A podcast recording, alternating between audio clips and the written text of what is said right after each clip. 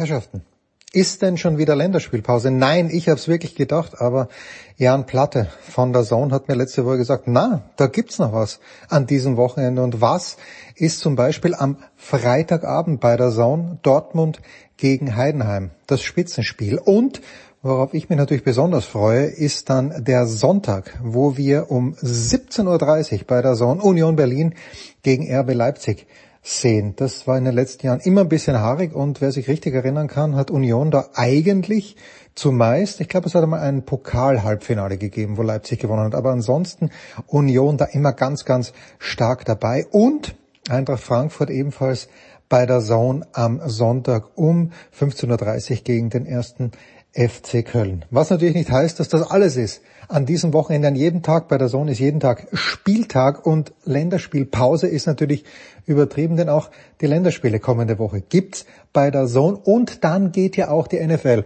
los. Darüber werden wir in der Big Show natürlich auch sprechen. Also, geht jetzt auf der und schließt ein Jahresabo ab und spart bis zu 33 Prozent. Ihr könnt das am besten über den Link machen, geht auf unsere Website, da gibt's einen Link, dort anmelden. Do it!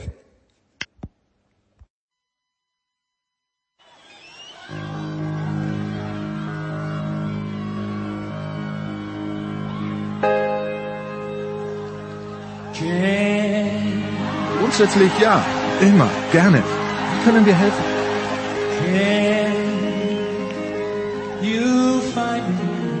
Einen neuen Stürmer, Skisprung, Ski, einen Schlägervertrag. Genauer geht's nicht? Stärken, Nationalität, Geschlecht. Okay. Erling Haaland? Max Verstappen? Alexander Zverev? Fred, bitte, sag an.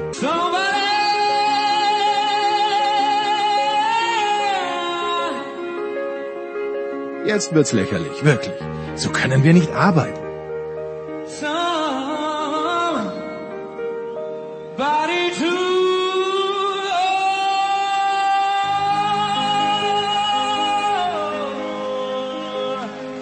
Okay, das ist immerhin eine Richtung.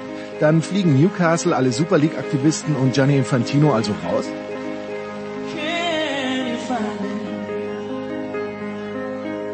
Somebody to Are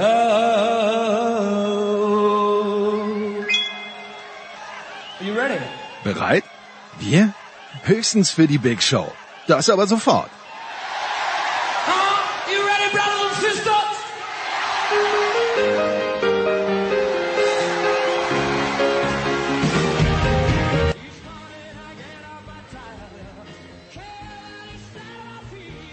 Big Show 625. Äh, Herrschaften, stay with me, denn das ist, äh, es ist ein Epos geworden. Damit hätte ich nicht gerechnet zu Beginn der Woche, weil ich natürlich immer ein bisschen Angst habe, kriege ich überhaupt eine Show zusammen, aber was soll ich euch sagen?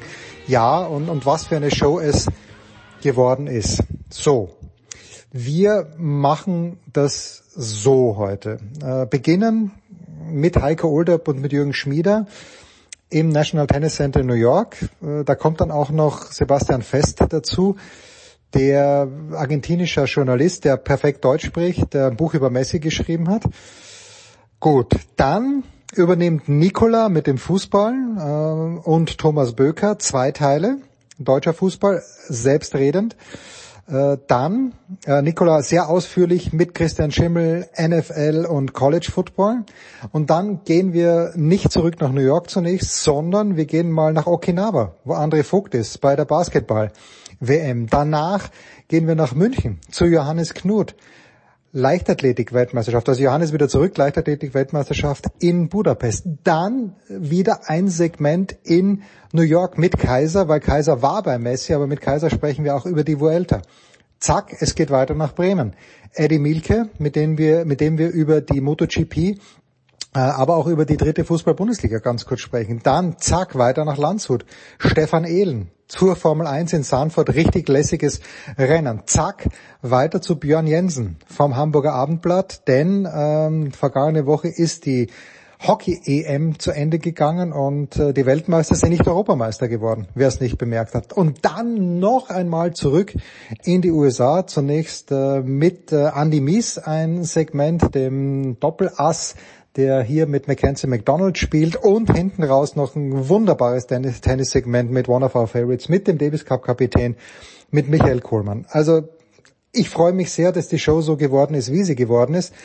Ähm, wer mag, der darf, der kann gerne äh, bisschen auch zum guten Gelingen beitragen.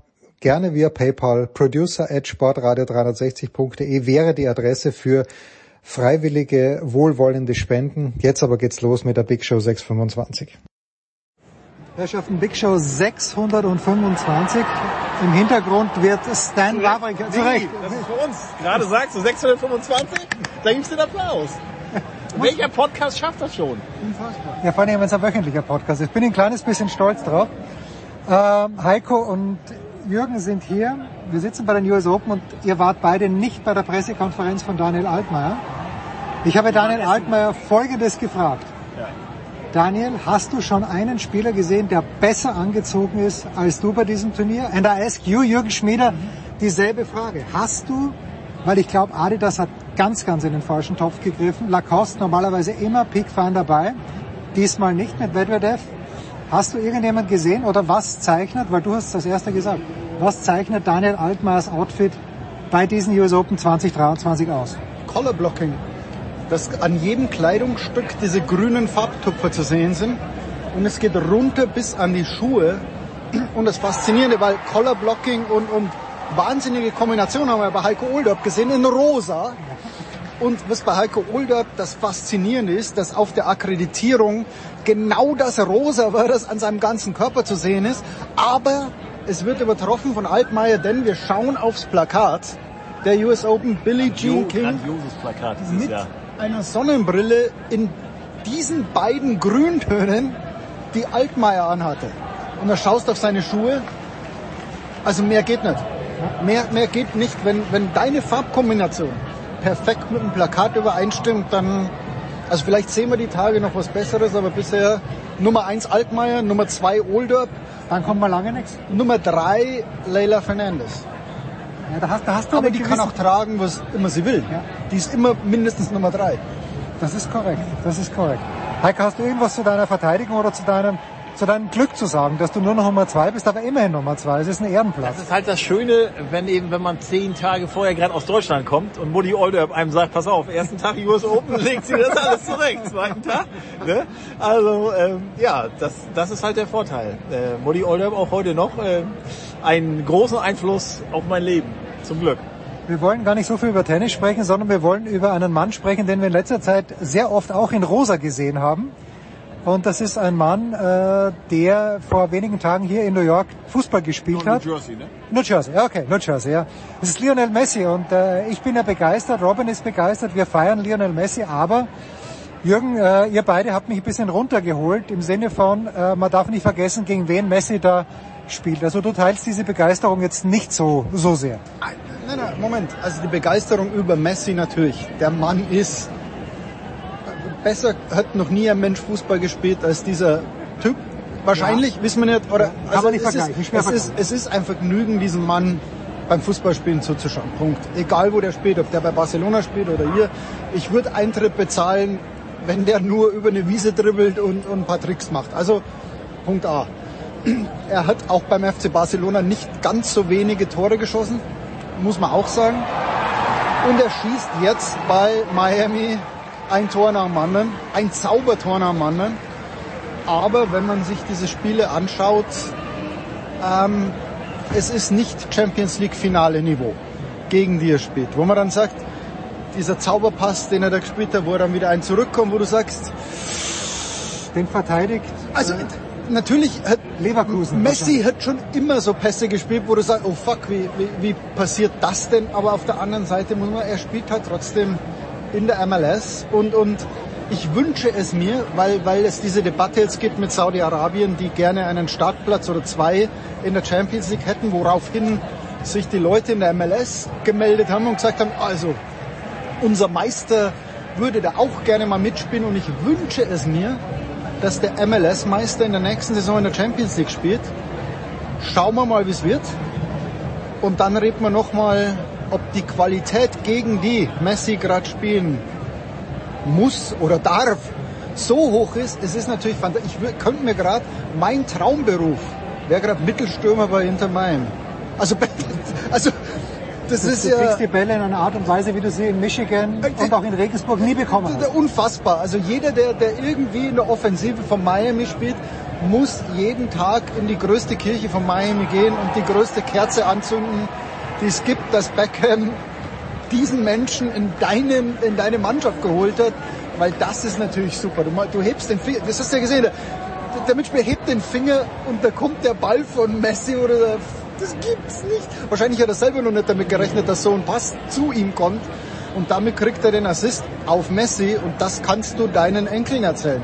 Ich habe einst Messi ein Tor vorbereitet. Aber stimmt, klar, aber das wussten wir immer. Das war auch schon zu Schweinsteiger-Zeiten, KK, Thierry, wie sie hießen. Die MLS ist immer, ich sag mal, Zweitliganiveau. Äh, wenige Vereine, würde ich sagen. Ähm, aber wenn man mal überlegt, Lionel Messi ist vor, wir haben Ende August, neun Monaten, neuneinhalb Monaten, MVP der Weltmeisterschaft geworden. Er hat im Finale auch zwei Tore geschossen. Und das sind ja nun keine MLS-Kicker. Na, also, Deswegen ich ja, Messis Qualität unbestritten. Ja. Und was man an der Euphorie über Messi jetzt lesen kann, ähm, popkulturell. Ja, Slatan Ibrahimovic hat bei LA Galaxy auch wunderbar gespielt und, und hat auch das Flair. Schweinsteiger in Chicago gut, aber man sieht jetzt schon nochmal eine popkulturelle Relevanz von Lionel Messi. Also Schweinsteiger war Weltmeister. Ibrahimovic vielleicht der beste Stürmer zu der Zeit. Ja? Und jetzt kommt Messi und die Begeisterung, die, die Ticketpreise, alles ist schon nochmal was anderes. Also der Messi-Effekt ist schon nochmal eine Stufe höher als, das waren ja keine unbekannten Leute, Schweinsteiger, Beckham, Ibrahimovic, die da kamen. Also Messi ist schon nochmal Messias im, im wahrsten Sinne des Wortes. Welchen Einfluss hat, äh, hinter dir ist gerade Ivan Lendl vorbeigegangen. Nein. Deswegen, des, deswegen habe ich äh, kurz äh, gesagt, ich finde Lendl ja großartig, wie er regungslos da ist. Es, es, ist, ja wirklich, es ist ja noch sind sie alle da. Also Tsitsipas, aber äh, beim Tennis kommt ja nie was weg. ja, das ist Also wahr. jeder, der irgendwann mal in den Top 20 der Weltrangliste war, weißt du, dass der 40 Jahre später noch irgendwo rumlaufen wird. Du hast jetzt zweimal David Beckham erwähnt. Äh, wie groß ist denn die Figur jetzt wirklich da? Also wir kriegen ja nichts mit in Europa, wie es ist. Und wenn, wenn du sagst, ich meine, war er wirklich jetzt maßgeblich daran beteiligt oder war es Apple? Wer, wer war maßgeblich wirklich daran beteiligt, wenn man es denn weiß oder wenn man es erahnen kann, dass, ähm, dass Lionel Messi hier in den USA spielt? Ich glaube, es beginnt und endet mit Beckham, weil die MLS damals ihre Regeln geändert hat, um Beckham das Gehalt zu zahlen, äh, das er kriegte. Beckham war auch der Erste, der nicht wirklich am äußersten Ende seiner Karriere wechselte, sondern noch in einem vernünftigen Alter. Wo du sagst, okay, der, der kann noch was. Der kam nach LA, der hatte natürlich auch Victoria dabei, damit ist der, der, der ist ein Weltstar. Ja, und, und ähm, der ist eine Iko wie popkulturell. Ja, der, der ist befreundet mit Beyoncé über Victoria. Damit hast du bei Messis Debüt nicht nur Beckham an der Seitenlinie, sondern Beyoncé. Also all, spielt nein. Nein, nein, nein. Ich habe gerade zwei Kollegen gesprochen. Äh, oder kom komplett abgedreht. Keine Ahnung vom Tennis, aber ist wurscht. Bitte. Aber damit er ist so eine Ikone, der auch andere Promis dafür begeistern kann. Das bedeutet, dass es beim LAFC, das ist in Los Angeles, nun die Angel, den Angel City FC mit Natalie Portman gibt. Also auch ein Frauenfußballclub geht auf Beckham zurück. Das heißt, alles beginnt mit ihm.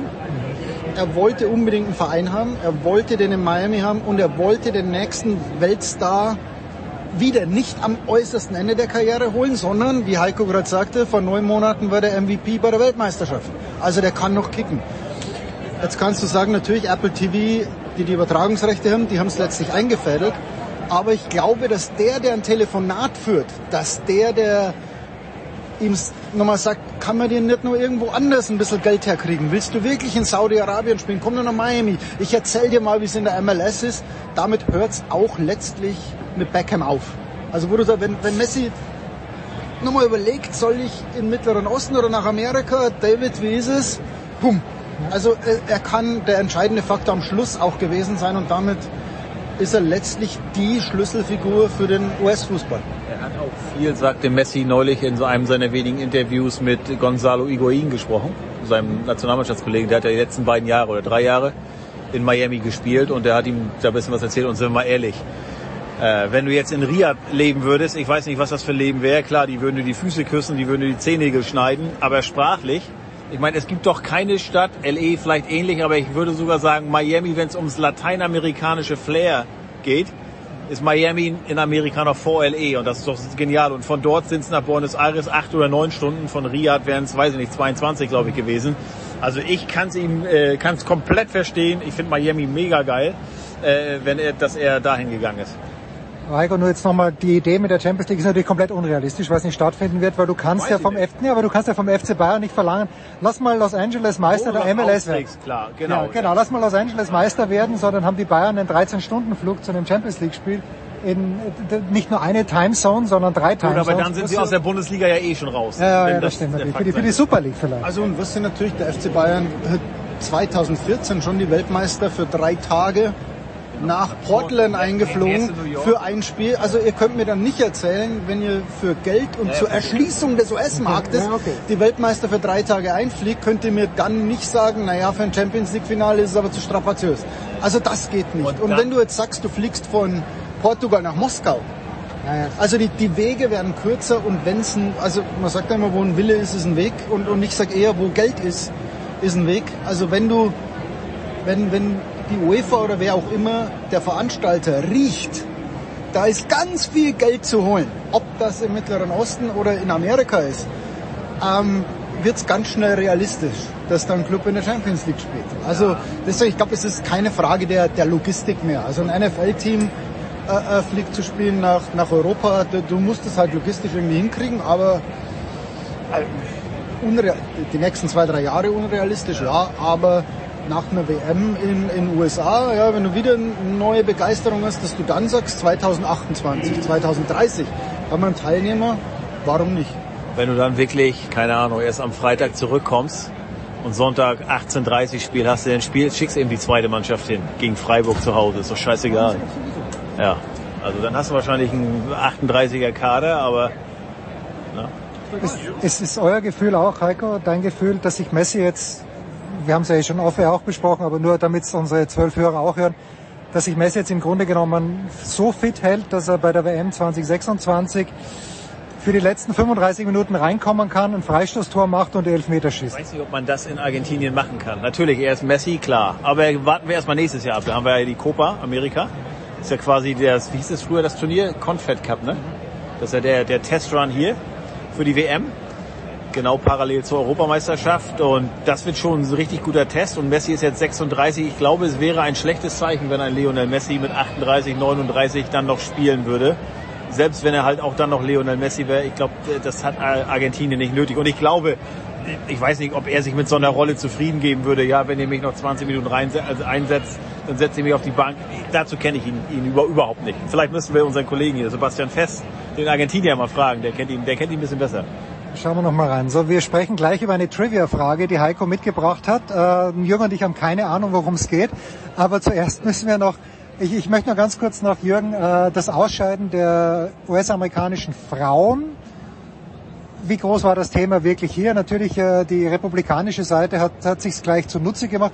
War es eher ein politisches Thema oder war es eher ein sportliches Thema? Sowohl als auch. Also je nachdem, wie du sagst, wenn, wenn du es von der sportlichen Seite betrachtest, haben sie dann schon gesagt, also ist der Trainer der Richtige? War die Mannschaft zu alt? Braucht es einen Umbruch? Waren wir zu, also so ein bisschen die Debatte Deutschland 2018. Ja, also haben wir schon fürs Finale geplant, sind wir zu selbstgefällig gewesen, äh, auch wie sie vorhin spielen, so den, den Swag irgendwie, wo du sagst, ey, ihr habt eure Gegner nicht ernst genommen. Ja, also das ist die sportliche Debatte und dann kommt natürlich die politische Debatte, weil Megan Rapinoe, die Symbolfigur für Equal Pay, für I'm not going to the Trump White House, natürlich die Figur des WM-Triumphes letztes Mal, verschießt jetzt den Elfmeter und macht natürlich dann den heutzutage quasi unverzeihlichen PR-Fehler, dass sie sarkastisch lacht. Also wahrscheinlich sagt die, of course I missed it.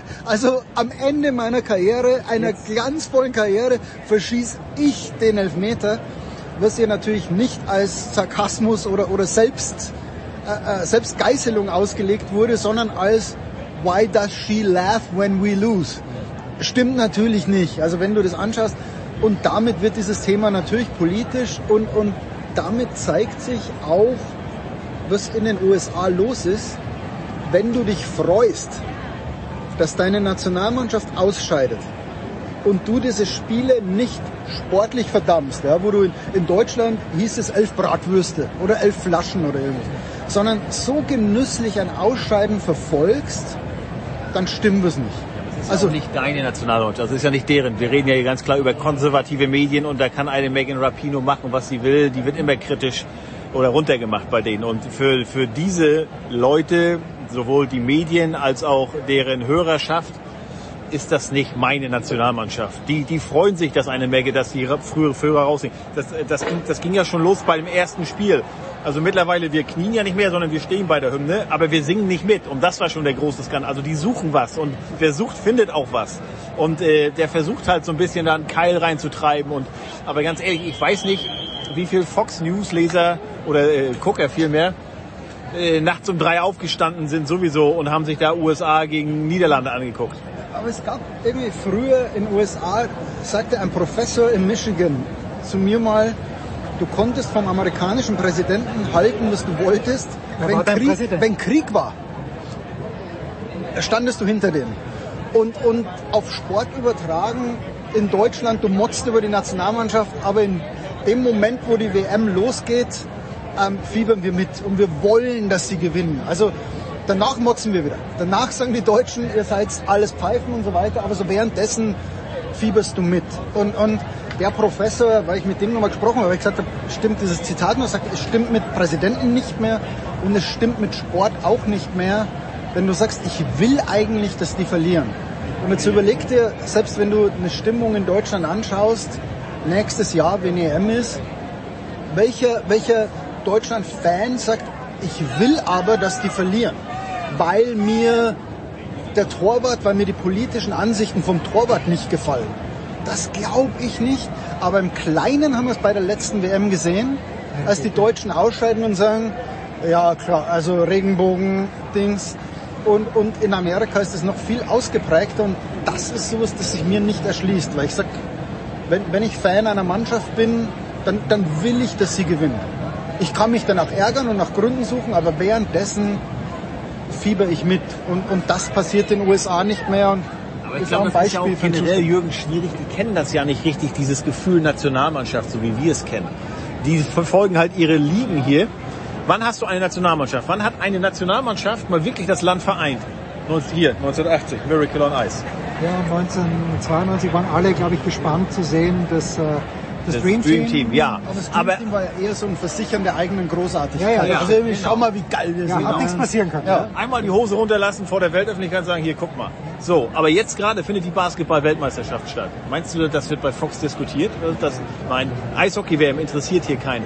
Äh, und, und, und also sprich, und, und Fußball-WM ist ja noch ein bisschen was anderes, aber weil der Amerikaner halt, also ich glaube, der Amerikaner ist, tut sich leicht, sich hinter einem College-Team zu vereinen und hinter einem NBA, NHL, NFL-Team. Aber die, weil er dieses Nationalmannschaft, dieses Gefühl nicht kennt, ist das halt ein bisschen, und das gibt's halt wirklich nur beim Fußball. Sowohl bei Männern als auch bei Frauen, wenn du das mit dem anderen Sport hier vergleichst. Baseball, was ist das? World Classics? Uh, World Baseball Classics. Ja, interessiert die doch ein Scheißdreck, wie man da abschneidet. Also es war natürlich vor ein paar Jahren anders. So 2-2 erinnere ich mich, als in Japan, Südkorea, als die Amerikaner dann so weit kamen. Ja, Viertelfinale. Ja, gegen Deutschland dann. Und, und das gefiel ihnen natürlich erstens so diesen Nationalstolz zu frönen und die Rolle des Underdogs. Also irgendwie, das ist so, aber jetzt, auch das ist vorbei. Also im Weltfußball sagst du nicht mehr, USA ist der Underdog, sondern hey, ihr seid eine große Nation und kommt trotzdem bis ins Viertelfinale oder äh, scheidet in der Vorrunde aus, damit seid ihr wie alle anderen. Also dieses Underdog, Gefühl ist auch weg. Und wie gesagt, damit wird es wieder für politische Zwecke missbraucht, was schade ist. Kurze Pause mit Jürgen und mit Heiko.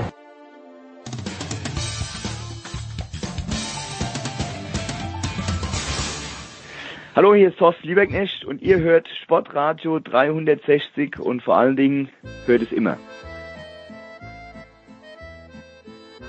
Big Show 625 Sports und vielleicht dann doch noch ein ganz kleines bisschen Politics mit Jürgen und mit Heiko und ich weiß nicht, wer darauf antworten möchte, aber Montagabend gab es eben hier diese Veranstaltung, wo Billie Jean King hauptsächlich und auch völlig zu Recht dafür geehrt wurde, äh, Equal Pay 50 Jahre.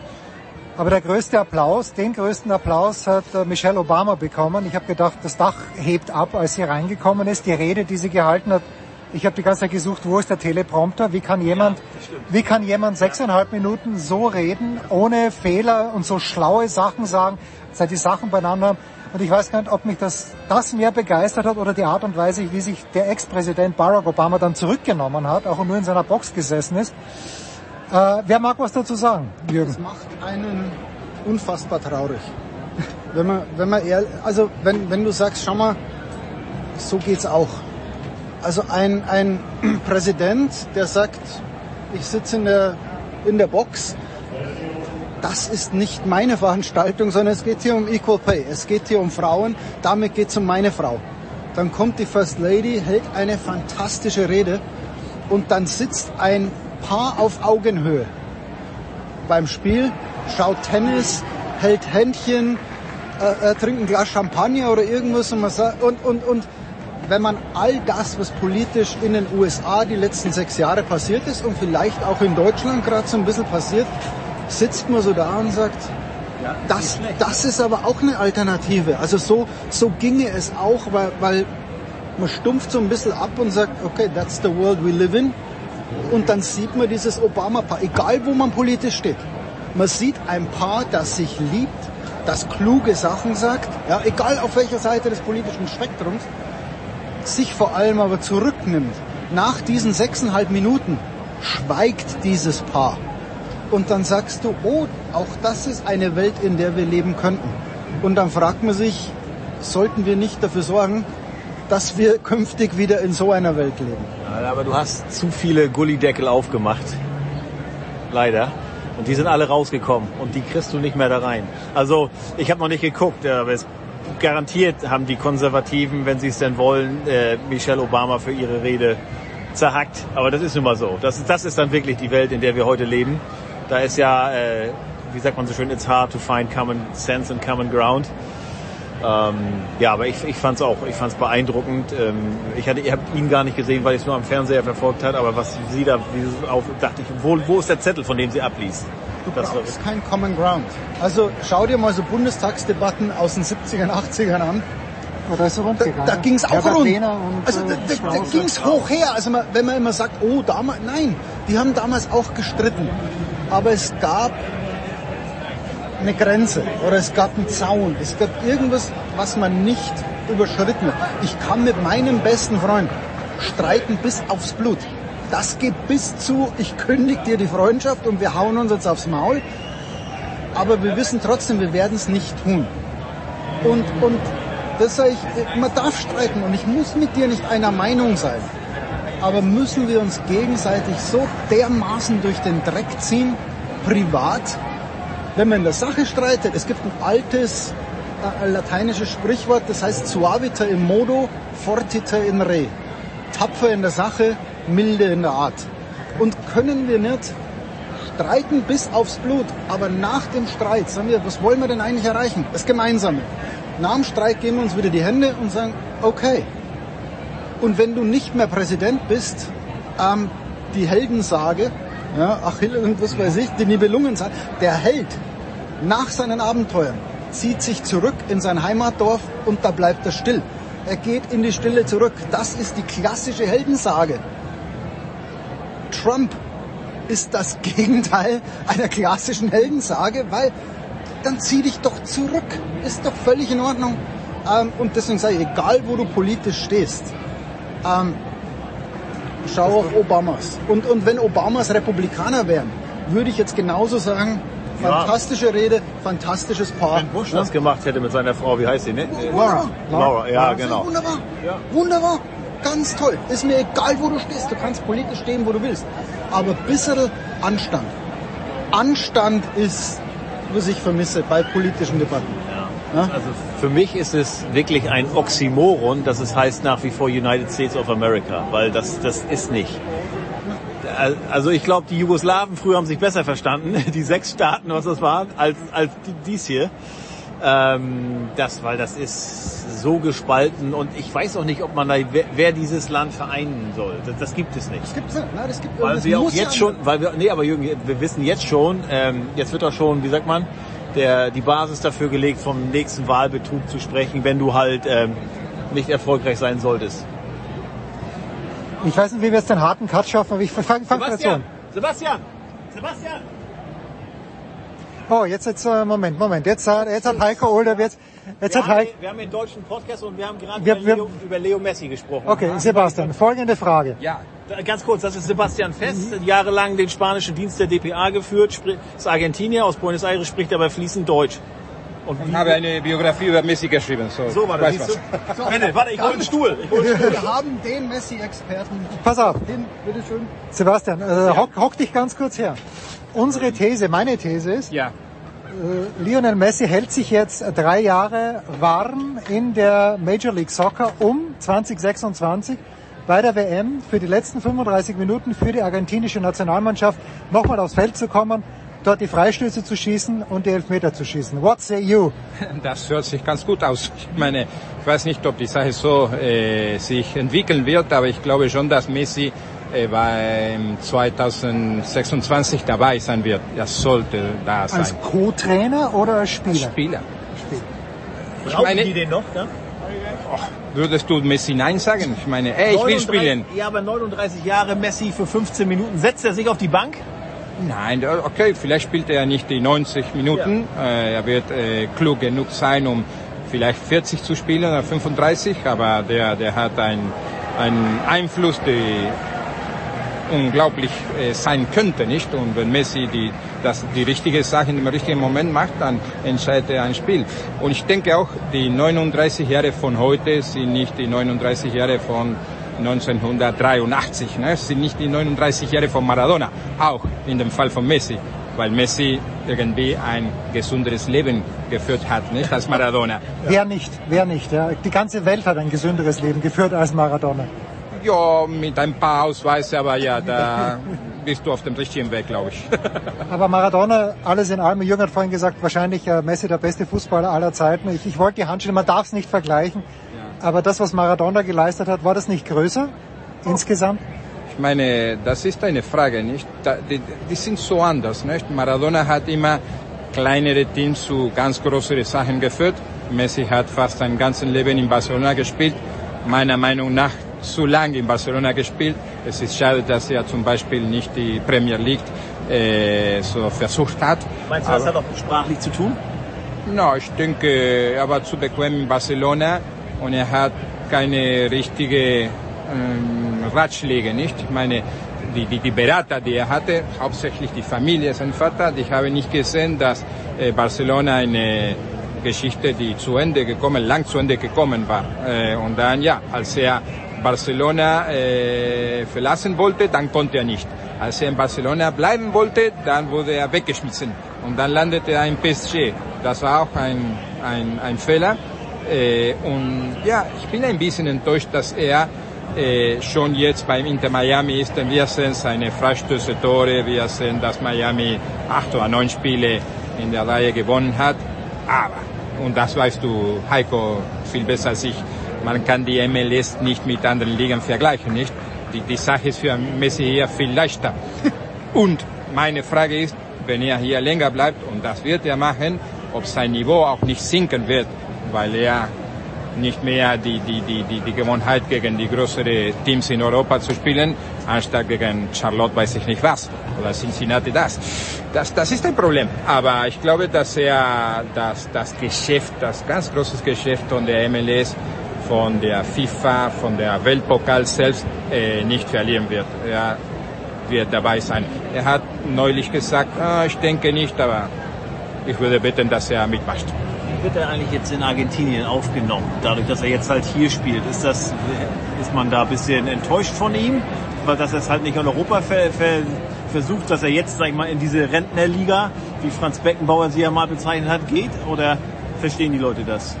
Ich meine, man, man soll auch sagen, dass äh, dieser Kosmos und diese amerikanische Liga von den Zeiten von Beckenbauer und Pelé viel niedriger Niveau war als diese. ne? Obwohl, Das die haben, damals, die haben damals, sagte Franz Beckenbauer, habe ich gerade noch wieder gelesen in einem Interview 2014, die haben damals im Baseballstadion gespielt, das machen sie heute noch, im Yankee Stadium nämlich. Da spielt ja New York City FC. Also, Ja, aber Inter Miami, die haben ein schönes Fußballstadion, die haben sich verbessert, äh, das ist kein Zweifel.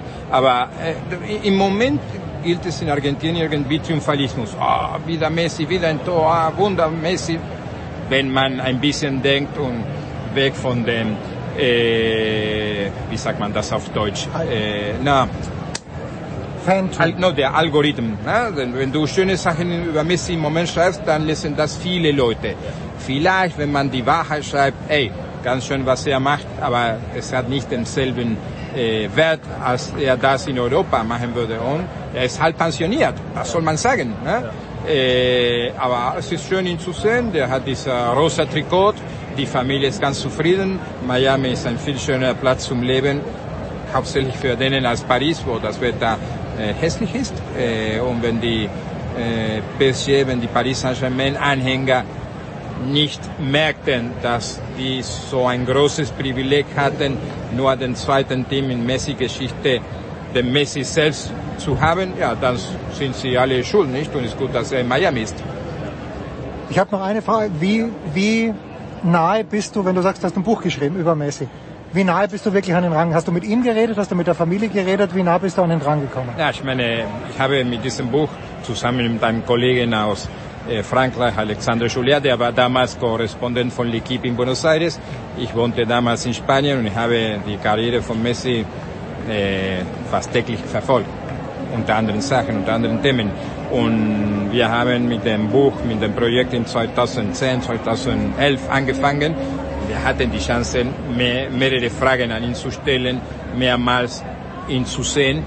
Wir hatten nie die Chance, mit ihm zu setzen und ein langes Gespräch zu führen. Das wollte die Familie nicht, weil die immer misstrauisch sind. Aber mit dem Vater, mit dem Bruder, mit einer Menge Leute in der Umgebung von Messi haben wir lange gesprochen. So, das ist ein Buch, der man in Deutschland äh, veröffentlichen sollte.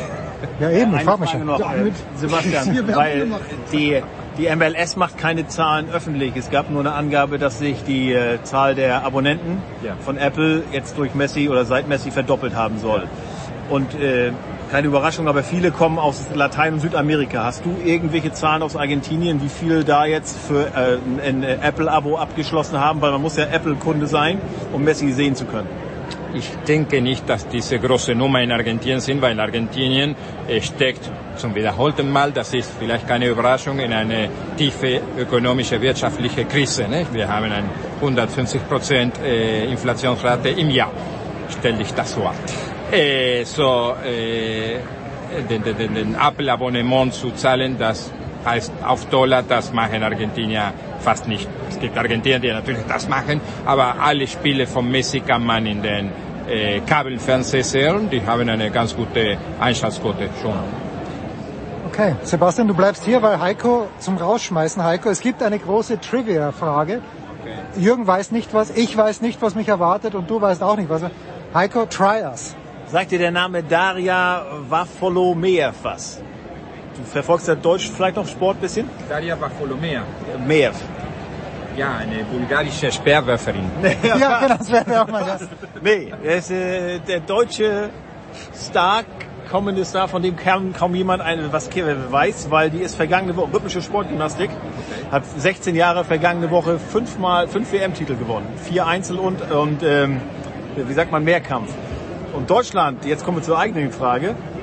Deutschland hat bislang in der rhythmischen Sportgymnastik nur bei Olympischen Spielen nur eine Medaille gewonnen. 1984 in äh, Oh, das ist eine gute Frage. Das ist mir schon gestellt. Ich, ich ja. weiß die Antwort wieder. Ach so, Okay. 1984 in Los Angeles.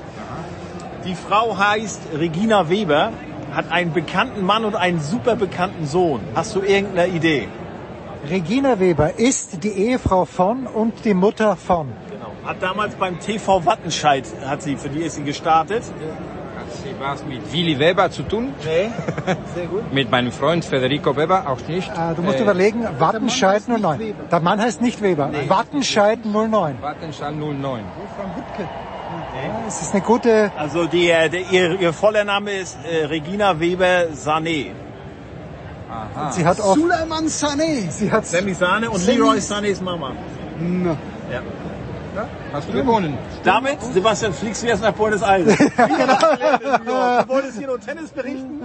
Ich lerne immer, wenn ich mit dir aber wir, wir müssen jetzt noch ganz kurz nur für unsere Hörer da draußen, die noch nie etwas von rhythmischer Sportgymnastik gehört haben, die vier einzelnen Geräte zusammenbekommen. Rhythmische Sportgymnastik, was, was wird da gemacht? Ich weiß sie mittlerweile. Oh. Kugel, Ball, Ball Ja.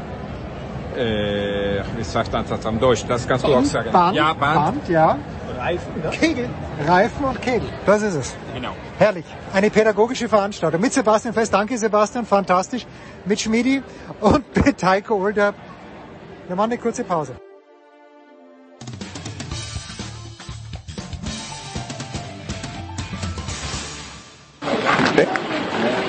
Hallo, hier ist Thomas Müller und Sie hören Sportradio 360. Dankeschön. Big Show 625 bei Sportradio 360. Es sind irgendwie alle ausgeflogen. Die einen in die USA, die anderen in Urlaub. Die Außenstudios Malta übernehmen deshalb für Fußball und Football und äh, ja, normal, wir können hier teilweise richtig äh, die Leute auf Sofas packen. Heute, Thomas Böker vom Kicker, du kannst dich auch quer aufs Sofa legen, das stört hier keinen, denn du bist allein in der Runde. Hallo Thomas. Hallo, guten Morgen. Ja, äh, Thomas, äh, wir sind Donnerstag morgen. Wir haben heute Abend um 18 Uhr die Champions League Auslosung. Morgen um 18 Uhr schließt das Transferfenster. Von daher wird noch viel passieren, nachdem wir uns hier zu diesem kleinen Talk getroffen haben. Ähm, aber eine Sache, die jetzt gestern Abend verkündet wurde, das ist nicht Gerüchteküche, das ist offiziell, wobei über die Transfersumme wird sich ein bisschen ausgeschwiegen. Benjamin Pavard wechselt vom, von Bayern München in die Serie A zu Inter Mailand und äh, ja, damit äh, ist eine Sache jetzt geregelt, die sich äh, so ein bisschen über den Sommer gezogen hatte. Er wechselt doch. Ja, äh, es, kommt dann halt am Ende dann doch äh, oft so, nicht immer, aber oft so, wie es dann der Spieler möchte. Äh, letztlich aber dann doch auf alle drei Parteien. Äh, ohne, ohne die Zustimmung äh, aller geht's ja dann auch nicht. Ähm, aber es war dann doch irgendwo abzusehen, insofern, dass ähm, man einen unzufriedenen Spieler ungern in seinen Reihen hat, äh, weil das nicht gerade die Stimmung fördert. Und ähm, ja, die, bei Bayern sind halt die Planstellen Innenverteidigung äh, äh, buchstäblich doppelt und dreifach besetzt. Ähm, äh, da muss ja jetzt schon einer äh, auf die Bank immer äh, von dem Trio äh, bei einer Viererkette. Und Pavard war dann eben äh, eher, denke ich, für rechts vorgesehen, so wie es sich äh, dargestellt hat. Und damit war er wohl dann unter anderem auch nicht äh, zufrieden. Was sonst noch ihn bewogen hat, dann von Bayern zu Inter zu gehen, weiß ich nicht. Ähm, ich meine, Inter Mailand ist Champions League Finalist gewesen. Äh, sicherlich ein Spitzenteam der Serie A.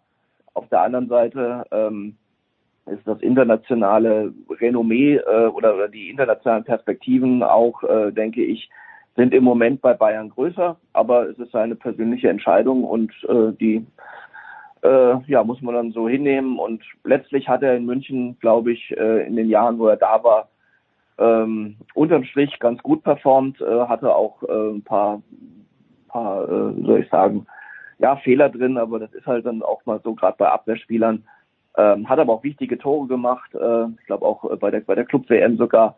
Ähm, dementsprechend ähm, war es, glaube ich, unterm Strich äh, eine, eine lohnende, äh, eine lohnende Liaison zwischen Pavard und Bayern in den vergangenen Jahren und jetzt beginnt eben ein neues Kapitel. Und gefühlt alles gewonnen, was man mit FC Bayern gewinnen kann. Ne? Also von daher ist äh, vielleicht, braucht er dann wirklich äh, ein neues Kapitel. Dann äh, wer, wer spielt dann rechts beim FC Bayern jetzt? ja, da haben wir jetzt aktuell äh, noch Herrn äh, Masraoui, der das ja auch äh, sehr gut nachweislich äh, macht und schon getan hat, sowohl bei Bayern als auch äh, in der Nationalmannschaft äh, Marokkos. Und ähm, er ist sicherlich ja sehr gut. Natürlich ist er aber, glaube ich, im Moment dann der Einzige, der noch da ist, äh, nachdem ja auch ähm, äh, hilf mir. Stanisic? Bitte? Stanisic oder wer? Stanisic, ja, sorry, Name war weg aus kurzem Fall, gewechselt ist, äh, sorry, äh, ja genau, äh, der natürlich das auch sehr gut gemacht hat. Ich erinnere daran, im, im, im Halb, im, im, nicht im Halbfinale, im Achtelfinale gegen PSG hat er gespielt äh, und hat das auch sehr gut gemacht dort, von Julian Nagelsmann noch eingesetzt worden damals, äh, vor ein paar Monaten. Und ähm, ja, aber auch da hat man eben sich dann anderweitig verständigt und ähm, mal schauen, du hast ja gesagt, das Transferfenster ist noch ein bisschen geöffnet ähm, und rein rein quantitativ äh, ist sicherlich äh, möglich, dass da noch was gemacht werden gemacht wird auf der Position. Auf der anderen Seite könnte man natürlich auch, ähm, so wie es ja auch schon mal war, ähm, äh, Kimmich äh, auf die rechte Seite stellen, was wiederum aber natürlich den äh, Kauf, den Zugang eines eines äh, Sechsers dann beinhaltet. Äh, ich werde übrigens nicht Holding Six sagen, weil den Ausdruck gibt es in England überhaupt nicht. Ähm, ist das wie Public Viewing? was, was hier jetzt gerade die Runde macht. Ähm, also wenn noch ein Sechser kommen sollte äh, und sich äh, da andere Optionen auftäten, dann äh, könnte Kimmich sicherlich auch eine Option für rechts sein, weil äh, er hat das ja auch schon sehr gut gemacht. Stichwort Champions League Sieg 2020. Da ist er auch aus der Zentrale dann nach rechts gerückt. Ähm, das haben einige Umstände damals erfordert und er hat es gut gemacht und mal sehen, wie sich das alles so entwickelt. Aber ich glaube, nur mit Masraui äh, wird man dann insgesamt natürlich nicht in die Saison gehen können.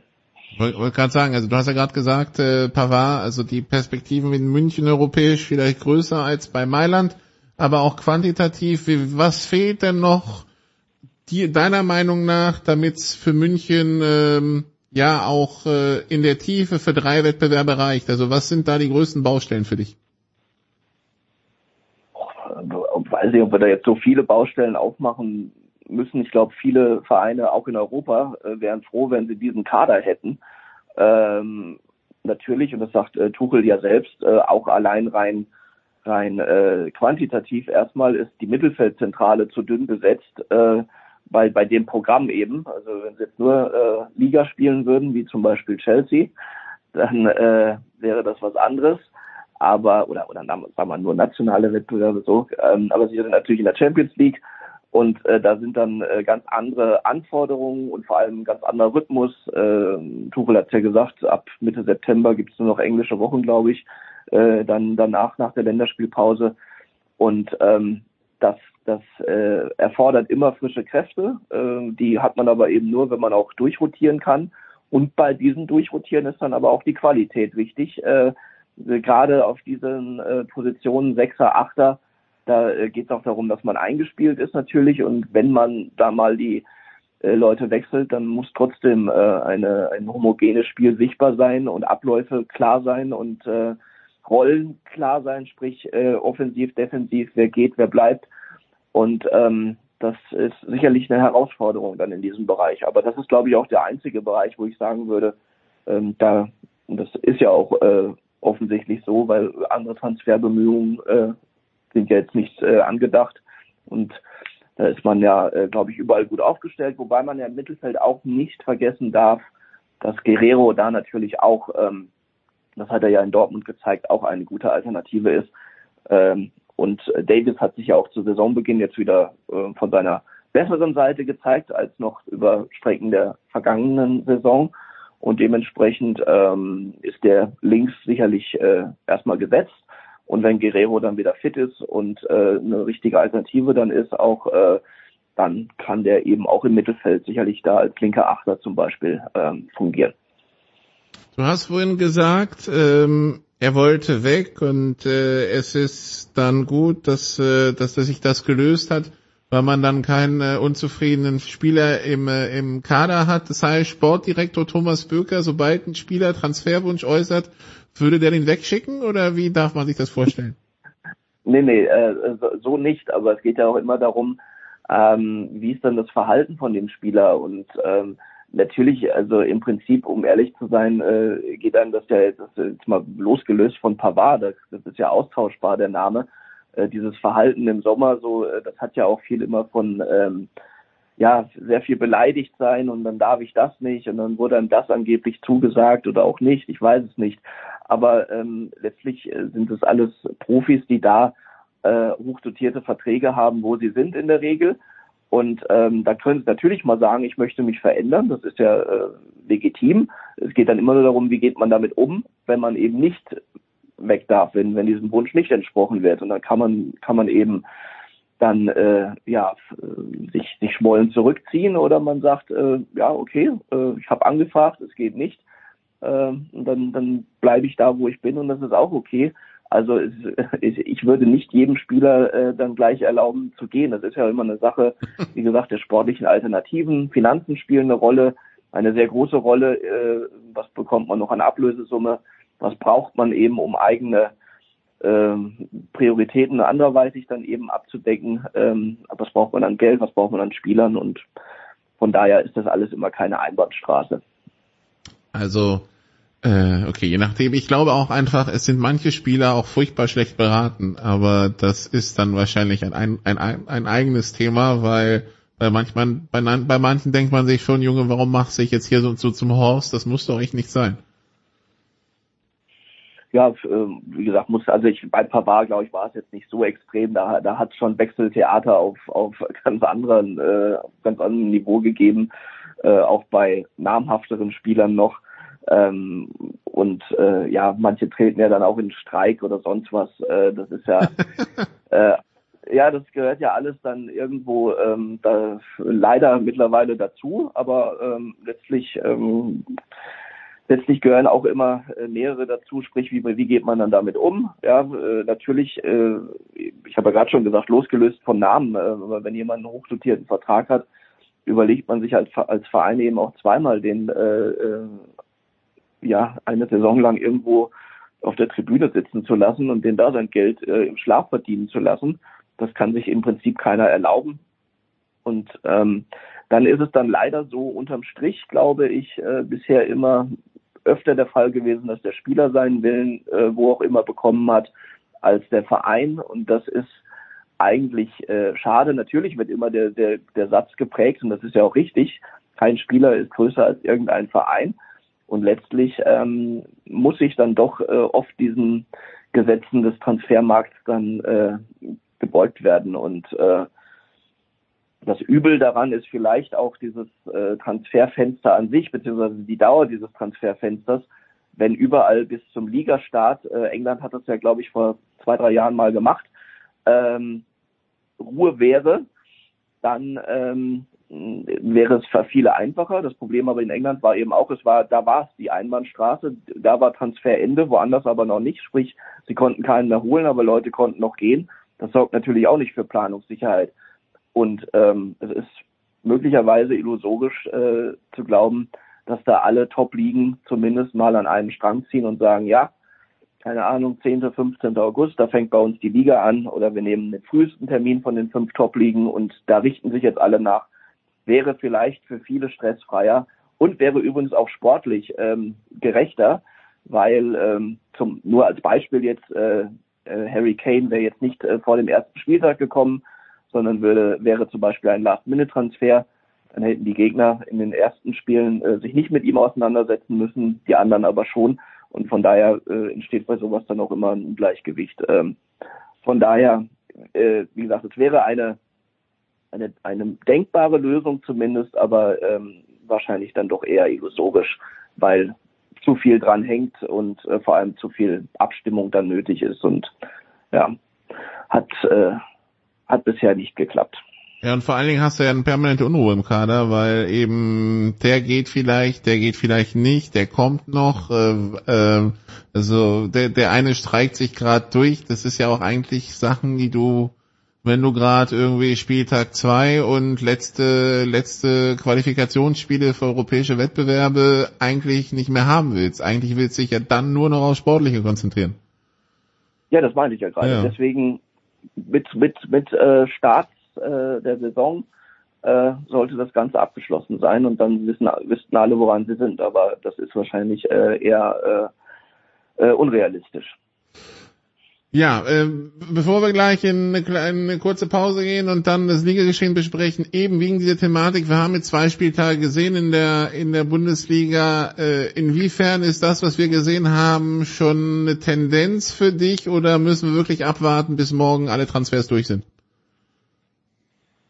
Ja, Transfers sind natürlich ein wichtiger Aspekt, äh, um, um letztlich dann Kaderstärken und Mannschaftsstärken auch ähm, richtig einzuordnen. Das, das ist schon ein Unterschied, ob da X noch geht und Y noch kommt. Äh, das ähm, gilt für alle.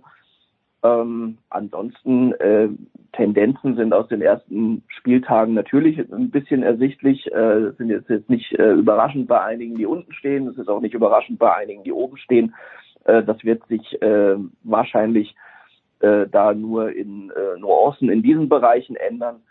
Aber ähm, wenn ich zum Beispiel die letzten drei Plätze gerade nehme, Heidenheim, Darmstadt, Bremen und oben Union, Bayern, Leverkusen, da kann ich mir oben wie unten vorstellen, dass das in welcher Reihenfolge auch immer ähm, sicherlich was ist, was ähm, noch längere Zeit so bleiben könnte. Aber auch da gilt, was ich gerade gesagt habe, Transfers können das äh, in die eine oder andere Richtung sicherlich auch noch verschieben. Und ähm, ja, ähm, Bremen zum Beispiel hatte jetzt auch ein, ein sehr schwieriges Auftaktprogramm mit Bayern und Freiburg. Also da ist, äh, heißt jetzt nicht, dass die für alle Zeiten da auf dem Abstiegsplatz bleiben. Aber ich glaube schon, dass sie eine schwierige Saison vor sich haben.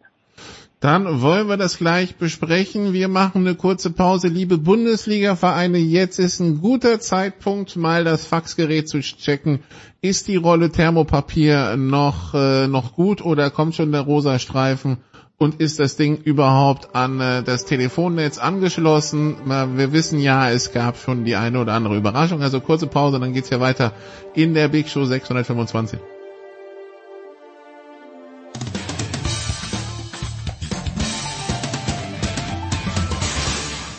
Servus, hier ist der Markus Rogan und ihr hört Sportradio 360.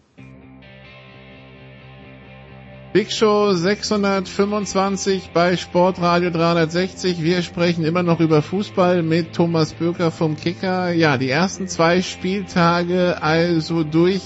Im Augenblick äh, vier, äh, vier Teams am Ende der Tabelle punktlos. Die beiden Aufsteiger, Heidenheim und Darmstadt. Und dann halt Bremen und äh, der erste FC Köln. Äh, Thomas äh, Bremen im Augenblick Tabellenletzter und äh, ja, die, die Spekulationen um Füllkrug gehen weiter. Das Neueste, was wir von ein paar Minuten gehört haben, ist, dass es konkreter wird mit Dortmund. Wenn ein Füllkrug geht, wie viel schwerer wird's für Bremen? Ja, das würde natürlich um einiges äh, schwieriger noch für Bremen, weil er äh, der Top-Stürmer ist, Nationalstürmer, der Fixpunkt dort äh, im Spiel, im Angriff. Und ähm, das würde natürlich ähm, eine, eine Lücke in Bremen hinterlassen, die erstmal äh, geschlossen werden muss, nicht nur sportlich, sondern auch von der Führungsqualität her. Also das würde die äh, Ausgangslage für Bremen sicherlich nicht ähm, erleichtern, ähm, aber auch da äh, gilt, was ich gerade gesagt habe, wenn man einen Spieler abgibt, dann wird man auch dafür sorgen natürlich, dass da irgendwo äh, Ersatz äh, parat steht oder kommt noch und dann ähm, äh, müssen wir erst ab, wieder abwarten, wer das ist, wie passt der da rein, wie entwickelt er sich und manchmal entstehen aus sowas ja dann auch neue Chancen für alle. Bayern und Freiburg war das Programm am Anfang. Jetzt äh, kommt Mainz am Samstag. So, so, also jetzt, jetzt, jetzt wollen sie wahrscheinlich in Bremen aber auch langsam Punkte sehen, oder? Also, ja, wobei äh, Mainz ist jetzt natürlich absolut nicht zu unterschätzen. Die haben es in, äh, bei Union Berlin am ersten Spieltag ein bisschen verschlafen, äh, den, den Saisonauftakt. Ähm, hätten jetzt auch gegen Frankfurt dann aber auch schon gewinnen können. Äh, Mainz ist jetzt keine Mannschaft, die ich jetzt äh, irgendwo einordne, wo ich sage, äh, gegen die muss man jetzt aber äh, als Werder Bremen unbedingt gewinnen, so nach dem Motto, weil sonst geht gar nichts mehr, äh, sondern die Mainz haben ihre Qualitäten und äh, das würde sicherlich oder wird sicherlich auch nicht einfach ähm, das Spiel, ähm, aber natürlich mit jedem ähm, Spiel, wo wo man nicht punktet, wird wird der, wird der Druck dann auch größer und da muss man dann schauen, dass man in Bremen da oder nicht nur in Bremen, du hast ja auch auf andere Vereine gesagt, die jetzt bisher keine Punkte haben, ähm, dass man da schnell die Kurve kriegt. Aber ähm, ist natürlich auch alles nicht so leicht. Köln zum Beispiel hatte, hatte äh, die Nullpunkte spiegeln nicht wieder, was äh, auf dem Platz bisher passiert ist. Sie waren in Dortmund besser. Sie hätten gegen Wolfsburg sicherlich nicht verlieren müssen. Ähm, also von daher äh, ist das punktemäßig zum Beispiel in Köln jetzt gerade nicht schön. Aber wenn man die Leistung gesehen hat, äh, aber auch nicht besorgniserregend, glaube ich. Ja, du hast es angesprochen, Dortmund im ersten Spiel gegen Köln die drei Punkte geholt, aber jetzt äh, unentschieden gegen Bochum nach Rückstand, äh, also zur Halbzeit 0 zu 1, dann 1 zu 1. Äh, wo steht der BVB, der jetzt äh, am, Freitag Heidenheim zu Gast hat? Die stehen auf Platz 6 und äh, vielleicht stehen sie Freitagabend sogar auf Platz 1. Äh, dementsprechend äh, muss man das auch alles nicht dramatisieren.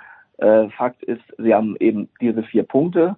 Ähm, wie, ähm, man sagt ja immer so schön, wie fragt kein Mensch. Ich glaube, äh, in dem Fall fragt man doch noch danach oder erinnert sich zumindest daran, weil eben ähm, Sachen nicht klappen, die äh, vor allem in der Rückrunde vergangene Saison äh, besser waren.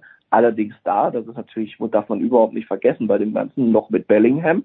Und wenn so ein Spieler wegbricht, das sieht man ja auch gerade äh, im, im Umkehrschluss, was Real Madrid dazu gewonnen hat an Qualität durch ihn, ähm, das, da, da schnipst man nicht einfach mal mit den Fingern und dann äh, läuft alles so weiter, äh, egal ob der, ob, ob so ein guter Spieler da ist oder nicht. Äh, das braucht alles Zeit. Und ähm, natürlich ähm, hat Dortmund sich selber auch mehr von diesen ersten beiden Spielen versprochen, leistungsmäßig.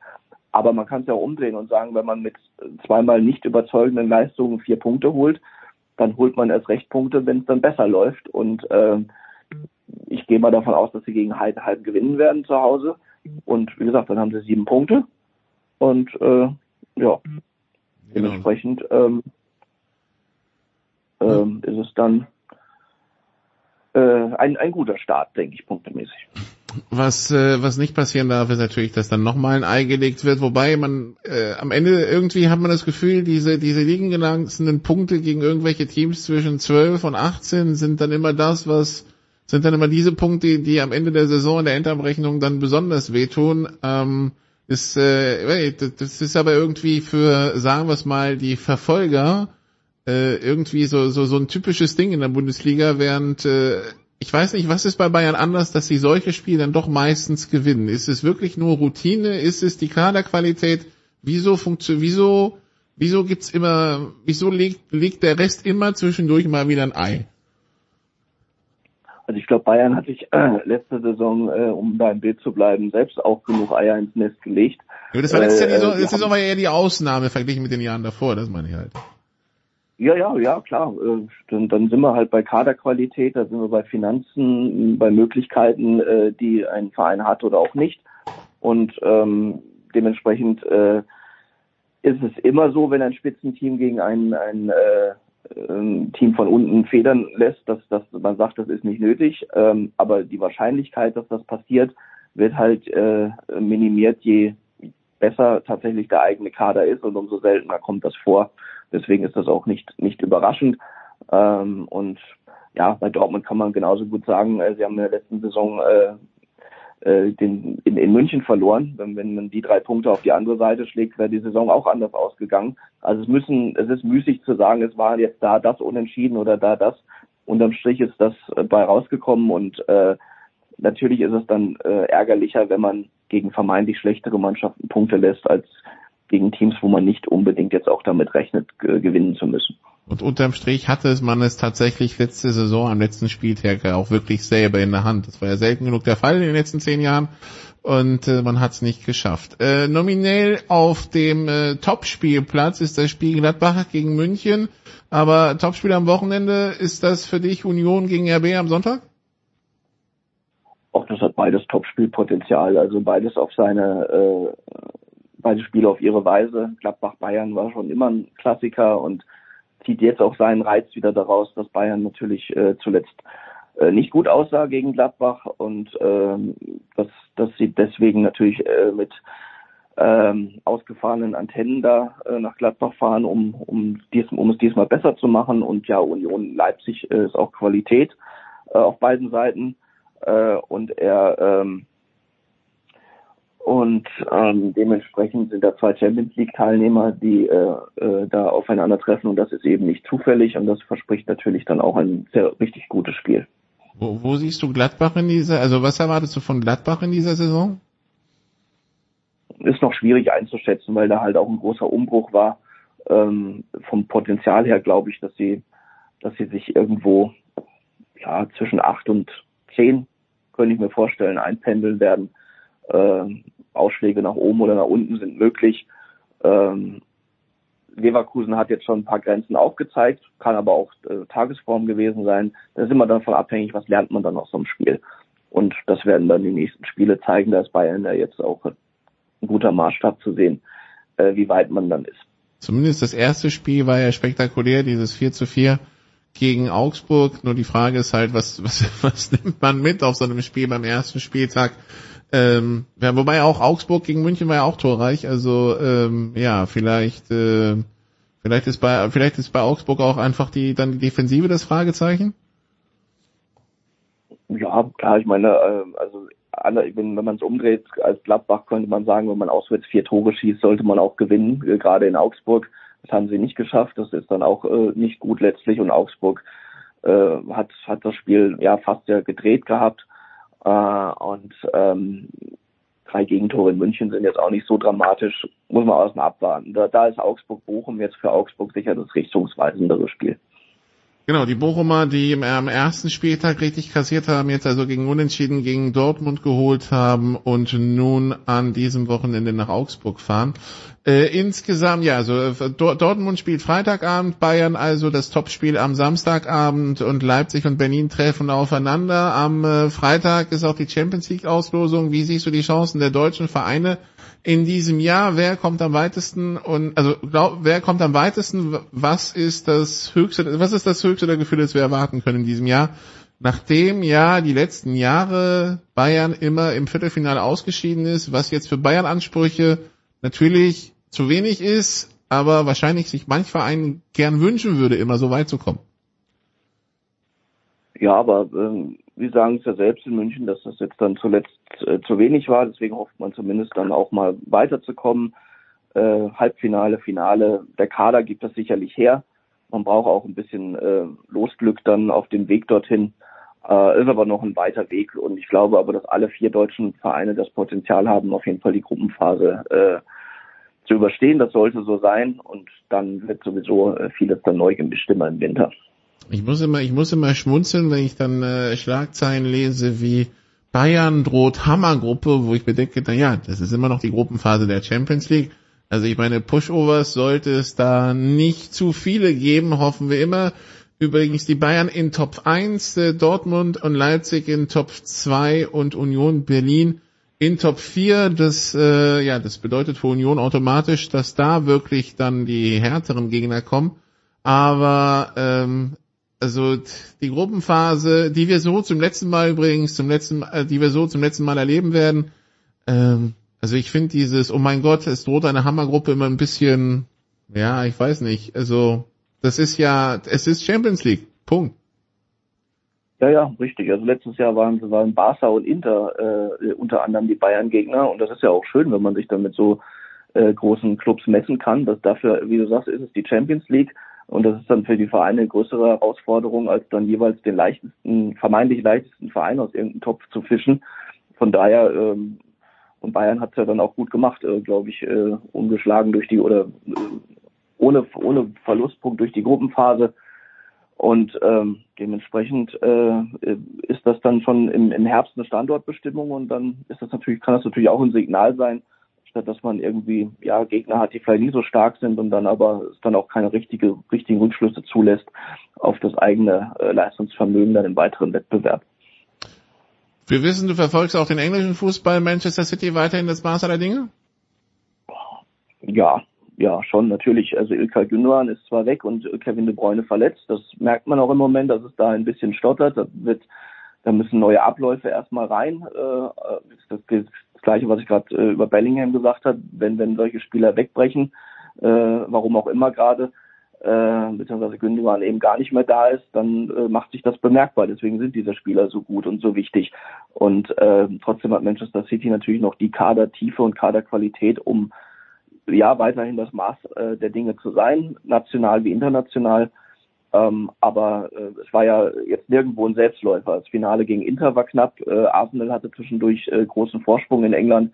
Also auch da äh, ist es nicht so, dass sie äh, da äh, konkurrenzlos irgendwo durchmarschieren und überhaupt keine Gegner hätten, sondern auch die müssen sich jede Woche da neu ähm, beweisen. Die anderen Teams aus England äh, sind in diesem Jahr Menu, Arsenal und äh, Newcastle. Äh, was äh, was erwarten? Also wie erwarten wir es dort? Newcastle ja gefühlt zum ersten Mal seit Ewigkeiten dabei. Ja, wird sicher äh, kleine Wundertüte. Muss man schauen, wie die international zurechtkommen. International ist auch immer eine Sache der Erfahrung. Ähm, aber die Mannschaft wirkt sehr gefestigt. Den traue ich schon auch zu, dass sie, dass sie äh, da die Gruppenphase überstehen. Ähm, Arsenal äh, sowieso ähm, offensiv äh, herausragend besetzt. Ähm, United eigentlich auch, hat aber defensiv muss man da Abstriche machen. Äh, da drückt schon der Schuh äh, in der Abwehr, glaube ich. Und ähm, daher würde ich die jetzt nicht ganz so hoch einordnen. Aber letztlich äh, ist für alle Engländer natürlich das Achtelfinale Pflicht. In der Tat, äh, ja. Ähm, Rotterdam Top 1 als Meister der Niederlande. Ähm, ja, irgendein Team äh, in dieser, in diesem Los, in diesen Lostöpfen, wo du sagst, finde ich spannend, äh, erwarte ich viel, äh, Geheimfavorit, irgendwie sowas? Also außerhalb nicht, jetzt nicht der, der, der, üblichen Bayern, Manchester City, Real Madrid Bubble? Sagen wir mal so, ich kann mir schwer vorstellen, dass es äh, 2024 einen Champions League Sieger geben wird, der bisher diesen Wettbewerb noch nicht gewonnen hat. Was ja auch ein bisschen traurig ist, streng genommen, ne? Aber äh, das ist halt so. Also das ist das ist der Lauf äh, der der Dinge, der Finanzen vor allem und ähm, dass da äh, wie äh, jetzt 2004 oder so zum Beispiel ein FC Porto auf einmal ähm, die Champions League gewinnt, ja, das, das, das hätte natürlich seinen Reiz, ähm, aber ich glaube eben nicht, dass das heute dann auf Strecke dann bei so einem Wettbewerb dann noch möglich ist, wobei natürlich auch immer mal wieder vereinzelt dann Ausrufezeichen gesetzt wurden in der vergangenen Saison. Äh, wie gesagt, Inter hat man sicher nicht im Finale erwartet, die haben es aber am Ende richtig gut gemacht. Ähm, Benfica ist weit gekommen, äh, relativ weit. Also von daher gibt es so Highlights dann zwischendurch, aber äh, mir fehlt die Fantasie, dass eben ein anderer aus dem von dir gerade genannten Favoritenkreis äh, da am Ende gewinnen wird. Und PSG damit also auch nicht, weil die haben sie noch nie gewonnen. Richtig, die auch nicht. Richtig. Die auch nicht, ja. Ich meine, es ist, äh, ich meine, die, die, die hecheln der ganzen Geschichte ja weiterhin hinterher und äh, ja, man hat so, ich habe das Gefühl so, dass das Fenster geht gerade ein bisschen wieder zu und die müssen sich, äh, die müssen sich neu aufstellen, damit es wieder aufgeht, ne? Also ja, alles immer ein bisschen schwierig, dann auch rund um Mbappé. Äh, Messi ist weg, Neymar ist weg. Wie gesagt, die, die stellen sich neu auf, äh, muss, muss deswegen aber auch nicht schlechter werden. Ähm, aber ich glaube eben, klar, gute Mannschaft, äh, sehr gute Mannschaft sogar, aber ähm, viele, viele äh, Egos teilweise dann auch dabei und äh, man muss immer schauen, wie Luis Enrique das in den Griff bekommt. Äh, sicherlich ein, ein, ein Titelkandidat, ja, aber auch da habe ich jetzt gesagt, glaube ich nicht, dass die es schaffen werden am Ende. Also, wir lassen uns überraschen, die, die, die Champions League Auslosung, also heute Abend um 18 Uhr, das heißt, wenn ihr diesen Podcast hört, ist die wahrscheinlich schon gelaufen und dann wissen wir, ob äh, der FC Bayern eher äh, gegen äh, Manchester United spielt oder eher äh, gegen Royal Antwerpen. Gut, dann ähm, ja, dein Highlight am Wochenende. Wirst du in einem Stadion sein? Ist das wieder irgendwo Jugendfußball? Wo geht's hin? Nee, ähm, ich habe äh, möglicherweise selbst ein Spiel mit mit mit meiner Mannschaft, äh, die ich äh, zusammen mit meinem Trainerkollegen äh, trainiere.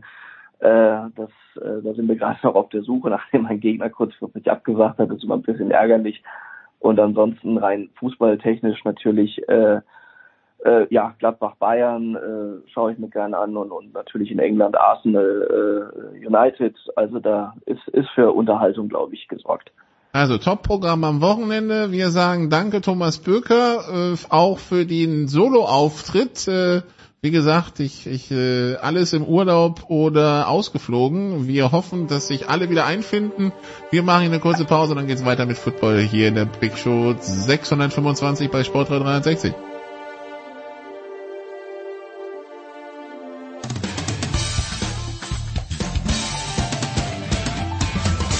Hey, this is Dennis Jenner and you're listening to Sport Radio 360. Big Show 625 bei Sportradio 360. Wir machen hier weiter mit Football und die Footballrunde ist äh, genauso äh, ausgedünnt wie die Fußballrunde. Äh, herzlich willkommen Christian Schimmel, hallo. Ja, einen wunderschönen guten Tag. Ich möchte auch betonen, dass ich äh, zum Fußball immer einen absoluten Mehrwert liefern kann. Vor allen Dingen mit der Punkt- und nicht ganz torlosen TuS Koblenz am Ende der Regionalliga. So sad.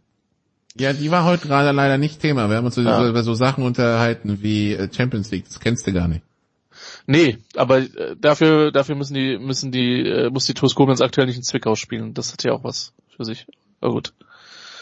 Wir erinnern uns an dieses Pokalspiel gegen Dresden. Aber gut. Naja, lang lang ist ja. Damals. Schon, damals. Ja, die NFL-Teams äh, stehen soweit fest. Die Cuts sind durch. Jetzt warten wir eigentlich nur noch, dass es losgeht. Ähm, ein paar Sachen haben wir trotzdem, die wir uns anschauen können, weil ähm, ist immer ja die, diese Cuts und diese Saison und äh, da, da passieren immer wieder interessante Dinge. Eine Sache, die nicht passiert ist, ist ein Trade von Jonathan Taylor. Ähm, ja der will getradet werden. Da haben die Colts ja erst gesagt, nee Junge, ist nicht. Dann haben sie sich selbst eine Deadline gesetzt, bis das passieren könnte. Das war letzte Woche. Irgendwie hat wohl Miami angerufen und angeblich war auch Green Bay interessiert, aber äh, man, also entweder der, der Asking-Preis war zu hoch oder das, was die Teams geboten haben, war zu niedrig. Äh, jetzt haben wir die Situation, dass äh, also der unzufriedene Spieler ist immer noch da. Er könnte immer noch getradet werden. Die ersten vier Wochen kann er auf jeden Fall nicht spielen, weil physically unable to perform list. Ähm, wir, Christian, als gute Katastrophentouristen haben uns Indy ganz oben auf die Liste gesetzt. Ähm, wie siehst du die Chancen, dass wir sie wieder runternehmen? Oh, Indianapolis ist super. Also was, was vor allen Dingen, glaube ich, das Ding ist, dass Jim Esther irgendwie jedes Mal sagt, ja, ich muss meinem General Manager das Reden überlassen und mischt sich dann halt am Ende doch wieder öffentlich ein. Ähm, was freundlich ausgedrückt nicht immer zwingend zur Verbesserung der Situation beiträgt. Und äh, es ist natürlich für Running Backs wirklich ein Problem, wie, wie undervalued die, die, die Position aktuell ist. Bei den Chargers hat man gesehen, dass man sich ja mit Eckler, äh, Eckler auf einen Vertrag geeinigt hat, äh, zumindest kurzfristig ihm da ein bisschen, ein bisschen geholfen hat, nachdem der ja auch nicht offensichtlich die Offers bekommen hat, die er wollte. Und es geht ja nicht nur um die Trade-Offers, sondern der Berater von Taylor wird relativ klare Vorstellungen haben, wie eine Vertragsverlängerung aussehen wird.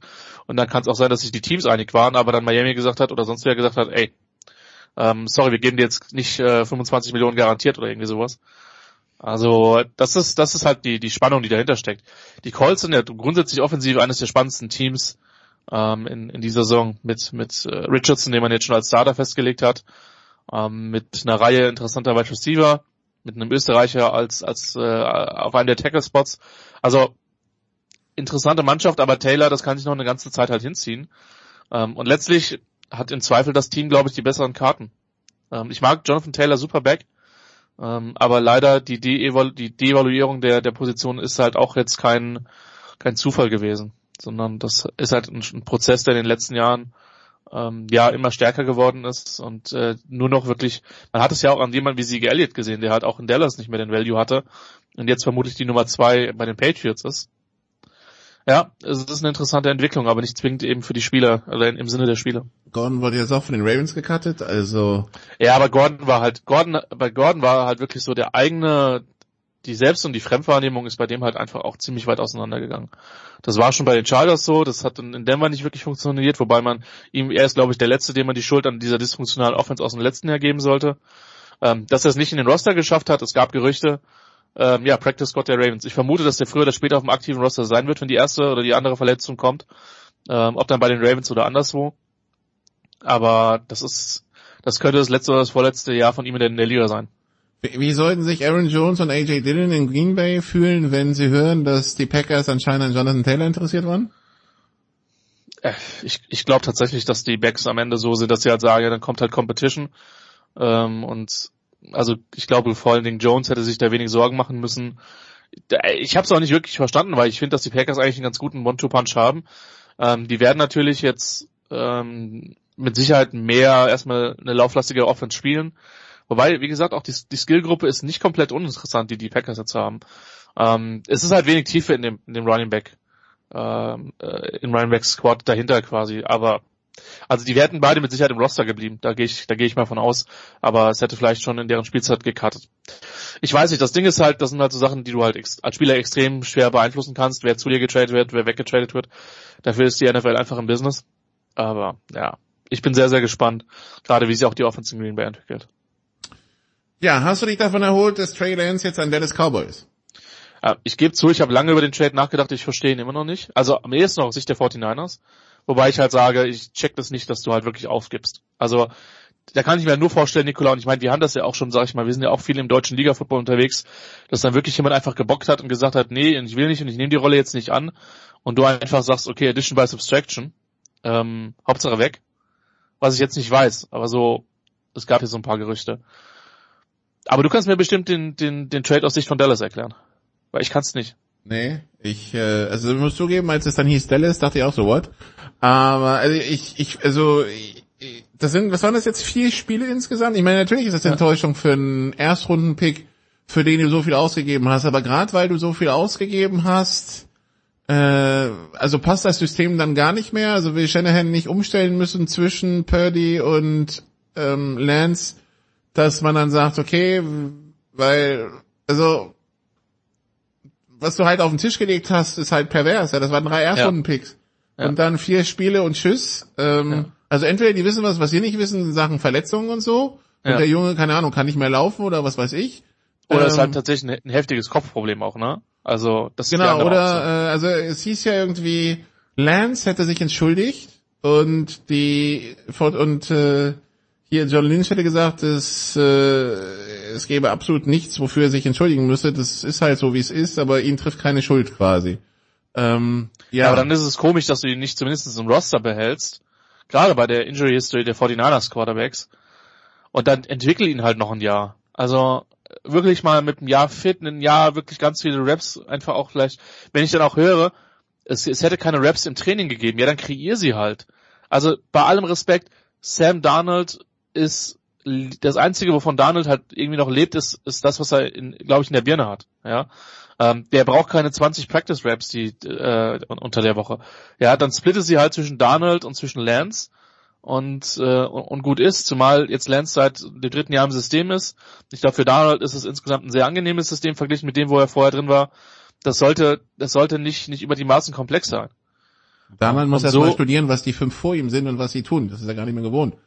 Ja, eben. Und so, und so gibst du halt, so gibst du halt für einen Viertrunder, der einen gewissen Wert halt hat, aber es ist halt, ich bin ja, Nikola, du kennst mich, ich bin ja eher so ein Typ, der sagt dann, wenn du halt einen Fehler gemacht hast, dann korrigieren lieber schnell, aber korrigiere ihn. Aber da verstehe ich tatsächlich nicht, dass man nicht ein bisschen mehr Geduld hat. Zumal, und auf der anderen Seite wundert es mich halt auch, dass offensichtlich nur Dallas ähm, bereit war, einen Viertrunder zu bezahlen. Zumal das ja vermutlich eher ein später Viertrunder sein wird. So. Also, ähm, wenn ich jetzt, was weiß ich, Tampa Bay, ähm, Washington, keine Ahnung. Also ist ja nicht so, dass alle Teams komplett set auf Quarterback sind. So war zum Denver so. Ja, also keine Ahnung. Aber hat sich nicht so ergeben.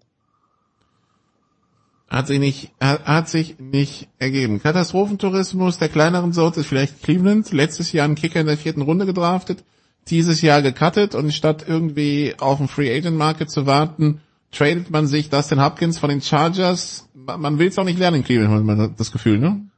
Nee, und wir haben ja dieses Jahr mit direkt wieder die nächste Chance, weil auch der, der Kicker, und der ist der Weg zu den 49ers wiederum relativ nah, den sie gedraftet haben. Der hat wohl im, im Training alles getroffen, aber in der Preseason das eine oder andere. Nikola, du weißt ich bin kein Typ, der gerade was den NFL Draft betrifft, mit Wahrheiten um sich raushaut. Wir wissen aber, dass die Korrelation zwischen Draftposition und Kicker non-existent ist. Die gibt es nicht. Ähm, und wenn ist es keine gute, muss man dazu sagen. Ja, ähm, du draftest keine, keinen Kicker, vor allen Dingen nicht irgendwie vor dem, vor den Compicks in der siebten Runde. Ähm, die, die Patriots haben die Erfahrung ja in den letzten Jahren auch schon gemacht. Ja, also ähm, ja, ist bitter für York, ähm, weil da natürlich einiges an Druck äh, dahinter steht. Ähm, die Chargers hatten tatsächlich das erste Mal in gefühlt 100 Jahren zwei gute Kicker im Roster. Ähm, und deswegen war es fast klar, dass Hopkins, der das Duell gegen Cameron Dicker verloren hat, ähm, irgendwo unterkommen wird. Ähm, war ja nicht der einzige Trade. Ich glaube, die Titans haben sich auch einen Nick Folk, ja. Kicker ertradet, genau Nick Folk ähm, von den von den Patriots und Lutz. Da bin ich tatsächlich überrascht, dass, dass die Saints halt lieber den Pick und Lutz abgegeben haben, als den anderen, den anderen Kicker vielleicht ähm, gecuttet haben, weil der hat für mich dann doch noch einen gewissen Value. Es war, glaube ich, ein guter Trade für Denver. Also interessant. Ähm, aber ja, Kicker draften, vierte Runde, werde ich, glaube ich, solange sich in den Korrelationen nichts ändert, Nikola immer draufhauen und ähm, tut mir ein bisschen leid für den Jungen, aber es, das ist halt, das ist halt das, das Business, das ist halt die NFL. Wie Plex hat es sich gelassen, dass die Patriots erstmal außer Mac Jones beide Quarterbacks waven, also sowohl Bailey Zappi als Malik Cunningham, nur um sie dann, äh, weil keiner zugegriffen hat, wieder ins Practice Squad zu packen? Um, ähm, Cunningham keine Überraschung, der hat ja auch viel Wide Receiver gespielt, das war auch mehr ein, ein Athlet, wo ich, wo ich sagen würde, der wäre mit seinem Skillset für ein europäisches Team wäre der halt super, weil den kannst du auf Quarterback und auf Wide Receiver stellen ähm, weil er beides, beides kann. Äh, ich sag mal so, der Weg als Quarterback war schon ziemlich lang aus, äh, aus Louisville. Bei Zappi bin ich tatsächlich überrascht, weil ich weiß nicht, wie es dir ging, Nikola. Für mich sah der zum Teil wie der bessere von den beiden Quarterbacks aus. Und ich bin noch viel überraschter, dass den auf dem Waiver Wire keiner genommen hat. Das check ich nicht. Ja, das, also, das, das, das überrascht mich fast mehr. Ja. Äh, dass Ding sich keiner geschnappt hat, also dass das wirklich gut gegangen ist, die Nummer äh, ich weiß nicht, bei, bei den Patriots muss man immer vorsichtig sein. Äh, vielleicht, keine Ahnung, hat er zu große Ambitionen und man wollte ihm ein bisschen mhm. Demut beibringen, ja, man, man, man weiß ja nie mhm. bei Belichick.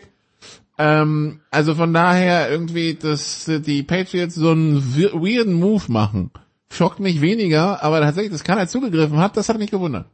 Aber der Track Record bei den Patriots in der, in der Free Agency und auch im Draft ist halt auch nicht überragend gut in den letzten Jahren, ne? Das sagt man, genau. Also es hat mich sehr ja, Aber du hast ja ein bisschen Tape von Seppi. Das ist jetzt kein, das ja, ist jetzt nichts irgendwie so, der wurde gedraftet, hat irgendwie ein bisschen Preseason gespielt und ansonsten hat ja. er nur auf der Bank geschmort. Der hat ja letztes Jahr gespielt. Das heißt, du, ja. du hast ja Sachen gesehen und das war ja nicht schlecht, ja? Also, äh, verglichen mit was teilweise in der Liga an Backers rumlaufen, würde ich sagen, mit, mit dem jungen Seppi, da kannst du vielleicht was aufbauen, aber keiner ist, schien keiner interessiert. Ja, also mich hat's, mich hat's sehr überrascht. Ähm, mich hat's sehr, sehr überrascht äh, dass, dass da keiner zu, zugeschlagen hat. Was mich vor allen Dingen halt auch wundert, ist, ähm, dass sie halt jetzt de facto erstmal nur einen Quarterback in, im Roster haben, weil du hast ja dieses Jahr quasi diesen Emergency Quarterback, was es ja nochmal attraktiver macht, vielleicht noch einen weiteren Quarterback auf die 53 zu nehmen, dritten. Ähm, dass du halt, ich finde ja übrigens, dass es eine vernünftige Regel ist. Dass eben so Geschichten wie, gut, Kendall, Kendall Hinton, der übrigens diese Woche, diese Woche auch gecuttet worden ist von den Broncos, ähm, während Covid war eine besondere Situation, ähm, aber dass man da zumindestens noch jemanden hat, der die Position wirklich spielen kann und du da nicht irgendwie ein hartes Option und, äh, und Winkelballer äh, zeigen musst. Ähm, äh, aka die Sache, die wir letztes Wochenende hatten und übernächstes Wochenende wieder haben werden. Aber ja. Schöne Grüße an den Bodensee. Ja. Äh, ja. Nee, nicht schön, ja, aber vom, vom Practice Squad kann ihn die ja theoretisch jener runter sein. Ne? Richtig. Ne? Und das ist halt das Ding, so du bist halt eine Verletzung weg und wer ist dein Backup? Ich weiß nicht, ob sie spekulieren. Ich müsste jetzt gerade mal schauen, ob die, boah, ich glaube, Heuer hat's in den Kader von den Raiders geschafft. Das wäre so die, die erste Option, die mir einfällt. Ja, Heuer ist im Roster. Die, haben die, die Raiders haben vier Quarterback. Äh, wenn ich es richtig sehe, wenn das aktuell ist, haben sie vier, drei Quarterbacks äh, behalten. Sowohl O'Connell, den sie in der vierten Runde gedraftet haben, äh, der eine gute Preseason hatte, als auch Heuer als Bäcker von Garoppolo. Ich weiß nicht, ob man damit ein bisschen drauf spekuliert hat, dass halt Heuer gecuttet wird äh, und man den sich dann quasi nach, nach New England zurückholt. Scheinbar nicht, aber das, das äh, ein Ex, also man, man muss auch gucken, wer Coach in, in Las Vegas ist, ne? Also. Ja, ja, klar. Also der wird, der wird heuer halt mit einem gewissen Value äh, schon schon entsprechend äh, entsprechend versehen. Also das, das war, glaube ich, relativ, relativ offensichtlich. Und ja, ich, also die, die drei sind effektiv Quarterbacks. Ich habe jetzt gerade nochmal nachgeschaut. Bei den aber, aber eine schöne Karriere für Heuer. Ich meine, der ist jetzt schon 15 Jahre dabei, hat 32 ja. Millionen Dollar verdient. Ja. Oh, ich meine, er hat jetzt nicht so viel zeigen müssen, aber weil System passt, ja, geht's immer wieder Texans, Patriots, jetzt Raiders, ja. Solange seine, solange er den Coach in der Liga hat, wird er einen Platz in der Liga haben, ja. Ah, Es ist, es ist fantastisch, es ist wunderschön. Bosa, Holdout bei den 49ers. Problem ja oder nein? Die Defense ist halt insgesamt immer noch sehr, sehr gut, aber es ist halt ein Problem, wenn er endlich auf dem Platz steht. Weil er halt dafür gesorgt hat, dass ganz viele andere in der Defensive Line ähm, halt die, die 1 gegen 1 Matchups bekommen. So Interior ist halt, sieht halt richtig gut aus mit Hargrave und Armstead. Dahinter haben sie noch Kinlaw. Das ist auch ein First Rounder, der leider noch nicht so funktioniert hat, wie wir das gehofft haben. Ähm, sehr, sehr interessante Unit. Bin sehr gespannt, was Drake Jackson in seinem zweiten Jahr macht. Aber ja, es ist ein Problem, weil wenn dein bester Spieler äh, nicht spielt, dann ist es immer schlecht. Also, sorry für die 5 Cent irgendwie in die, in, in, in die Tupperdose, aber ja. Oder ins Phrasenschwein. Aber es ist halt. Ich, ich glaube, dass sich das früh nicht auf, nicht auswirken wird. Oder nicht so stark auswirken wird. Ähm, aber. Wie gesagt, es ist, es ist einer der Unterschiedsspieler in der Liga. Und das, den willst du auf dem Platz haben. Ähm, genau. Also, äh, wie gesagt, gecuttet ist alles. Dann geht's übernächste Woche los, beziehungsweise nee, nicht übernächste, nächsten Donnerstag geht's los. Ähm, NFL, das ist das eine. College Football geht am Wochenende los. Wir müssen jetzt mal reinwerfen, Christian. Die Entwicklungen auf dem Streaming-Markt sind so, dass wir im Augenblick bei den College, College Football, für die Sofa Quarterbacks erstmal überhaupt am Schauen sind, was wir sehen können, damit, wir's, damit wir darüber reden können. Also wir, wir strugglen. Müssen wir ganz offen sagen. Äh, wir strugglen. Ähm, die Rechte in Deutschland haben the, haben The Zone und und äh, und RAN. Das heißt, ich gehe davon aus, dass da auch könnt ihr tatsächlich gerade mal gucken. Ja, aber wenn wir drei Spiele am Wochenende sehen, dann machen wir daraus keinen Podcast, weil das reicht halt nicht. Nee, also der ESPN Player ist eingestellt worden, auch komplett aus dem Nix. Ähm, Kam Mitte Juli die Mail, dass Mitte August Schluss ist und alle so, what? Ja. Ähm, und der ESPN Player war halt quasi die, die Anlaufquelle, weil ESPN ja halt die Rechte für die meisten, äh, für die allermeisten Spiele hat. Und ähm, ja, das war, das hat uns ziemlich, ehrlich gesagt, ziemlich getroffen. Vor allen Dingen mein Geballer irgendwie mit, mit drei Streams irgendwie, ähm, irgendwie anfangen, ähm, und dann, äh, dann halt see, gucken. See was six, ja. So nach dem Motto. Ähm, das war halt, das war halt ein echtes Problem. Und, ähm, ja, das ist, das ist eine, eine, eine miserable Entwicklung, weil du willst den Kram natürlich auch, ähm, äh, auch auf vernünftigen Wege schauen und äh, mir ist das nicht ganz klar. Also man hatte jetzt bei ESPN schon ein bisschen äh, Cost-Cutting tatsächlich gesehen, äh, das, das mit Sicherheit. Aber äh, es sind, auch viele, es sind auch viele Prominente raus bei ESPN. Also äh, ja. Susie Kolber ist raus, Steve Young ist raus. Ähm, also da wurde ja viel umgestrickt, auch vom On-Air-Personal. Ja, also ich habe jetzt gerade gesehen, Pro7 Max hat am hat am Samstag äh, Northern Illinois gegen äh, Boston College mhm. ähm, auf jeden Fall drinne. Und ich, ich schaue jetzt mal gerade, ob ich jetzt auch schon für für The, The Zone entsprechend äh, Spiele finde. So, kurzen Moment. Ja, aber es ist halt echt ein Problem, weil, wie gesagt, du konntest immer relativ viel schauen. Ähm, bei, bei The Zone eingetragen sind jetzt tatsächlich fürs Wochenende ähm, auch um 18 Uhr Northern Illinois gegen Boston College. Ja, super. Ähm, um 21.30 Uhr ähm, Boise State gegen Washington. Äh, und um äh, 1.30 Uhr äh, LSU gegen Florida State sowie um 2 Uhr dann Florida gegen Utah. Das sind tatsächlich so ein bisschen die, die ESPN Top-Spiele. Also ich vermute, dass die dasselbe rechte Programm haben wie, ähm, wie im letzten Jahr. Ähm, ja, das ist, es ist extrem schade. Also es, es, es tut mir ähm, in der Seele ein Stück weit weh, weil College Football eben für mich auch dadurch gelebt hat, dass man, dass es, mir geht's nicht nur um die Spitzenteams, ja, ähm, sondern dass man halt irgendwie, ich habe das jetzt, ähm, wir hatten, wir haben ja im Fußballverein so alle zwei Jahre amerikanische Gäste aus South Carolina. Und ich habe denen gesagt, äh, wenn ich äh, Syracuse, wenn ich so ein schlechtes ACC spiele, am besten noch total verregnet, sowas wie Syracuse gegen Duke an einem, um, um 18 Uhr abends am Samstag sehen will, dann will ich Syracuse gegen Duke an einem verregneten Samstag um 18 Uhr deutscher Zeit sehen, ja, und ja, das ist jetzt halt schwierig. Ja, es gibt so halblegale Optionen über amerikanische Anbieter, wo man halt mit VPN rein muss, aber da würde es wäre zumindest noch offiziell, es wäre keine Piraterie. Es ist einfach schade, dass es keine Lösung gibt und dann quasi ja. diese Entscheidung ein wirklich so halb in die Piraterie treibt, weil ähm, wenn es dann heißt, ja, in der Mail stand ja wortwörtlich drin, ja, ESPN gibt's nicht mehr, du kannst ja College weiterhin auf ran und der Sohn schauen in Deutschland, dann denken wir halt, ähm, ja, das Angebot ist ein Tick kleiner. Ja. Einen ganz kleinen Tick. Ja? Man muss aber auch ehrlicherweise leider sagen, das ist halt einfach eine Realität, dass die College-Blase immer noch eine relativ, eine relativ marginale ist in, in, in Europa und auch in Deutschland. Ähm, das ist leider so. Also, also es gibt halt, und weil sich die Conferences ja ihre eigenen TV-Verträge eigentlich machen, alle machen, gibt's halt keinen übergreifenden Game Pass, der das alles abdeckt. Und ja. Gut, schauen wir mal, wo wir in fünf Jahren sind. Wenn wir jetzt bei dem, mit dem Realignment ähm, sprechen. Also viel schlimmer kann es ja nicht werden, sowohl TV-technisch genau. als Realignment-technisch, genau. nicht? Der Punkt ist, Nicola, wir sind jetzt an einem Punkt, wo es geografisch überhaupt nicht, überhaupt keinen Sinn mehr. Und ich weiß, Stuart Mandel vom, von Athletic hat vor vier oder fünf Jahren mal ähm, quasi die, die Premier League des College Footballs gemacht. Wo er, ich glaube, es ging dann um 38 Programme, ich weiß nicht mehr genau wie viel, oder 24, äh, quasi in einer Liga und hat dann richtig auf die, Entschuldigung, wenn ich so hart formuliere, auf die Fresse bekommen. So, ey, wird nicht passieren, wird nicht passieren. So, was hattest du dann in den nächsten Jahren? Du hast dann quasi die, die Big 12, die jetzt noch besser aussieht, als wir das alle vor zwei Jahren gedacht hätten, aber die Big 12, die, die Texas und Oklahoma mit ihren beiden stärksten Programmen an die SEC verliert. Du hast de facto die Auflösung der, der Pac 12, die nicht nur USC und UCLA verlieren, wie es ursprünglich mal äh, aussah, sondern eben auch Oregon und Washington und jetzt Cal, Oregon State. Äh, jetzt, verlassen, jetzt alle, verlassen alle das sinkende Schiff, ja. So. Das heißt, du hast jetzt und jetzt dann hörst du Florida State ähm, ist so ein bisschen wie der Marktschreier auf dem Hamburger Fischmarkt, der der sagt, äh, der, der aber nichts anbietet außer sich selbst und sagt, äh, übrigens, wir würden auch gerne in die SEC und die SEC im Moment noch sagt, wir brauchen euch nicht. Ähm, aber freust du dich nicht auch schon auf das schöne Big Ten November Duell, ja, wenn die Big Ten hart wird, es kalt wird in Kalifornien bei minus 25 USC gegen UCLA zu sehen?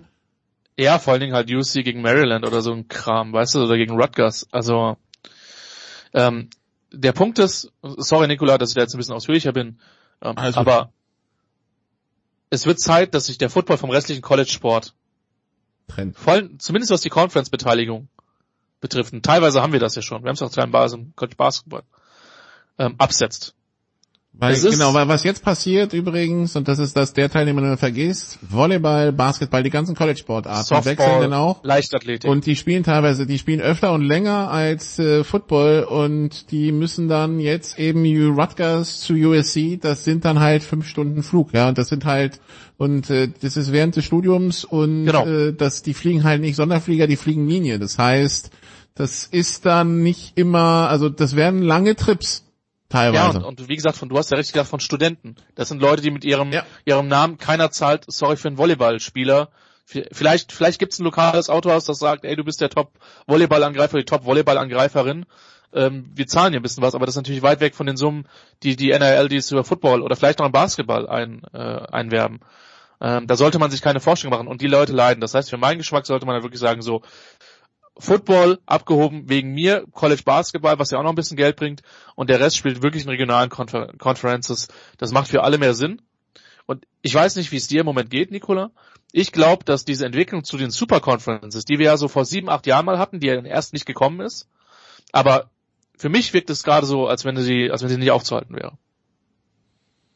Ist halt, äh, ja, ist halt diese weltweite Entwicklung. Ich meine, die, was, äh, die hier, die Super League im Fußball war ja jetzt auch nichts anderes, ne? Nein, und selbst wir versuchen, wir versuchen alles zu bündeln, um noch, hat, noch besseren Geldvertrag zu bekommen, um noch mehr genau. Geld einzusammeln. Ja. Und die Art und Weise, wie die Champions League dann ab 24, 25 strukturiert sein wird, mit diesen Spielen im Schweizer System, ohne feste Gruppen, das war ja das, das war ja letztlich nur äh, ein Entgegenkommen an die Top-Vereine, dass man diese, diese vermeintlichen mehr Top-Spiele mehr generiert, ähm, anstatt dann auf gut Deutsch gesagt, Entschuldigung, wenn ich jetzt so hart bin, PSG gegen Ludo Goretz. Ja, es ist, es ist eine, es ist eine Entwicklung immer mehr zur Spitze hin. Und gerade im College Football, äh, glaube ich, eine, die, und da muss ich dem Kollegen Jan Wegwert wirklich Credit geben. Ähm, weil der hat das mit der, mit dem Einführen der Playoffs, hat er gesagt, da ist die, der, die Box der Pandora geöffnet, geöffnet worden. Ich hätte nicht gedacht, dass es so schnell geht. Wir haben in den letzten äh, Jahren eine extreme Verdichtung, gerade wenn wir uns die Recruiting Rankings, also wer bekommt die besten Highschool-Footballspieler, eine extreme Verdichtung auf fünf bis sechs, vielleicht acht Programme gesehen. Ähm, in der Spitze vor allen Dingen drei bis fünf. Und ähm, ich fürchte, dass es halt so weitergehen wird. Und dann kann es tatsächlich irgendwann sein, dass du 24 Teams in der, in der Big Ten hast, 24 Teams in der, in der SEC und der nächste Schritt, der vielleicht noch kommen wird oder nicht, da bin ich ja noch gespannt, ob und wann das passiert. So wann sagen sich denn halt die, die Power Conferences? Rutgers. Ich weiß, wir haben mich erst wieder eingeladen. Maryland, Vanderbilt, Northwestern. Äh, ihr seid jetzt nicht gerade die Cash Cows für uns. So, Arkansas. Tschüss. So. Keine Ahnung. Äh, Da ist, da ist viel offen, aber wie gesagt, gerade aus, aus deutscher, europäischer Sicht, der, der Streaming-Markt hat sich extrem verschlechtert. Alles weitere werden wir abwarten müssen. Genau, und deshalb, weil Fragen zu den College, zu den Sofa-Quarterbacks allgemein kommen, also ich, ich habe jetzt, muss sagen, ich habe auch einen vollen September. Von daher, wir, wir müssen erstmal schauen, A, wer Ja. wie viel Zeit hat, weil das war bei den Sofa-Quarterbacks bei den letzten, die letzten zwei Jahre wirklich, also ich freue mich für jeden, der, der viele Aufträge hat, aber Ja. ne, da, da fallen wir halt hinten runter und das ist auch komplett normal, ja, weil natürlich nimmt lieber jeder einen Auftrag, wo er bezahlt wird, als die Sofa-Quarterbacks, habe ich überhaupt kein Problem mehr mit. Genau, Und bei College, und bei College Football, wir haben die Crew am Start, die Crew guckt halt im Augenblick sprichwörtlich in die Röhre und äh, muss mal gucken, wie sie sich sammelt, um Expertenwissen zu sammeln. Von daher, ähm, das der Hinweis jetzt für die Sofa-Quarterbacks. Erwartet im September jetzt nicht zu viel. Ähm, wir versuchen, das Ganze wieder auf die Schienen zu bekommen, nur die äuß das sind äußere Umstände, die uns irgendwie da reinschießen. Um es mal so zu So formulieren. ist das. So ist das. Und ich wir glaube, würden dass, gerne, wir müssen mal schauen, wie wir es hinbekommen, ohne dass wir alle dran kaputt gehen oder arm werden. Genau, erstens, erstens das und ich glaube halt, dass es bei mir halt ganz stark einfach auch drauf, drauf hinauslaufen wird, relativ viel dann Highlight, Highlights zu sehen. Ne? Also da muss man ja zum Glück sagen, ähm, ist dann relativ viel an, viel dann da am nächsten Tag, aber ähm, das klingt jetzt so pathetisch, Nikola, wenn ich sage, aber es wird ein bisschen was stirbt gerade. So ja, in ist meinem also, Tipp- sag mal so, ich, Sportkonsum. Ich, ich, ich muss sagen, die, die Entwicklung, also vor zehn Jahren starb ESPN America, das ist ja genau zehn Jahre her. Äh, das war schon ein Rückschritt, aber den kommt man irgendwie abfangen, aber der tut jetzt echt weh. Also Und ich bin wirklich gespannt, ob da irgendein Ersatzprogramm kommt, aber das war, das sieht ja nicht danach aus. ESPN hat die Rechte, ESPN hat den ESPN Player zugemacht. Ähm, warum sollten, genau. Ja, alternativ macht man es wieder Producer, man fliegt in die USA. Also ich mache diese Woche, das war es jetzt von mir auch gleich in der Big Show für diese Woche. Der Producer übernimmt gleich. Nächste Woche hören wir uns wieder und dann äh, setze ich mich in den Flieger. Wenn ich es wenn ich's nicht in TV sch- schauen kann, dann halt drüben. Und äh, ja, ich werde Maryland dann äh, unterstützen, bevor sie aus der bevor sie dann rausfliegen aus den Power Conferences. Aber das nur am Rande. Danke Christian, dass du dir Zeit genommen hast. Ähm, das war's vom Football in der Big Show. Das war's von mir in der Big Show. Hier geht's weiter mit dem Producer, der gefühlt aus dem Bett gefallen ist und sich heute früh am Morgen amerikanischer Uhrzeit natürlich rangesetzt hat an die Aufnahmegeräte und weitere Gespräche geführt hat. Big Show 625 bei Sportradio 360. Tschüss Malta, hallo New York.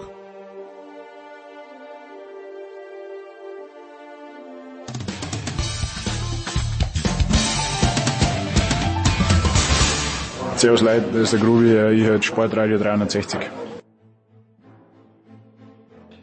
Die Big Show 625 und ich freue mich, dass es ich freue mich sehr, dass es klappt. Letzte Woche, äh, also Dre auf dem Weg nach Frankfurt, muss vielleicht nochmal umdrehen, dann äh, hat er es doch geschafft und ist jetzt in Okinawa angekommen.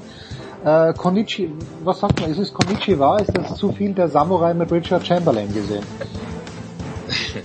Nikonichiwa ist wirklich noch äh, aktuell. Ähm, bei Nara sagt wohl so ziemlich keiner mehr. Das ist immer so Arigato Gozaimasu, glaube ich. Was, das, das heißt Danke, so ich weiß. Also, aber ich bin auch nicht äh, weitergekommen in meinem Vokabelstudium, wenn ich ehrlich bin. Aber es gibt verschiedene Sachen, die man sagt. Also zum Beispiel guten Tag, wie bei uns natürlich auch den guten Abend und so. Aber ich komme mit Konnichiwa, glaube ich, ganz gut zurecht. Zumindest beschwert sich keiner. Aber das macht die eh keiner. Die sind alle so mega freundlich. Ja, Äh, Das ist einem fast schon peinlich.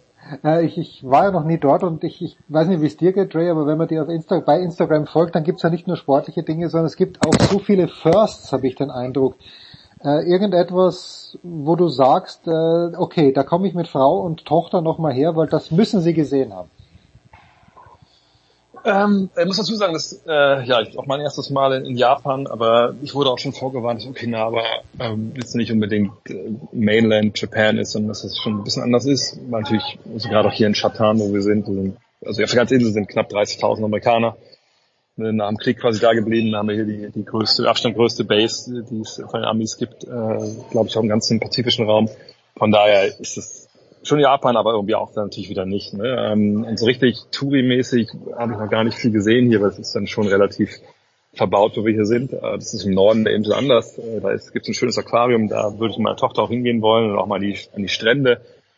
Aber bisher muss ich sagen, das First für mich, also das, was mich am meisten beeindruckt, ist das Essen. Ich wusste schon vorher, dass mir das sicherlich Spaß macht.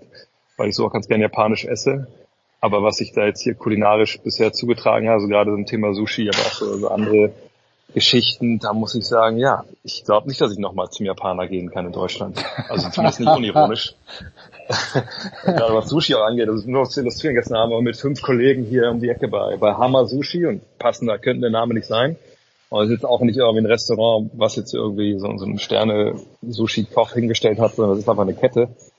Und da gehen wir rein, zu, waren gestern zu fünft, äh, haben da jeder aber richtig zugeschlagen. Im Endeffekt war die Rechnung, glaube ich, 120 Euro. So. Und da, da denkt man, okay, wieso ist bei uns der Fisch eigentlich so teuer? Aber gut, das ist halt so. Ähm, wahrscheinlich Schnitzel hier kommt ein bisschen mehr Geld. Aber nee, ist wahnsinnig gutes Essen. Äh, das, das kann ich nur empfehlen. Auch viel mit, gestern hatten wir auch, äh, vergessen, ein kleiner Schnorcheltrip, der war jetzt selber nicht so cool, aber das Essen danach, es war halt so, muss ich vorstellen, quasi also Rindfleisch, drin ist es noch Medium und draußen ist es aber paniert. Habe ich noch nie gegessen, aber hat unglaublich geil geschmeckt. Von daher, äh, kulinarisch bin ich hier vollkommen angekommen. Großartig. Und äh, die deutsche Nationalmannschaft äh, ist mit drei Siegen in die Weltmeisterschaft gestartet. Jetzt geht's dann gegen Slowenien. Äh, die Partie gegen Australien war wahrscheinlich die herausragende. Mit einem noch herausragenderen Dennis Schröder. Ich, die Stimmung, wo liegt, wo, worin liegt die Gefahr? Dre, dass sie alle zu geil sind, jetzt schon um die Medaillen zu spielen? Oder gibt's gar nicht so etwas wie Gefahr, weil Gordy und Dennis das Team so im Griff haben, dass es wirklich, wirklich stimmt, dass Deutschland mit zu den Favoriten zählt?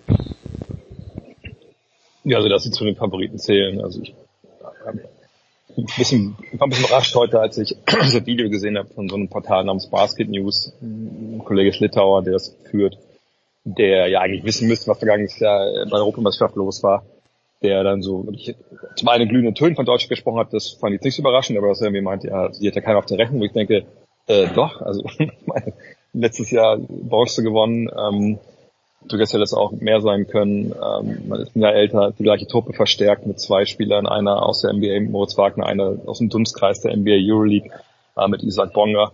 Äh, also dass das jetzt nicht Laufkundschaft wird, äh, die aus Deutschland da jetzt hier antritt, das war, glaube ich, ja jedem klar. Und ähm, von daher gibt es ja auch vor dem Turnier gesagt, äh, wenn du mir sagst, äh, ich komme zur Zeit zurückgereist, Deutschland ist Weltmeister geworden, dann würde ich sagen, oh, das ist eine Überraschung, aber ich würde nicht hinten umkippen und sagen, boah, das ist eine absolute Sensation, das hat niemand kommen sehen. Also Deutschland ist schon so gut, dass, dass sie durchaus über alle jegliche Farbe von Medaillen nachdenken können. Aber und das ist natürlich die Krux bei diesen äh, Fieberturnieren. Das ist jetzt ja nicht die NBA. In der NBA, wenn du eine sieben Spiele-Serie maximal spielst, äh, dann gewinnt in der Regel die bessere Mannschaft.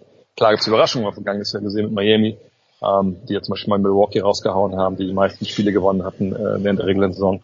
Aber wenn du sieben Spiele machst, dann hast du natürlich einen großen Margin of Error. Also wenn du mal einen Fehler machst als Favorit, ja mein Gott, dann hast du noch sechs andere Spiele vielleicht, wo du es wieder gerade bügeln kannst. Und wenn du es nicht gerade bügeln kannst, dann warst du vielleicht auch nicht die beste Mannschaft. Dann müssen wir aber mal ehrlich sein. So, und jetzt ist aber hier so, dass nach dieser ersten Zwischen, nach der ersten Gruppenphase sind ja die beiden besten Teams der beiden Gruppen hier aus Okinawa, das schon angesprochen, Georgien und Slowenien auf der anderen Seite, auf der einen Seite Australien, Deutschland, auf, auf der anderen kommen in diese nächste Gruppenphase und spielen jetzt noch gegen die beiden Teams aus der anderen Gruppe. Und da kannst du jetzt, ne, du kannst quasi nur ein Spiel verlieren. Also wenn Deutschland meinetwegen jetzt gegen äh, Slowenien, glaube ich, verliert, genau, äh, und Australien schlägt Slowenien, es kommt irgendwie zu diesem Dreiervergleich, und dann steht der Korb hin, all dieser Blödsinn, dann kannst du halt rausfliegen, obwohl du nur ein Spiel verloren hast. Ähm, gleichzeitig danach kommst du ins Viertelfinale und wenn du da verlierst, hast du auch keine Medaille gewonnen. Und dann ist, aber das ist ja auch dann K.O.-Phase dann. Also das, das ist ja das, alles das Schöne an so Fieberturnieren, dass es eben dann hochdramatisch wird äh, und du einfach auf dem Punkt fit sein musst, weil es nur ein Spiel gibt. Ähm, auf der anderen Seite ist es dann natürlich, kommt es immer wieder zu solchen Überraschungen. Auch in den letzten Jahren gab es es immer wieder.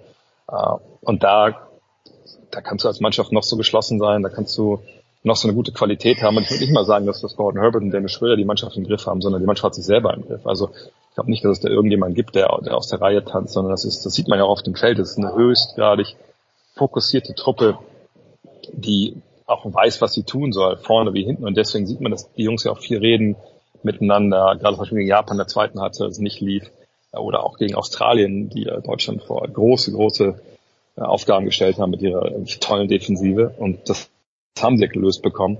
Um, ähm, und das sind alles Zeichen, dass es eine Truppe ist, die sich auf einer Mission befindet. Ne? Auch, auch anders als vergangenes Jahr. Vergangenes Jahr wollten sie natürlich unbedingt was mitnehmen von, äh, bei der Heim-EM.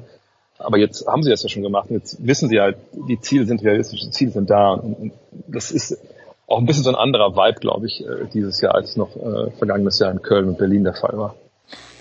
Ähm, zu Dennis komme ich gleich, aber nur weil du Moritz Wagner angesprochen hast. Wie geht's Franz Wagner? Ist es realistisch, dass äh, Franz Wagner gegen Slowenien zum Einsatz kommt? Ist es notwendig, dass er zum Einsatz kommt? Erstmal geht's ja gegen Georgien, äh, wenn ich richtig Ah, okay. Ähm, Spielplan falsch gewesen. Okay, gut, ja. Ähm, man spielt jetzt gegen den zweiten aus seiner Gruppe. Ähm, da würde ich sagen, weiß ich nicht, 60, 40, 70, 30, dass er mitspielt. Ähm, allerdings ist es halt wahnsinnig schwer, bei, bei diesen Verletzungen, Verletzungen irgendwie da reinzugucken, weil er hat natürlich den Vorteil jetzt, dass äh, heute, heute ist frei und morgen, nee, morgen ist weiter. Also gestern war frei, heute ist frei. So, und dann geht's morgen weiter. Also knappe Woche hat er jetzt dann ähm, eben Reko, äh, rekonvaleszent sein können, wenn das Deutsch ist, was ich gerade erzähle. Ähm, was man Japanisch? Ich bin so drin im Japanischen. Ja, ich, ich, ich, ich, ich werde das kurz überprüfen, aber ja. ich glaube, du bist auf einem guten Weg, ja. ähm, und äh, ich, ich bin echt gespannt. Also richtig brauchen, glaube ich, gegen Georgien äh, tut man ihn nicht. Auf der anderen Seite, wenn man jetzt sagt, man braucht ihn aber auf jeden Fall gegen Slowenien, die sich aber auch jetzt nicht so wirklich souverän präsentiert haben bisher, ähm, obwohl sie auch alles gewonnen haben dann ist natürlich aber auch trotzdem schwer zu sagen, dann schmeißen wir ihn da wieder rein. Der Trainer hat gesagt, äh, er möchte ihn einmal richtig im Training sehen. Heute hat er wohl nicht 5 gegen 5 trainiert. Ähm, von daher würde ich eher vermuten, dass er wahrscheinlich nicht spielt gegen Georgien. Aber wie gesagt, man weiß es nicht. Eine Knöchelverletzung, manchmal tut's weh, die Schwellung ist schon raus und weiß nicht wirklich warum. Dann ist immer die Frage, will man was riskieren? Dann spricht natürlich dann auch nicht nur Franz Wagner mit und, und die medizinische Abteilung, sondern auch die, äh, die Orlando Magic. Es gibt ja eine äh, Physiotherapeutin, Schrägstrich, äh, Krafttrainerin der Magic, die mit dabei ist, weil man mit Franz Wagner und, und, und Moritz zwei Spieler hier hat. Ähm, und sogar noch im anderen Team bei den Australiern ist noch Joe Ingles, der auch in Orlando spielt. Äh, und Goga Pitaz ist ja auch noch hier aus Georgien. Okay. Ähm, aber natürlich gucken die natürlich auch drauf. Vergangenes Jahr, als Moritz Wagner nicht mit äh, zu Eben gefahren ist, hat man ja auch gesagt, Knöchelverletzungen. Äh, da hat man ganz eng abgestimmt mit den, mit den Behandlungen. Das macht man jetzt wieder.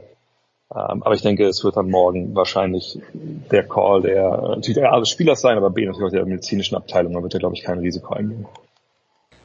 Jetzt kennst du Dennis ja extrem gut. Äh, ich möchte sagen, du warst nicht unwesentlich daran beteiligt, äh, weil du in Dennis ja interviewt hast und hoffentlich äh, habe ich oft genug die Quellenangabe gegeben, weil ich weiß, dass manche Medien darauf verzichtet haben. Aber diese, dieser Einsatz, den Dennis zeigt für das Nationalteam, und das ist ja nicht das erste Mal, dass er das jetzt hier macht. Ähm, woher kommt das? Worin gründet das, dass Dennis, wenn er das Nationaltrikot anzieht, ja nochmal zehn Prozent mehr geben kann? Wo du denkst, er, er kann nicht mehr geben, aber irgendwie mein Eindruck ist wirklich, kaum hat er das Deutschland-Trikot an, da geht immer noch ein bisschen mehr. Ja gut, wenn man seine Zahlen so anschaut, dann denkt man natürlich schon, dass wir das natürlich bessere Zahlen als jetzt bei den Lakers. Ähm, aber das hat natürlich auch viel damit zu tun, welche Rolle er zum Beispiel jetzt vergangenes Jahr oder vor, vergangenes Jahr auch gespielt hat in der NBA und jetzt halt bei der Nationalmannschaft. Also hier ist er ja, so meine so sagen, der beste Spieler. Er ist der Spieler mit der ähm, Qualität, die einfach den Unterschied macht. Man hat es ja gegen Australien gesehen, unfassbar gute Verteidigung, die die gespielt haben, super abgestimmt auf die deutsche Mannschaft, tollen Athleten am Ball. Und selbst die lässt er natürlich jetzt nicht an jeden Angriff stehen, dann wäre es ja vielleicht ein bisschen zu leicht, aber, äh, aber ne, oft genug geht er an denen einfach vorbei und, und reißt dann halt äh, Löcher für andere und diese Qualität, diesen Antritt, den er halt hat, den, den sehen wir sonst hier bei dieser WM. Also wenn überhaupt, dann vielleicht noch bei Shea Gilgis Alexander in, in Oklahoma City, vielleicht noch bei, bei Anthony Edwards äh, von den Amerikanern und das, das war's dann aber auch schon. Also was die Schnelligkeit angeht, ähm, muss diese Chance oder diese, diese was Fähigkeit angeht, so den Gegner in eine Bedulie zu bringen, dass jemand helfen muss und dann gehen irgendwo anders halt dann Räume für die Mitspieler auf. Das ist schon was, was Dennis da macht. Das ist in, in der Fieberwelt nicht einzigartig, aber es ist ganz, ganz hohe Qualität, die es nicht oft gibt. So. Ähm, das ist in der NBA ein bisschen anders. Ne, in der NBA ist dann auch so, in der Regel, wenn er dann in der Mannschaft spielt, dann gibt es sicherlich immer ein, zwei Spiele, die besser sind. Ähm, und wenn er dann auch noch wie in, bei den Lakers vergangenes Jahr eben mit einer Mannschaft spielen muss, die halt nicht unbedingt seine Stärken akzentuiert. Ne? Der hat ja nicht den Ball so oft in der Hand gehabt, sondern war meistens dann auch so abseits des Balles eingesetzt. Ähm, dann kann er einfach diese, diese Qualität, die hat auch nicht so durchbringen. So, und ähm, von daher sieht man jetzt hier bessere Zahlen. Aber natürlich ein Selbstverständnis natürlich auch. Ähm, er hat Bock auf die Nationalmannschaft. Wir uns erinnern, äh, in dem Sommer vor Olympia hat er nicht gespielt. Äh, da gab es doch damals Vertragsprobleme und so. Ähm, und dann war er trotzdem beim Qualifikationsturnier mit dabei äh, in Split damals für Olympia, äh, hat er sein, auch sein Commitment gezeigt und von daher, ich glaube, es geht aber auch für alle, die dabei sind. Die haben einfach wahnsinnig Bock da drauf und, und Moritz Wagner hat zu mir vergangenes Jahr nach der EM, dann haben wir so auf so einem Podcast nochmal so einen Nachklapp gemacht, hat er gesagt, äh, naja, wir, haben's, wir wollen es wieder sexy machen, äh, in deutscher Basketball zu spielen oder für deutscher Basketball zu spielen auch. Und das sieht man halt und da geht er halt voran ähm, mit Einsatz und, und alle anderen machen es genauso. Und das ist ja auch, sagt eine von der großen Qualitäten dieser Mannschaft, dass eben jeder sich da halt äh, aufopfert, der die Zeit investiert, aber eben auch mit der, mit der Rolle zufrieden ist. Ähm, ich meine, ich bin ja lange genug dabei und war auch schon oft genug auf Fieberturnieren, wo es regelmäßig Mannschaften gab, die einfach eigentlich viel höhere Qualität hatten, aber dann viel früher gescheitert sind, als man eigentlich dachte, einfach weil die nicht zusammenstanden, weil die nicht die Opfer bringen wollten. Und das zeigt diese Mannschaft einfach wahnsinnig aus, dass sie eben Leute haben, die eben die Fähigkeit haben, aber die eben auch das mitbringen, was eine Mannschaft halt ausmacht. Und das macht aber auch wahnsinnig Spaß, dieser Mannschaft halt zuzuschauen. Also ich kann es ja nicht beurteilen, wie weit die Basketball-WM auch die deutschen Fans abholt außerhalb der Basketball-Bubble. Also ich bin mir sicher, in der Basketball-Bubble herrscht sowas wie Euphorie in Deutschland. Das hoffe ich auch sehr. Jetzt hat Heiko vorhin ja sicherlich auch zu Recht gesagt, ja, ich, ich habe hier tatsächlich beim Durchzeppen äh, schon ein bisschen was von den Amerikanern gesehen aber jetzt auch nicht so, dass Sportscenter sich darauf zentriert, was eh klar ist, weil hier sich alles um die NFL dreht. Aber äh, wie schätzt du die Amerikaner ein? Sind die auch bereit, äh, die, die, die extra Mile zu gehen, Opfer zu bringen füreinander, haben auch alle drei Spiele gewonnen, haben ein ganz großes Point Differential und haben vor allen Dingen mit Steve Kerr jemand an der Seitenlinie, wo ich sage, jedes Team, das Steve Kerr betreut, dem wünsche ich den Titel, die Siege. Wie, wie gefallen dir die Amerikaner? Also nicht nur Steve Kerr, Alex Bolster sitzt ja als Assistent auf der Bank ja. äh, und ich denke, das kann auch mal ein Heimvorteil sein, weil der ist ja philippinische Abstammung. Ähm, hat sich auch davor lange darüber geäußert, wie das für ihn ist, da jetzt auf den Philippinen jetzt zu sein. Ähm, ja, trainermäßig natürlich weit vorne. Klar, wenn man die Spiele sich anguckt, dann fehlen natürlich so diese ganz, ganz großen Namen wie Steph Curry oder ähm, Anthony Davis, LeBron James, die finden sich da jetzt natürlich nicht. Äh, Jason Tatum, Kevin Durant, Devin Booker. Aber das ist natürlich eine Truppe, die, wo man so ein bisschen sieht, wo die Reise für die Amerikaner auch so ein bisschen hingeht. Sie hatten zuletzt auch nicht den größten Erfolg äh, bei einer Weltmeisterschaft. Ähm, und diese Mannschaft jetzt ist eine, wo man sagen kann, okay, die haben mit Anthony Edwards oder mit Austin Reeves, der jetzt gerade wahnsinnig gut aufspielt. Jüngere Spieler, von denen wir vielleicht in zwei, drei Jahren dann sagen, ach, der ist ja auch schon ein Superstar. Aber jetzt war es noch nicht. Also wer jetzt, glaube ich, da auf den, den Bandwagon aufspringt, der, der kann dann später sagen, ja, ich fand die schon gut, bevor sie cool waren. Ähm, aber es ist halt eine Mannschaft, glaube ich, wo sich die, die, Rollen ziemlich gut schnell verteilt haben. Die sind super variabel, wie schon gesagt, die sind voll gecoacht. Fehlt ihnen der eine Superstar, ja. Fehlt ihnen vielleicht ein bisschen Rebounding, da bin ich gespannt, wie sie das, äh, das kompensiert kriegen gegen die besseren Teams. Ihre Vorrundengruppe war jetzt ja auch nicht super stark. Ähm, da muss man natürlich drauf mal gucken. Wir haben sie auch schon gegen Deutschland gesehen, äh, bei diesem äh, Freundschaftsspiel in Abu Dhabi. Das war ein knappes Spiel. Sie haben gegen Spanien ein knappes Spiel gehabt in der Vorbereitung. Ähm, das ist kein Überteam, aber es ist der Top-Favorit. Das müssen wir schon klar sagen. Ähm, auch natürlich bei anderen Teams auch Spieler fehlen. Serbien, die jetzt auch durch die Vorrunde durch die Gruppenphase geflügt sind. Da fehlt natürlich Nikola Jokic, der mit Abstand beste Spieler, vielleicht der beste Basketballer der Welt derzeit. Ähm, Jan Antetokounmpo bei den, bei den Griechen nicht mit dabei. Ähm, ne? Das spielt natürlich auch den Amerikanern so ein bisschen in die Karten. Äh, aber von 1 bis 12 haben die sicherlich die, die höchste Qualität. Aber sie sind nicht unschlagbar. Ähm, jetzt muss man halt abwarten, wie dann der, was der Turnierbaum dann hergibt. Ähm, auf jeden Fall bin ich, bin ich sehr, sehr gespannt. Äh, sollte Deutschland mal auf die treffen, sich dann das zweite Aufeinandertreffen dann ausgestaltet. Denn äh, da hat nicht viel gefehlt, dass Deutschland hätte auch das erste Spiel nach Derby gewinnen können. Ja.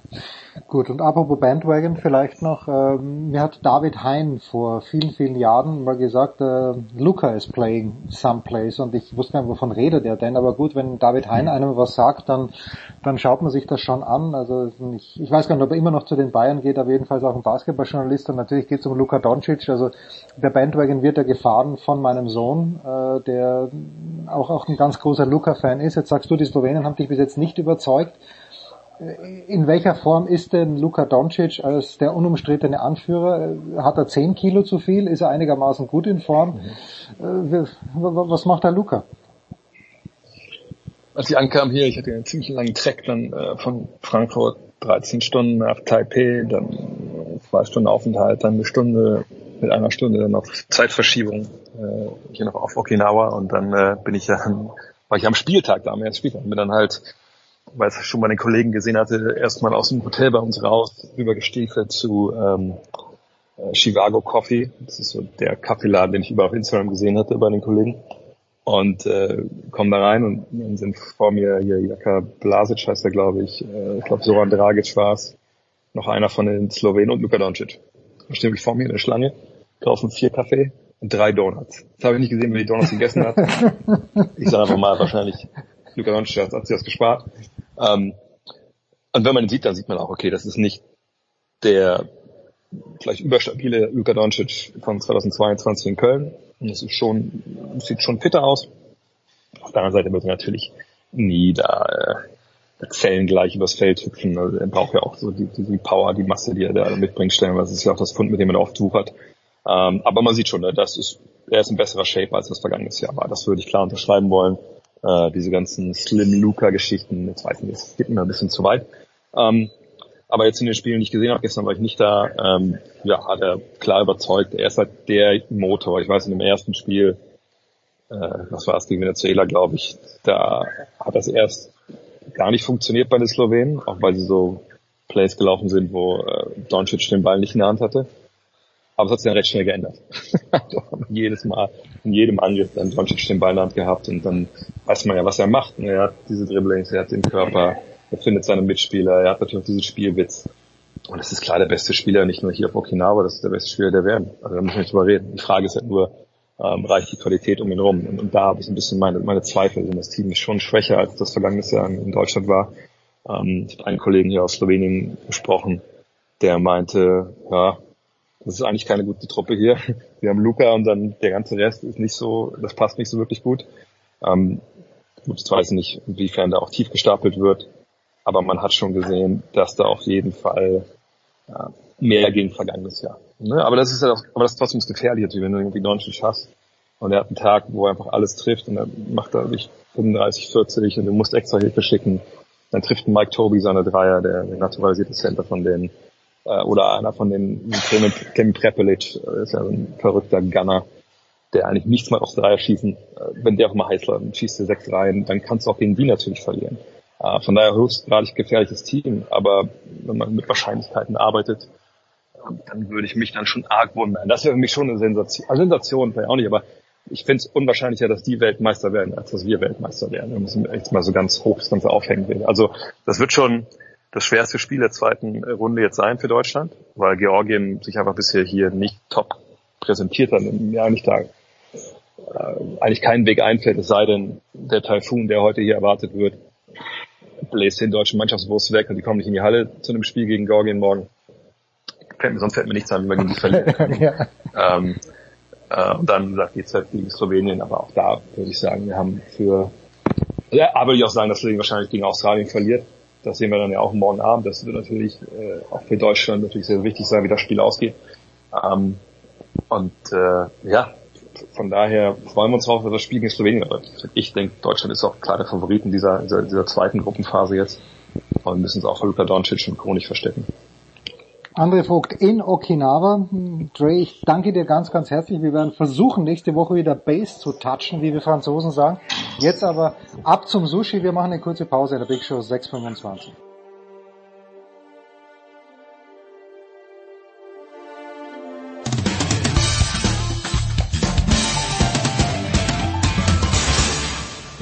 Das ist Daniel Theiss und Sie hören Sportsradio 360.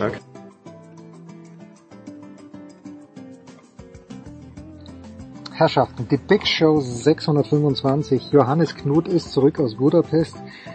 Und Johannes, äh, ungern spreche ich über das Wetter, aber ich, wir lesen hier Schmiede und ich in New York, äh, München geht unter. Und du kommst aus dem Backofen Budapest. Wie geht's dir denn? Also mir geht's eigentlich recht gut. Ich, ich weiß nicht, was soll in München untergehen, die wegen der Fluten oder? Ja genau, äh, es, ist, es, ist, es, muss permanent regnen, es muss Wahnsinn sein. Ja, ja, also es, es hält sich eigentlich. Also die die Isar ist ein bisschen, äh, ist, äh, der der Fluss ist ein bisschen äh, so, so hier und da tritt er so ein bisschen an die Ufer, aber ähm, nein, es, es war eigentlich recht recht moderat. Also das ähm, in, in Budapest war schon doch durchaus durch war durchaus warm, aber das das soll ja auch Leichtathleten ähm, durchaus ganz ganz gut entgegenkommen und haben sie auch genutzt.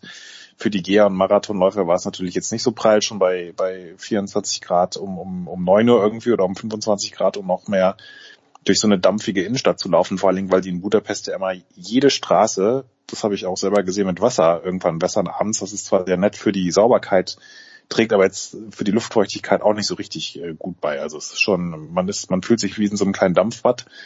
Andererseits äh, haben die Leichtathleten ja auch äh, 40 Grad äh, zur Mitternachtszeit in Doha hinter sich gebracht und ähm, da, da sind äh, nicht, dass ich das verteidigen möchte, aber ich glaube, da, da sind wir, äh, sind viele doch Schlimmeres gewohnt und ähm, ja, mittelfristig wird sicherlich spannend, wie man überhaupt in, in so einem Hitzesommer noch große Ereignisse ausrichten kann. Das hat Sebastian Coe, der Weltverbandspräsident, ja angerissen, aber noch, noch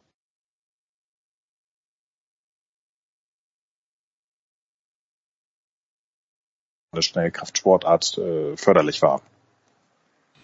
Ja, das hört sich ein ganz kleines bisschen nach Aufguss an, aber äh, das nur für die Freunde, die mit der finnischen Sauna vertraut sind. Äh, Johannes, hier hat NBC und CNBC übertragen, äh, also in den USA, und ich habe es ja gesehen, da gab es ein kleines Video, wo, ich weiß gar nicht, bei welcher Veranstaltung es war, aber wo Noah Lyles gelaufen ist und wo Usain Bolt mhm. zu ihm hingegangen ist und gesagt hat, okay, du musst so bleiben, wie du bist, die Leichtathletik braucht dich. Jetzt wird es vielleicht nie mehr in unserer Lebenszeit jemand so geben wie Usain Bolt. Aber wer ist denn wirklich eine Persönlichkeit, wo du sagst, okay, vielleicht Mondo, vielleicht Mondo Duplantis, aber das ist halt die Stabhochspringer. Gibt es irgendeine Persönlichkeit, wo du sagst, okay, die ist richtig spannend und die ist in Budapest nochmal spannender geworden? Tja, das ist eine gute Frage, weil die, ähm, was macht eigentlich so eine, äh, so eine, so eine Persönlichkeit und so einen Reiz von, von Usain Bolt aus? Was hat der wirklich, was hat den so ausgezeichnet, dass der, ähm, dass der wirklich weltumspannend bekannt war? Und ähm, ich bin immer noch nicht so richtig drauf gekommen, muss ich sagen. Ich bin ja in der Leicht zur Leichtathletik gestoßen, also zu, zumindest zum Berichterstattenden Leicht, als, als Berichterstatter in, in diesen ganzen äh, Unterhaltungsbetrieb, als er schon voll am Werkeln war und eigentlich fast schon ähm, ja auf dem in Anführungszeichen absteigenden Gleis war. Wahrscheinlich ist es einfach diese diese unfassbare Lässigkeit, etwas, was unfassbar schwierig und für uns überhaupt nicht vorstellbar ist, 9,58 Sekunden äh, über 100 Meter zu laufen, so, so wahnsinnig lässig und leicht aussehen zu lassen. Also diese, dieses, äh, ähm, diese, diese, dieser Gegensatz oder der, der ihn dann irgendwie auch ähm, letztlich mit seinem ganzen Verhalten, wie er dann auch, sag ich mal, der Rest seiner Arbeit nachgegangen ist, das, das war dann der doch eher sehr weltlich, ähm, ähm, im Gegensatz zu diesem Entrücktsein. Und ich, ich, ich sehe nicht, wie die nachrückende Generation auch überhaupt jemand das so bündeln kann oder das nochmal nachmachen wird in dieser Art und Weise, weil die sind ja alle wahnsinnig, auch Noah Lyles. Der ist, der ist eigentlich wirklich, ist die Persönlichkeit, die sich jetzt am meisten aufgedrängt hat. Das liegt wahrscheinlich auch daran, dass er der Einzige war, der bei, Press, bei den wenigen Pressekonferenzen, die es noch gab, auch wirklich präsentiert wurde. Der dann auch irgendwie, sage ich jetzt ganz äh, mit aller Bescheidenheit, ich war, ich habe ihm nach den 100 Metern gefragt, wie er denn, weil er da vor vor Wochen immer mal wieder darüber geredet hatte, wie er denn diesen Sport voranbringen will, so dass er nicht nur in der Leichtathletik bekannt ist. Und da hat er noch sehr ausweichend reagiert und nur seine neue, seine neue Netflix und, und eigene Doku angepriesen. Und das wurde dann immer weiter gesponnen und dann, nachdem diese Frage irgendwie zum 20. Mal kam, hat er dann auch mal ein bisschen rausgerückt und dann immer erklärt, mit wem er sich in Amerika, mit welchem Promi er sich treffen will, damit dann die Leute merken, ah, der hängt mit Beyoncé oder mit Jay-Z ab, da muss er irgendwie cool sein oder ähm, hat sich auch sehr bitterlich darüber beschwert, dass Bolt nicht in Budapest war, so dass er sich nicht mit Usain Bolt zeigen konnte, um quasi diese Stabübergabe von Bolt zu Lyles irgendwie zu symbolisieren. Und ähm, für mich ist da immer so das, was, was für mich exemplarisch daran äh, zu sehen ist, ist, dass, dass jeder irgendwie versucht, in irgendeiner Art und Weise darauf aufzubauen, was ja nicht falsch ist, aber auch irgendwie auch natürlich das Ganze irgendwie so ein bisschen zu imitieren oder zu kopieren, anstatt zu sagen, hier, ich bin Noah Lyles oder ich bin Mono Duplantis, ich bin Carsten Warholm. Ähm, das Problem ist, äh, um das abzuschließen, ähm, die sind von den Persönlichkeiten her natürlich ganz anders und äh, ähm, ticken eben nicht so und sind eigentlich, glaube ich, selbst Noah Lyles, ich habe jetzt die, seine Doku, die jetzt seine erste Staffel, die jetzt rausgekommen ist, noch nicht gesehen, aber was Leute mir gesagt haben, die das gesehen haben, sagen, naja, das ist halt eigentlich ein totaler Athletenalltag und der ist halt wahnsinnig asketisch, wahnsinnig dröge, wenn man so will. Also du kommst der Person irgendwie ganz Mhm. nahe, ohne sie wirklich ähm, ihr richtig nahe zu kommen. Und das ist natürlich so das bisschen das Dilemma. Du musst so sein, um wirklich richtig erfolgreich zu sein, aber äh, dieses, dieses Charisma oder diese Ausstrahlung oder halt auch sehr aufreizende Lässigkeit, die, die, die ist, das ist ja fast unmöglich, das, das irgendwie nachzustellen. Und deswegen fürchte ich, dass, dass äh, die Leistungen nach wie vor unfassbar gut sein werden, aber ähm, so eine Person, die das so vereint, die, die sehe ich nicht und die, die kann es auch nicht geben, aber ähm, vielleicht ist es auch ganz gut, weil die Art und Weise, wie Bolt das gemacht hat, immer lässig den, den, den dopingverseuchten Rekorden vorneweg, hat ja auch so ein bisschen sein, seine eigene Dimension. Das ist wahr. So, jetzt, was mir aufgefallen ist, und vielleicht äh, ist das nur ein Nebenaspekt, aber dass, dass man nicht mehr sagen kann, diese Disziplin zum Beispiel, lass es den Weit, äh, den Diskuswurf der Frauen, sondern Hammerwerfen der Frauen, das ist jetzt den osteuropäischen Athleten vorbehalten, sondern plötzlich sind da Amerikanerinnen, also plötzlich, die haben sich halt wirklich auch diese Di- Disziplinen zu eigen gemacht. Plötzlich gibt's jamaikanische Weitspringer, und zwar sehr gute Weitspringer. Ähm, Hat es da eine Verschiebung der Gewichte gegeben? Die USA sind immer noch beste Nation, die Russen waren nicht dabei. Äh, also zum Beispiel die USA, haben sich die USA einfach breiter aufgestellt und auch besser gescoutet, äh, auch in Disziplinen, die vielleicht nicht so sexy sind. Ja, das ist ähm, tatsächlich äh, spannend. Also der, der Wegfall der russischen ähm, Mannschaft darf man auch nicht zu klein wiegen, weil die hatten auch immer eine riesen äh, am Start und ähm, auch entsprechend äh, weit vorne mit dabei. Also das, das erklärt, glaube ich, schon gar nicht so wenig. Aber ähm, ja, die, die Nordamerikaner, also ich meine, die Amerikaner waren immer stark, klar, in den Wurfdisziplinen. Ähm, fragt man sich schon, wo kommen jetzt plötzlich 69 Meter Werferinnen oder oder ähm, ich glaube in Eugene haben sie ja wirklich fast überall, fast jede Wurfdisziplin äh, dominiert oder zumindest waren sie ganz vorne mit dran. Ähm, ja, das, das sind ähm, das sind sicherlich auch immer dann in jedem Land gewisse Vorbildfunktionen. In Norwegen hast du plötzlich äh, Leute, die im Sog von Ingebrigtsen und Wahlm sich nach oben arbeiten. Die haben richtig kleines, aber feines äh, Spitzenteam.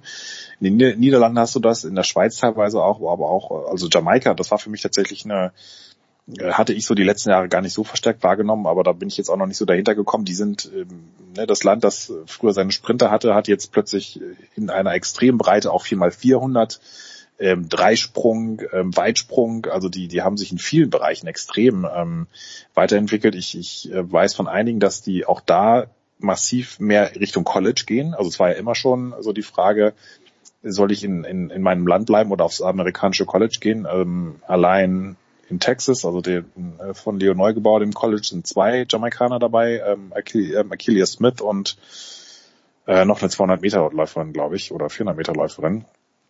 Also die nutzen auch diese diese äh, diese College-Städten immer mehr als Ausbildungsstätte und da hast du nicht nur Jamaika, sondern Barbados, äh, San Lucia, äh, Grenada, ähm, also die die halbe Karibik ähm, und und natürlich mittlerweile auch ab und zu dann doch mal wieder Deutsche und andere Länder. Ähm, letztlich glaube ich, ist es war es aber immer schon so, oder ist es schon seit sehr langer Zeit so, dass die Leichtathletik, glaube ich, einer von ganz wenigen Sportarten ist, die wirklich durch und durch global ist. Also in der Mhm, nicht mhm, ja. zehn, zehn Nationen nordische Kombination machen oder drei Bob und Rodeln oder vier äh, Militärreiten oder modernen Fünfkampf, sondern oder halt auch wie beim Gehen im Grunde Russland und noch irgend und China äh, wie früher so wie das mal war gehen, sondern es ist es ist wirklich für jeden was dabei. Und du kannst überall laufen, du kannst na, natürlich kann hat, hast du nicht so viele ähm, Stabhochspringer aus Barbados oder Kenia, aber es ist halt einfach wirklich für nahezu jeden Erdteil irgendetwas dabei.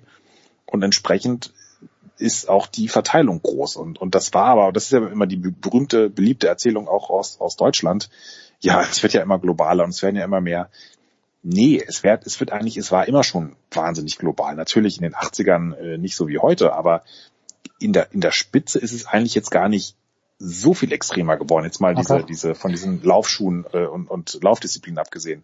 Aber die, es ist, dahinter ist schon ein bisschen mehr Gedränge. Ja, also das ist die, die, ähm, die Leistungsdichte in der, äh, Breite, wenn das jetzt irgendeinen Sinn ergibt, also sage ich mal hinter den absoluten Top-Medaillenplätzen. Ich weiß, Klar, was du uns sagen möchtest. Ich weiß, was Also du uns sagen möchtest, ja. Es ist schwieriger, es ist schwieriger in Top 12, Top 8, da, da, da muss man sich ein bisschen mehr durchsetzen.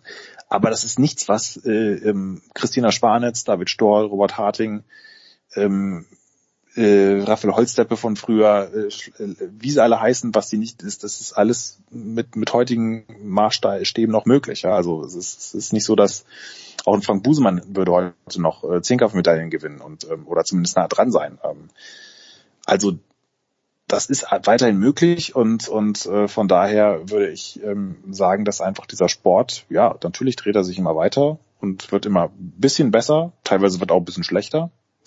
Christina Oberquell wäre heute, wäre glaube ich in Budapest mit, mit drei Metern Vorsprung hätte die Weltmeisterin werden können. Die Deutschen wären halt nicht besser. Das ist einfach mal und werden oder im Gegenteil werden in vielen Bereichen schlechter. Das ist einfach mal Fakt. Jetzt äh, hast du zwei Namen erwähnt, die ich sowieso auch aufs Tableau bringen wollte, weil wir letzte Woche, da haben wir gesprochen, bevor der Zehnkampf losgegangen ist. Der erste ist Leo Neugebauer, der zweite ist Frank Busemann. Und Busemann war ja ein herausragender Zehnkämpfer, aber war dann sofort schnell verletzt. So, jetzt äh, Mhm. Niklas Kaul hat alles gewonnen bis auf Olympia. Vielleicht wird er nächstes Jahr Olympiasieger, ist ja durchaus möglich. Vielleicht schließt sich das Fenster auch schon wieder, obwohl Kaul so jung ist. Ähm, und ist jetzt Leo Neugebauer, so wie der im wahrsten Sinne des Wortes gebaut ist, das ist ja ein richtiger Ast, das ist Jürgen Hinzen 2.0 nur besser. Absolut. Ist, ist, ist das ein Kandidat, der auch, äh, ist das ein Kandidat, dem sowas, der vielleicht nicht ganz so anfällig ist für Verletzungen? Ja, wir haben über Mayer gesprochen, der, der auch, und da geht er natürlich auch raus, hast eh schon vorher gesagt, Achillessehne tut immer weh. Aber ist Neugebauer vielleicht jemand, der, wo du sagst, die Wahrscheinlichkeit, dass er healthy bleibt, ist ein kleines bisschen größer? Auf jeden Fall ist er mal ein hochspannender Athlet, weil er einer von gar nicht so vielen ist, die noch jung sind, aber schon sehr nah an der Weltspitze. Davon gibt es gar nicht mal so viele im DLV. Es gibt doch gar nicht so wenige, die etabliert sind, nur halt verletzt, siehe Mihambo, Vetter Hm. und Schlag mich tot. Ähm, Potje. viele, die sind, bitte? Potje? Also ist der, ist, oder ist der nicht mehr ganz jung, oder ist der noch jung? Doch, doch, der ist, der ist auch schon 30. Ich meine, der ist auch schon, also den, der, Ah, okay. der ist sicherlich, die, die sind alle noch, ich würde mal, also Paris auf jeden Fall, aber danach, also noch ein Olympiazyklus wird dann bei vielen schon spannend. Also ähm, Julian Weber würde ich es vielleicht schon noch zutrauen mit 32, aber ich meine, der hat auch schon eine lange Verletzungshistorie hinter sich. Ähm, selbst Niklas Kaul mit 25, äh, der immer gesagt hat, Paris und LA, das sind meine großen Fixpunkte. Der klang, ähm, weil du es angesprochen hattest, der klang jetzt nach seiner neuerlichen Fußverletzung schon gar nicht mehr so zuversichtlich. Also, ähm, oder ich weiß, dass Kollegen ihm auch vor, dass er Kollegen vor ein paar Wochen berichtet hat, naja, Paris auf jeden Fall, aber dann Richtung LA wurde er schon zurückhalten. Also, ich meine, klar, der hat auch jetzt ein Studium äh, ähm, und, und äh, merkt aber auch jetzt, dass die Verletzungen wiederkehren. Und das ist immer ein ganz schlechtes Zeichen. Wenn Verletzungen ähm, gerade wenn er gerade immer so dabei ist, jetzt wieder in den Ho- Hochleistungsbereich zu kommen, wenn da die Verletzungen wiederkommen, das ist ganz bedenkliches Zeichen. Aber ähm, also Leo Neugebauer ist da wirklich, eigentlich ist da echt ein gewissermaßen äh, auch in der Hinsicht eine, eine Ausnahme, weil so viele Top-Talente oder äh, Weltklasse-Talente, sage ich jetzt mal, die die gibt's wirklich äh, nicht. Und ähm, ja, er hat er hat unfassbares Potenzial einmal von den das, was schon da ist, ich meine 8 Meter und 17 Meter 4, das steht für sich. Aber was ich auch ähm, fast noch bemerkenswerter fand, war, wie viel, wie viele Reserven da noch sind in Sachen Technik. Nun wird er natürlich, wird er natürlich nie ein geschmeidiger 1350 äh, Hürdenläufer werden mit seiner äh, Masse. Das, das, das wird über die Hürden immer so ein bisschen äh, wie so ein Elefant, ähm, der durch die Prärie prescht, äh, ähm, aussehen. Aber oder auch im Hochsprung ähm, oder Stabhochsprung, das sind ja alles Speerwurf, das sind das ist das sind Anläufe, die die sind im Gegensatz zu den anderen äh, ist das ja alles noch extrem gedrosselt. Ähm, es wird halt spannend zu sehen sein, wenn diese großen Muskelmassen mal wirklich über mehrere Jahre richtig unter Stress sind und auch dann in diesen absoluten Höchstleistungsbereich, wenn er da reinkommt, weil da ist es dann, da wird sich dann wirklich zeigen, wie stabil die ganze Struktur ist. Da müssen ja auch die ganzen, muss ja das, ich sag mal, das ganze Chassis muss ja auch den, den Motor und die Power irgendwie auf Dauer halten und das ist das eine, worauf ich sehr gespannt bin und das ist auch interessant, weil diesen Fall gab es ja in Deutschland eigentlich noch nicht, dass so ein absoluter Weltklasse-Athlet, also schon im College ein Weltklasse-Athlet aufgetreten ist. Und bei den Amis ist ja immer das ganz, ganz große ähm, Fragezeichen, wie geht's nach dem College weiter? Going Pro ist ja immer so diese Ja, ja. große Thema. wer, wer zahlt dann den Physio? Wer, wo kriegt er wieder solche Voraussetzungen, wie er jetzt an der Uni hat? Das ist die Frage. Genau, und das ist, er hat ja mal gesagt, das ist ja, das, das ist ja, das, die sind ja mehr Profis als, als eigentliche Profis. Die sind ja noch professioneller als die US-Profis auch, die auch überall irgendwo anders hinfahren müssen zum, um zum Physio oder ähm, genau, also die, die ja dann nicht mehr College-Athleten sind, sondern Einzelunternehmer. Und natürlich hat er jetzt super Voraussetzungen.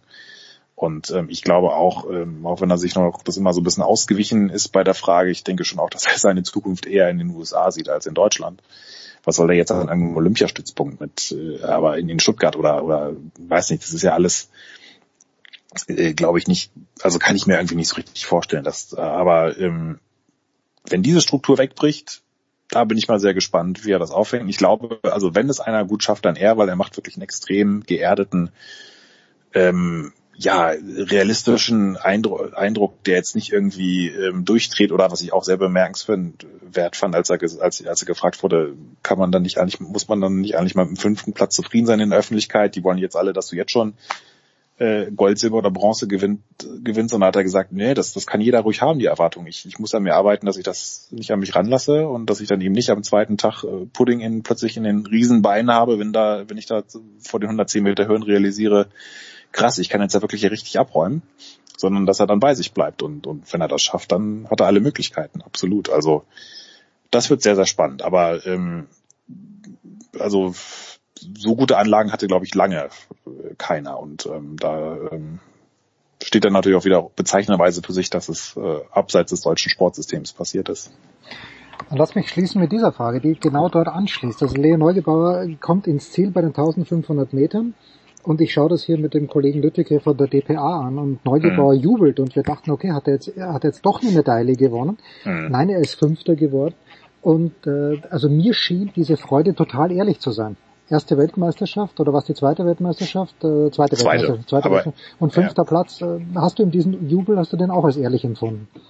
Nein, absolut. Also ich glaube, er hat ja auch dann immer, vielleicht war es auch dann eine Spur zu aggressiv betont, aber er hat ja wirklich sehr ähm, gesagt, dass er immer diese Lockerheit braucht und es eben nicht irgendwie so zu verbissen angehen muss. Nur dann hat er wirklich eine Chance, auch erfolgreich zu sein. Das ist vielleicht auf Dauer, das ist vielleicht auch, muss er auch davon das vielleicht ein bisschen runterpegeln, weil er sich dann immer so als, als Stadion-DJ oder, oder auch sonst irgendwie äh, gute Launebär ähm, vielleicht ein bisschen zu sehr ähm, versteift, dass dann irgendwann auch mal der Fokus vielleicht zu viel äh, kippt. Aber an und für sich ist das, ähm, ich finde das eine absolut bemerkenswerte Leistung. Natürlich hätte der die Medaille drin gehabt, aber ähm, ich hätte ihn, also das kann man natürlich jetzt im Nachhinein äh, immer leicht sagen, ich hätte ja wirklich äh, dachte immer, dass Kaul vor Neugebauer ins Ziel kommt, weil ich nicht gedacht hätte, dass er nach diesem krassen deutschen Rekord die auch die mentale Spannung so durchhalten kann, dass er nochmal auf 8-8 kommt oder 8-7.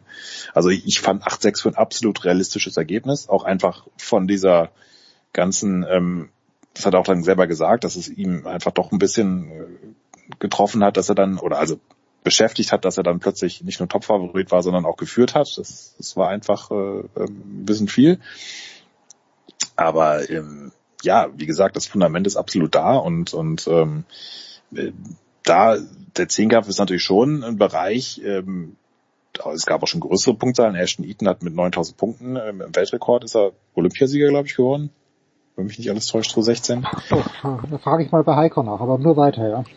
Also das ist auf jeden Fall nicht so, dass das jetzt der der Zehnkampf irgendwie ähm, dramatisch schlechter geworden ist, aber es ist auch nicht völlig neu, dass man eine absolut Weltklasse-Leistung im Bereich eines Landesrekords, also mit 8,7 aufwärts braucht, um eine Medaille zu holen. Von daher 8,650, das ist ähm, natürlich hat er damit seine Saisonbestleistung verfehlt, aber wenn du siehst, wie seine Formkurve geht, ist er da absolut drin und und ähm, ich denke, das ist auch immer dieses Wissen, dass da noch sehr viel mehr vorhanden ist. Von daher muss er sich überhaupt keinen Kopf machen und ähm, es ist ein bisschen was anderes, wenn man jetzt vielleicht schon doch ein paar Jahre mehr dabei ist und und ähm, dann einfach diese Chancen immer mal wieder einem vor der Nase wegfliegen, so wie Julian Weber, der hat jetzt, glaube ich, dem, dem, der hat jetzt genug gelernt aus seinen vierten Plätzen. Aber ähm, da wird's dann mit 28, 29 vielleicht auch irgendwann mal Zeit, dass er da jetzt auch nicht das noch zu lange vor sich herschiebt, aber bei dem Lego Neugebauer sich, da habe ich, mache ich mir da keine Sorgen.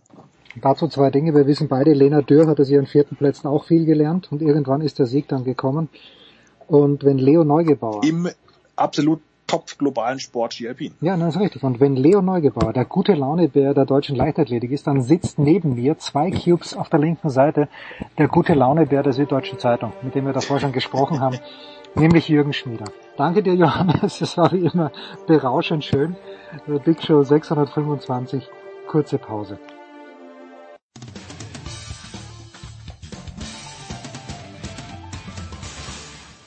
Hallo, hier ist der Matthias Berthold. Äh, Ich begrüße euch auf Sportradio 360, ähm, meine favorite Radiostation im Internet.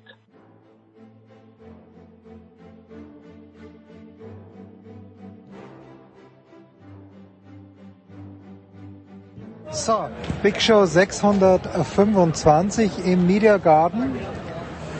Jetzt haben wir so viel über Messi gesprochen Ja, davor. die ersten Messi-Jünger, hier laufen sie rum im Argentinien-Trikot. Ja, aber, aber also richtige Messi-Jünger, Sebastian, sind sie doch erst, wenn Nee. sie im rosaroten Inter Das ist Miami-Trikot richtig. herumlaufen. Das ist richtig. Du warst äh, Samstagabend in New Jersey. Messi ist in der 60. Minute reingekommen. Ähm, du hast Messi wahrscheinlich schon öfter gesehen. Beschreib mal vielleicht äh, in kurzen, aber knackigen oder in richtigen, wichtigen Worten das Erlebnis. Stadionpunkt hast du keiner bekommen, weil du warst ja schon mal dort.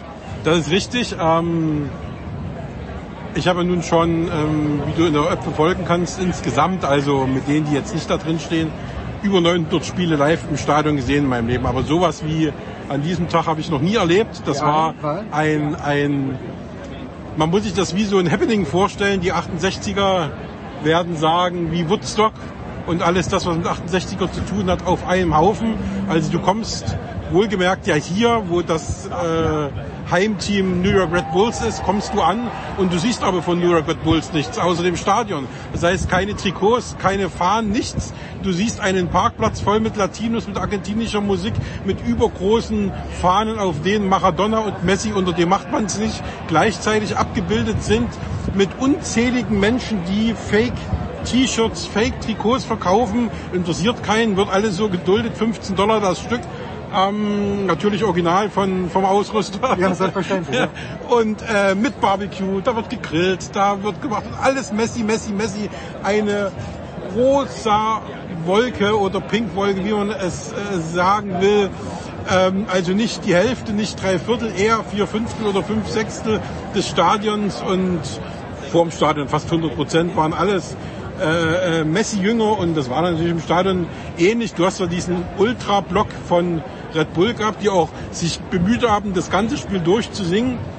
Aber äh, die hast du vor allem gehört in dem Moment vorm Spiel, als für Messi nichts zu sehen war. Der ist nämlich nicht zum Aufwärmen gekommen. Ah ja, Der einzige der Mannschaft, alle, auch die Reservisten haben sich aufgewärmt, er nicht. So, und als der dann natürlich die Bank enterte, da ist da geht ein Schwall, ein, ein, ein Orkan, das kann man sich gar nicht so richtig vorstellen, als, als wären gerade zwei Tore auf einmal gefallen dadurch, ja. Und dann setzt er sich daneben Sergio Busquets hin und äh, sitzt da. Auf das Spiel guckt keiner, keiner so richtig. Dann drohte ein Elfmeter gegeben zu werden. Und man hatte das Gefühl, die Leute wollen einfach nur, dass Messi Jetzt schnell eingewechselt wird. eingewechselt wird und den schießt, auch wenn der Elfmeter für New York war. Hauptsache Messi macht irgendwas. Für wen der spielt, scheißegal, interessiert keinen. So, und jedes Mal, wenn er sich irgendwann mal von der Bank erhob, kam ein Schwall von hinten nach vorne über einen hinweg an Menschen, vor allem jungen Menschen, die mit Handys dann nach unten an die Barriere stürmten und von der Tribüne aus versuchten, wenn es auch nur ein Haar von hinten ist, Messi, das Messi gehört, zu fotografieren. Und ich war in der zweiten Halbzeit äh, Ende der Pause und Anfang der zweiten Halbzeit auch noch, weil die Schlangen so lang waren beim Trinken holen. Und auf einmal, wie bei einem Tor, noch schlimmer, ein Wurm. er ist, er ist sich aufwärmen gegangen. Richtig. Er stand von der Bank auf, hat dann mein Kollege hat hier was passiert, hat er gesagt, Messi ist aufgestanden und ist zum Aufwärmen gegangen, ist dann auch dahin und äh, alles guckte nur nach links, das Spiel, völ- völlig egal das Spiel. Stand 1-0, hat keiner mitbekommen, völlig egal.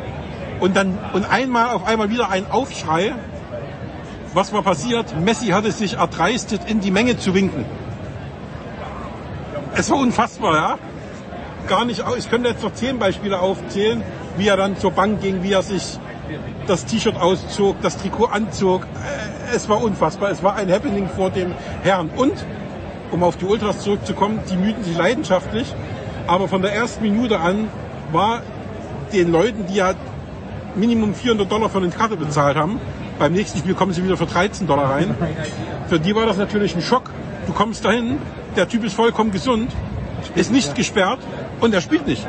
So, das heißt, es ging von der ersten Minute in einem Chor, wir sind ja bei diesen vier Fünfteln bis fünf Sechsteln, we want Messi, we want Messi.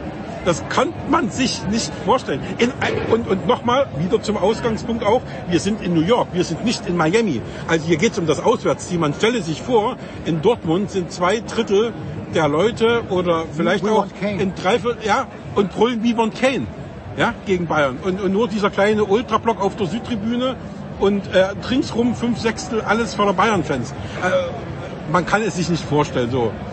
Ja, und dann das Schärfste, als er auf dem Platz war, er hat ja den Bodyguard, der ihn auf Schritt und Tritt begleitet. Und dieser Bodyguard, ich wollte das nicht glauben, es ist wirklich so, er läuft an der Außenlinie auf und ab mit Messi. Mit Messi, also wie, wie der Linienrichter.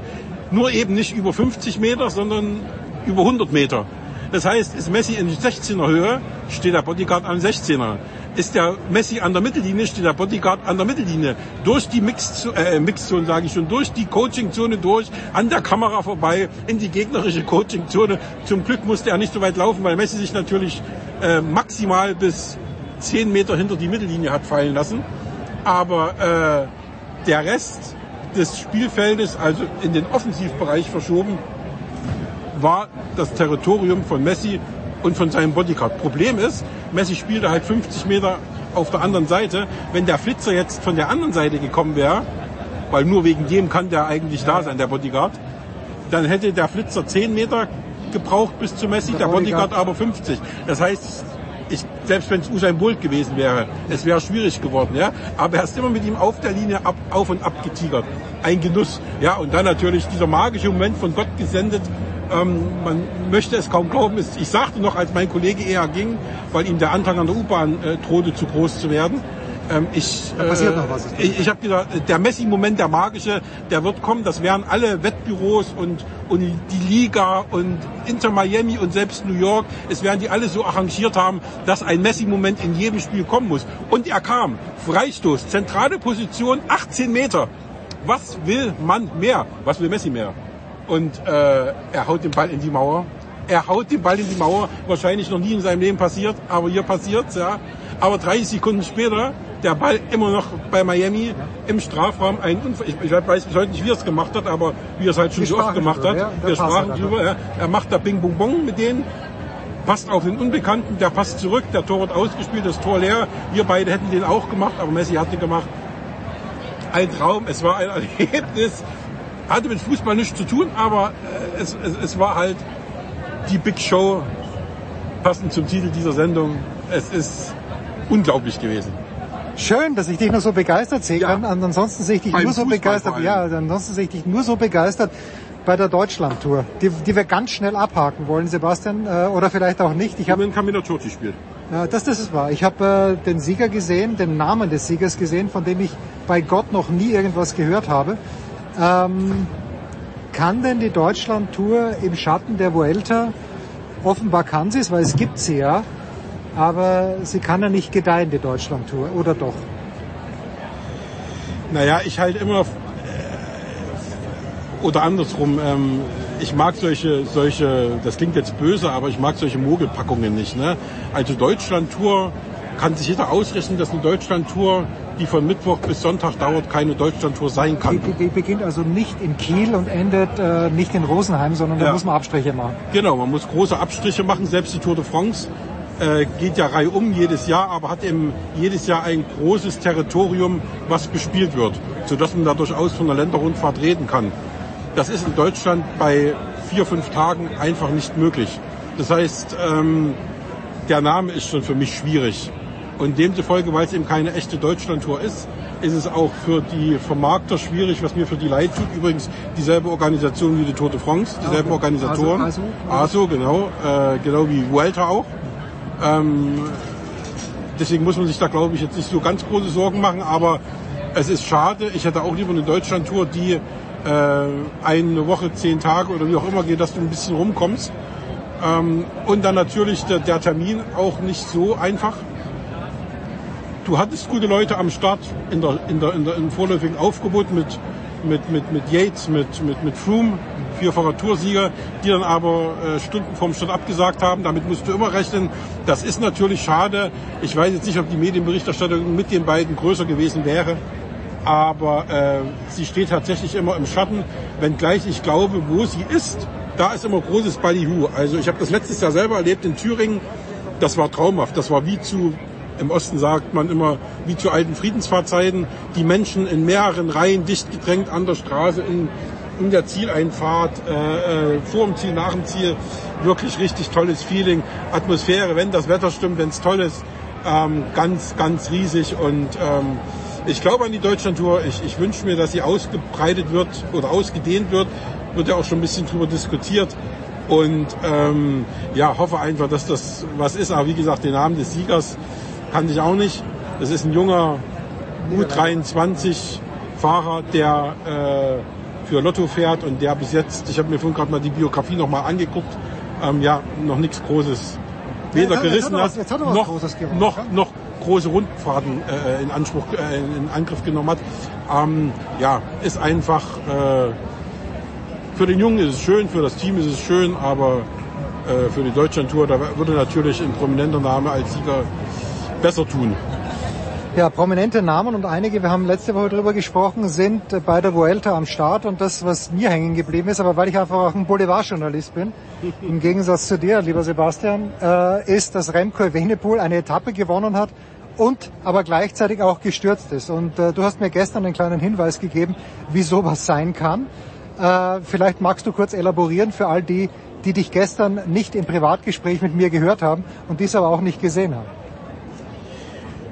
Ja, also das ist so ein Unfall, der ähm, wie so viele Unfälle im Radsport passieren kann, aber nicht darf. Es war, er ist durchs Ziel gerollt und äh, 20, 30, 40 Meter hinter dem Ziel sind verschiedene Pulks. Da sind die Journalisten, da sind die Fotografen, das sind die äh, Leute aus den Teams, die auf ihre Fahrer warten, um denen schnell äh, äh, Elektrolyte zu geben, was zu trinken, was zu essen, die sie, die ihnen sagen, wo die Busse stehen, wie sie am besten dahin kommen. Da sind die Leute von der Organisation, da ist äh, der Dopingkontrolleur, äh, da ist, äh, es sind viele Ordner und so weiter und so fort. Also wer da bei einer Tour Etappe oder bei einem Radrennen noch nicht dabei war, da kann sich das gar nicht vorstellen, wie viele Menschen eigentlich hinter dem Ziel auf der Straße stehen. Man denkt immer so, das ist alles frei, weil man die durchs Ziel kommen sieht. Und die Kamera hat ja nur die ersten 20 Meter oder so im Blick oder 10 Meter. Und da steht natürlich kaum jemand, aber dahinter geht's richtig ab. So, und wenn die dann mit äh, Geschwindigkeit reinkommen und Even- Evenepoel war gar nicht so schnell, war ja kein, kein Massensprint oder so, ja, und äh, fährt dann rein, hat aber noch ordentlich Bums drauf und äh, die Leute gehen eben beiseite, eine aber nicht. Eine, ähm, man sagt Journalistin, ähm, sah aber für mich mehr aus wie eine, die zu einem Team gehört, weil die so einen dicken, fetten Rucksack nach vorn drauf hatte. Äh, also nicht auf dem Rücken, sondern vorn drauf. Und ja, mit ihm zusammengestoßen und äh, ja, da hat sie ihn gelegt. Äh, Platzwunde am Kopf, also konnte aber weitermachen zum Glück und äh, hat dann äh, sein, sein Rennen fortsetzen können, aber es war halt äh, nichts Schönes. Also war wieder so ein Negativpunkt, gerade in der Woche, wo ja auch wieder von dem Gewinner der Deutschlandtour aus dem Team ein Fahrer gestorben ist nach einem, nach einem Rennunfall oder nach einem Trainingsunfall. Also äh, alles nicht förderlich für das für den Sport. Wo stehen wir bei der Vuelta? Hat sich Jonas Wingegaard bis jetzt an seine, sein Versprechen gehalten, dass er Primoz Roglic das Händchen halten wird und wenn es sein muss, ihn noch ein kleines bisschen über den Berg schubsen wird? Ich weiß gar nicht, Berge haben wir glaube ich noch gar keine gehabt so richtig. Doch, doch, doch, doch. Also es ging ja mit Bergen sogar. Äh, Ah ja, okay. Gut. Also es war ja hügelig. Wir haben noch keine richtigen Flachetappen gehabt, abgesehen von dem Teamzeitfahren auf der ersten Etappe. Also es war hügelig. Es ging einmal in die Berge und ähm, sagen wir mal so, er macht seinen Job. Den macht er besser als man denkt. Er liegt nämlich im Gesamtklassement noch äh, sechs Sekunden vor seinem eigentlichen Kapitän, vor Primoz Roglic. Also da bin ich mal gespannt, wie sich das die, die nächsten Tage weiterentwickelt. Ähm, das äh, ist interessant zu sehen, aber sie sind beide, sie sind beide sehr gut drauf. Evenepoel führt, Maas Zweiter, dann Winkegaard Vierter, Vlasov Ja, von, von Bora Hansgrohe, auf fünf. Also da ist schon, die Favoriten sind alle schon vorne dabei. Emirates mit einer starken äh, Troika, Marc Soler, äh, ähm, der da mit Sicherheit auch eine Kapitänsrolle haben könnte, oder Almeida, Ayuso, alle dicht beieinander. Also da, die, guten Leute sind schon wirklich mit, Trau, äh, mit, mit vorn dabei, auch die, die man da erwarten konnte. Und äh, das wird eine interessante Vuelta. Das lässt sich so sagen. Und äh, in den Sprintetappen bin ich mal gespannt, was da passiert. Ja, du bist ja klar im Vorteil, weil du hier VPN hast. Ähm und ich nicht. Ja, ich kann was sehen. Du, du, du, du kannst was sehen. Ja, bei den Sprintetappen, äh, lass uns das als abschließende äh, Frage vielleicht behandeln. Wer von den Sprintern, die bei der Tour de France äh, da am Start waren, apropos Tour de France, da kommt dann doch noch eine abschließende, abschließende Frage. Aber wer von den Sprintern äh, sind denn da, ist Jasper Philipsen mit dabei? Nein, den habe ich bei einer anderen Rundfahrt, glaube ich, gesehen. Den habe ich doch äh, in Skandinavien irgendwo gesehen letzte Woche. Also wer von den Sprintern, wen würdest du da am ehesten bei der Flachetappe dann, wenn es denn, man weiß ja nie, man hofft ja immer, was heißt man hofft immer, auf der einen Seite drückt man den Ausreißern die Daumen, finde ich, dass die vielleicht es schaffen, aber dann sind ja doch immer wieder Sprinter am Start. Ähm, ja, aber diese große Anzahl an Sprintern, die man jetzt auch kennt von der Tour de France, die sehe ich jetzt äh, hier ehrlich gesagt nicht. Also das wird eher eine sehr berglastige Vuelta äh, werden. Also die spielt sich ja auch sehr im Norden Pyrenäen. Äh, Linie ab. Im, äh, die haben also den, die, die Mitte abgesehen von Madrid, wo ja traditionell die letzte Etappe ist, und den äh, südlichen Teil Spaniens komplett ausgeklammert. Also da ist nicht viel zu sehen. Und äh, von der äh, von, von Spanien und von, von Sprint, es wird natürlich, ich weiß jetzt gar nicht wie viel, muss ich ehrlich sagen, aber es wird äh, Sprintetappen geben, aber das sind halt äh, tatsächlich jetzt nicht so viele, als dass äh, man jetzt da die absoluten Top-Leute hingeschickt hätte. Also ganz ehrlich, der Top-Sprinter, der fehlt mir hier so ein bisschen. Vielleicht übersehe ich einen oder habe das auch gerade nicht im Kopf, aber die großen Leute, die jetzt äh, bei der Tour de France geglänzt haben, die sind hier natürlich ähm, alle nicht dabei.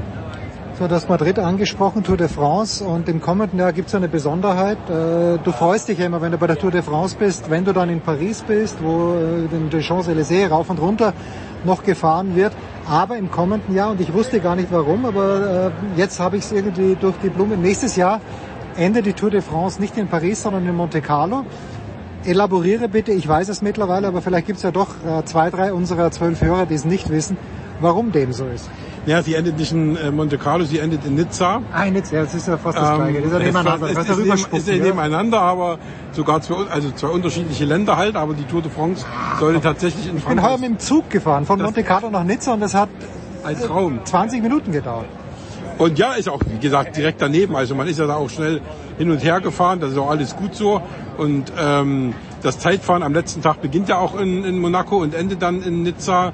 Und ja, es geht schlicht und einfach darum, dass du eben äh, die Tour nicht verschieben kannst oder willst, weil es da genau wie im Tennis halt einen Turnier oder eben einen Rundfahrtkalender gibt in dem Fall. Und äh, dort hat man dann natürlich äh, ein paar Probleme, Terminprobleme, wenn fünf Tage nach der Tour de France die Olympischen Spiele beginnen in Paris. Somit ist es nicht möglich, in Paris äh, Ballywood zu machen, weil die Stadt auch, ich weiß jetzt gar nicht, wie der genaue Plan ist. Ich glaube, zwei Wochen vorher oder sogar vier Wochen vorher muss die Stadt, also im Sinne der Wettkampfstätten, äh, an das IOC übergeben werden. Und ähm, demzufolge würde dann der Champs-Élysées zum Beispiel gar nicht zur Verfügung stehen, weil der Wettkampfstätte ist. Und was findet dort statt? Das Radrennen. Das Radrennen, das Radrennen. Das Radrennen genau. Und das beim Eiffelturm ist, glaube ich, Beachvolleyball. Und da ist Beachvolleyball, also es wird nicht möglich sein, durch Paris zu fahren an diesem Sonntag, wo die Tour de France endet, wenn fünf Tage später die Olympischen Spiele beginnen. Ähm, vom Touristenansturm jetzt mal ganz abgesehen. Also es, es wäre sehr schwierig geworden so.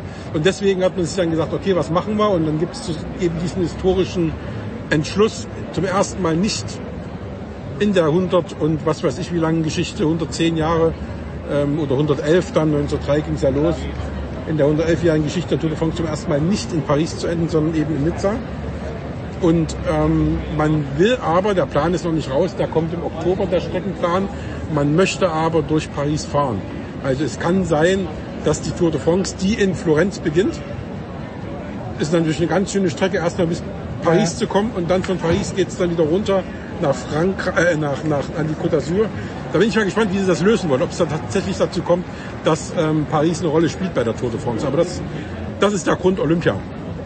Da sprechen wir dann an anderer Stelle drüber. Und wenn Sebastian Kaiser sagt 1903 erste Tour de France, habe ich mal schnell nachgerechnet, das müsste dann die 121.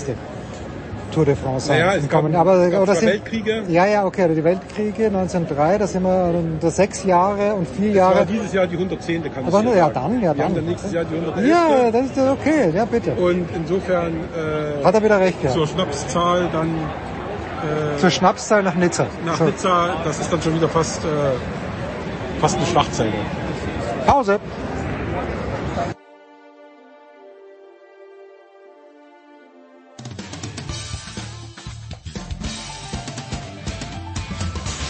Hallo, Sie hören Christoph Daum, Sportradio 360.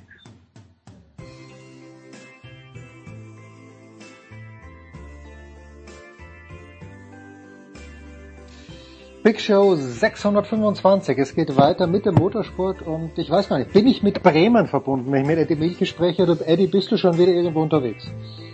Nein, ich bin tatsächlich nicht unterwegs, weil am kommenden Wochenende steht auch wieder nur die dritte Liga an. Fair gegen Unterhaching, äh, freue ich mich äh, auch drauf, aber das ist gar nicht so schlecht, mal äh, immer nur einen Tag am Wochenende weg zu sein, weil dann geht's ja Schlag auf Schlag weiter. Äh, danach das Wochenende dann ja mh, zum ersten Mal seit über 20 Jahren wieder die DTM am Sachsenring. Ja, freuen wir uns auf jeden Fall drauf und äh, werden wir gleich drüber sprechen. Ich bin ja in den USA und äh, habe jetzt auch so ein bisschen Kontakte gepflegt die letzten Tage, ein bisschen gesprochen auch und ja, man muss wirklich sagen, mit Drive to Survive, die Formel 1 ist ja absolut angekommen, NASCAR war schon immer da. Ich, muss man sich ein kleines bisschen Sorgen machen oder ist es eigentlich komplett wurscht? Weil ich habe so den Eindruck, die, die MotoGP, auch wenn die ab und zu hier Stationen macht, aber ich, ich bin mir nicht ganz sicher, ob der Motorradsport in den USA jene Aufmerksamkeit bekommt, die er verdient. Ist, ist dieser Eindruck tatsächlich richtig?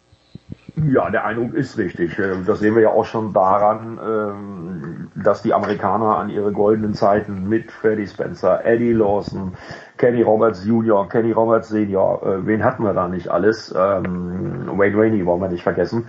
Äh, Die hatten so viele Topfahrer über Jahrzehnte. Ja, und seit Jahren sucht man eigentlich äh, ja neuen Amerikaner für die MotoGP. Äh, nur das ist äh, leichter gesagt als getan. Da findet sich keiner. Ich glaube, das hängt zusammen. Ich glaube, da gibt's keinen, der äh, die Massen aktiviert. Und du hast recht, MotoGP findet einmal im Jahr in Austin in Texas statt. Und äh, da tun sie sich aber auch schwer, was die Besucher an der Rennstrecke angeht. Also so richtig äh, angekommen ist die MotoGP in den USA noch nicht.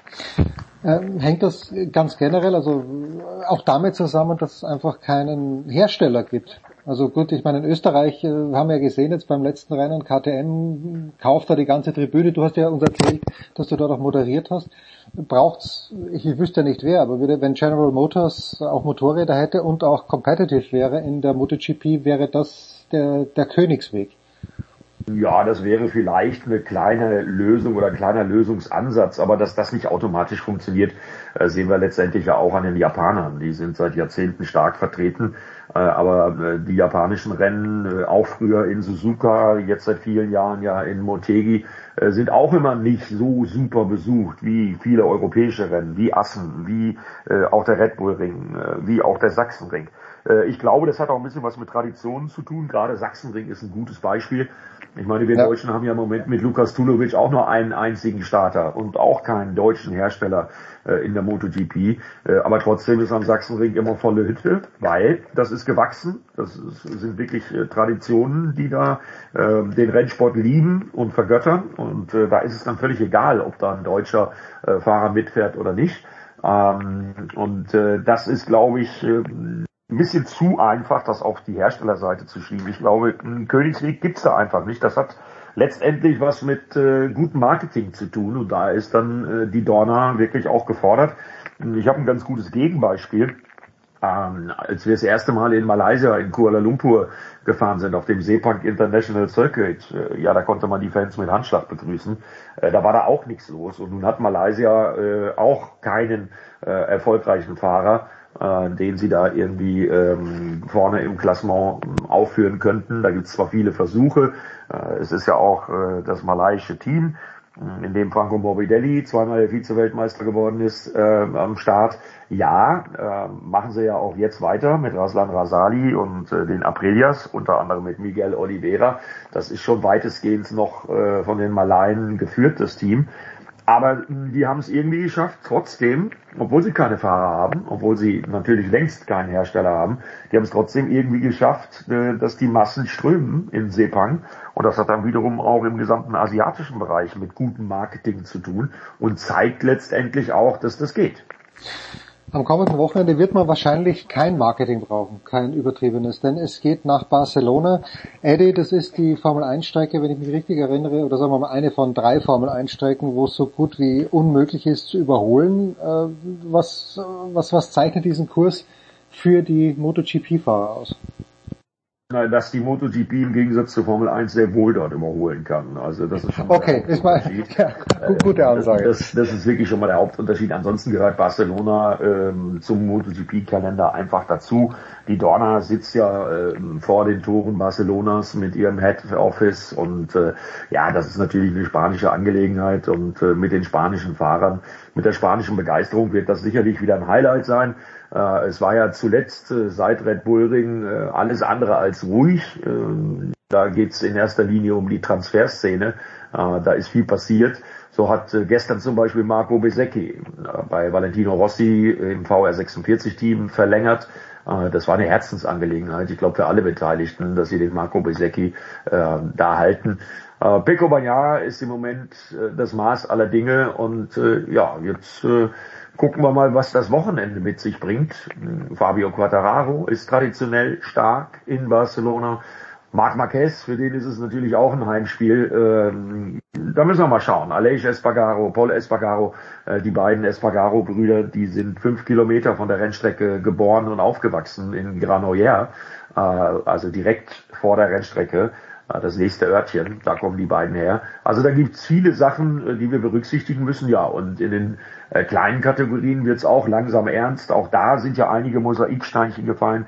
Tony Arbolino äh, hat verlängert beim Mark VDS-Team, bleibt also in der Moto2, wechselt also nicht in die MotoGP, wie viele ja spekuliert hatten. Ähm, Jake Dixon ebenso, der hat bei Aspa, bei Jorge Martinez verlängert, bleibt also auch in der Moto2, geht also auch nicht in die MotoGP. Also da fallen so langsam aber sicher fallen da so ein paar Dominosteine in Sachen Transfergeschäft äh, und die große Frage bleibt dann äh, bestehen oder die beiden großen Fragen bleiben dann bestehen. Was macht Marc Marquez im nächsten Jahr äh, und was macht KTM in Sachen Pedro Acosta? Ähm, es wird ja dann auch in Misano Adriatico einen nächsten Wildcard-Einsatz von Dani Pedrosa geben für KTM. Also da sind viele Themen, die sich da anbahnen.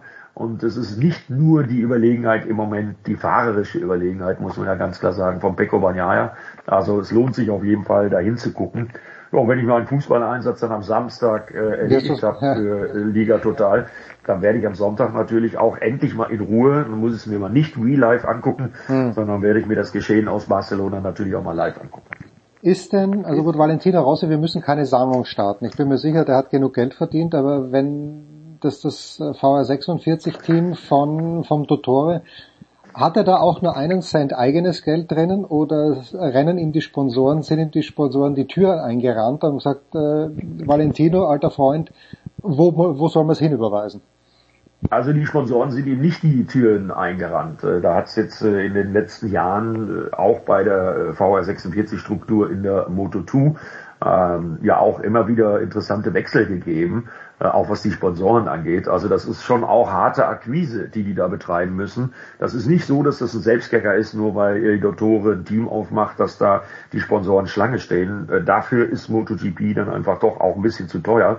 Aber Valentino Rossi als äh, Zugmaschine, als Namensgeber für so ein MotoGP-Team ist natürlich auf jeden Fall alles andere als schädlich. Ähm, aber es ist kein Selbstläufer. Auf der anderen Seite glaube ich aber auch äh, nicht unbedingt, dass er da großartig viel eigenes Geld reingesteckt hat, äh, weil das steckt er im Moment dann lieber in seine Autokarriere. Ist er im Übrigen im Wochenende auch im Einsatz, Valentino Rossi.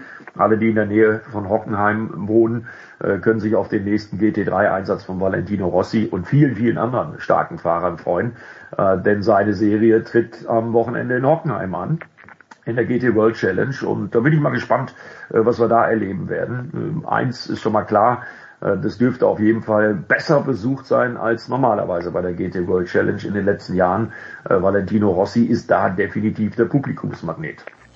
Ja, wenn der Großmeister in Deutschland aufschlägt. Ach, Hockenheimring. Ich musste hier übrigens auch erklären, ja, Deutschland Formel 1 immer noch populär. War mir ja gar nicht mehr sicher. Ich habe das einfach so dahingesagt, bis mir dann eingefallen ist, ja hoppla, äh, die Formel 1 ist eine Rennserie, die eben kein Rennen in Deutschland hat. Äh, nicht so wie die MotoGP und gut, äh, bei der DTM ist es ja ganz normal. Jetzt hast du letzte Woche, Eddie, ja auch schon das angesprochen, diese diese Vielfalt, die wir in diesem Jahr an Siegern haben. Neun verschiedene Sieger sind es, glaube ich, bislang in der DTM. Und jetzt frage ich ja, mich halt. Bei zehn Rennen. Bei zehn Rennen, ja, und jetzt frage ich mich, naja, äh, egal welche Sportart, aber ist es gut, dass man, dass man wirklich so viel Vielfalt hat? Kann das im Sinne der Hersteller sein? Äh, für die Fans ist es wahrscheinlich schon spannend, dass man nicht weiß, oder braucht man wirklich diesen einen Baum, an dem sich alle reiben? Muss er vielleicht nicht ganz so, so dominant sein wie Max Verstappen in der Formel 1?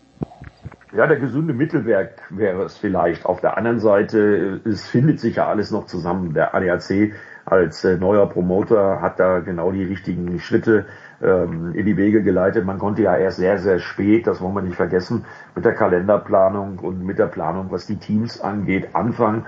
Jetzt haben wir 28 Autos, sechs verschiedene Hersteller, Fahrer aus unterschiedlichen Nationen Fahrer unterschiedlicher Generationen, also erfahrene Leute äh, gemischt mit jungen Talenten, wie zum Beispiel Laurin Heinrich, äh, der den Weg geschafft hat, äh, aus dem Porsche Carrera Supercup hoch in die DTM zu kommen, äh, oder wie Tim Heinemann, der äh, sogar noch einen ganz anderen Weg gegangen ist, vom Simracer zum DTM-Fahrer geworden ist. Also das ist eine hochinteressante Mischung und ich muss ganz ehrlich sagen, mir als Kommentator ist eine Rennserie immer am liebsten, bei der dann am letzten Rennsonntag der Saison hm, beim Finale die Entscheidung äh, fällt.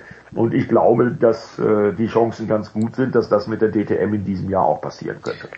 Es war, glaube ich, in warte mal, in, vor, vor, zwei Rennen muss es gewesen sein, dass du gesagt hast, äh, schau, da kommt mir der Lukas Auer entgegen und äh, dann ist Lukas Auer in jenem Rennen, glaube ich, vor DTM-Rennen, ich weiß nicht, ob, es, ob er Zweiter geworden ist, ob er es gewonnen hat, bin mir nicht mehr ganz sicher. Aber meine Frage ist, wo würdest du jetzt, weil du sagst, im letzten Rennen soll es entschieden werden, wir haben ja auch darüber gesprochen, Mirko Bortolotti, ein ganz, ganz starkes letztes Rennwochenende gehabt, Thomas Preining überholt, wo würdest du jetzt realistischerweise den Cut machen, wer noch um die DTM-Meisterschaft mitfährt? Ist es Lukas Auer oder ist Lukas Auer, der jetzt im Moment, wenn ich es richtig hochgerechnet habe, 44 Punkte Rückstand hat, ist das schon zu viel? Nee, das ist noch nicht zu viel. Es gibt ja noch genügend Punkte, 25 äh, für einen Sieg, äh, drei Punkte für die Pole Position. Also äh, da geht auf jeden Fall noch was für Lukas Auer. Aber äh, da kann auch noch eine ganz überraschende Wendung äh, passieren, weil äh, wir sind am Sachsenring äh, beim nächsten DTM-Rennen übernächstes Wochenende. Ja, und am Sachsenring, da wird heute im Übrigen fleißig getestet. Ich habe fleißigen Instagram-Kontakt mit unserem Run-Racing-Experten Maximilian Götz, der unter anderem auch mhm. da zum Test anwesend ist. Und ähm, da kann noch viel passieren. Wir haben ja auch an der einen oder anderen Personalie gesehen. Mirko Bortolotti zum Beispiel ist das äh, beste Beispiel. Er hat selber gesagt, dass sie äh, schwierig in die Saison gekommen sind mit seinem neuen Team, SSR Performance. Äh, muss man ja auch sagen, das ist eine neu zusammengestellte Fahrer-Team-Konstellation. Ja, und wenn ich mir die Punktetabelle so angucke, Lukas Auer als Fünfter mit 94 Punkten, aber auch Maro Engel als Sechster mit 81, Dennis Olsen mit 78, und auch René Rast und Kelvin van der Linde als Achter oder Neunter. Klar, die haben natürlich nicht so gute Chancen wie vorne Mirko Bortolotti mit 138 Punkten, Thomas Preining mit 131 und Ricardo Felder mit 119. Aber dass das manchmal sehr, sehr schnell gehen kann, hat uns ja zum Beispiel im letzten Jahr auch Sheldon van der Linde äh, gezeigt. Da hat er im letzten Jahr am Lausitzring beide Rennen gewonnen und das war dann äh, der Grundstein für eine gute zweite Saisonhälfte und das war dann der Grundstein für den Titel letztendlich.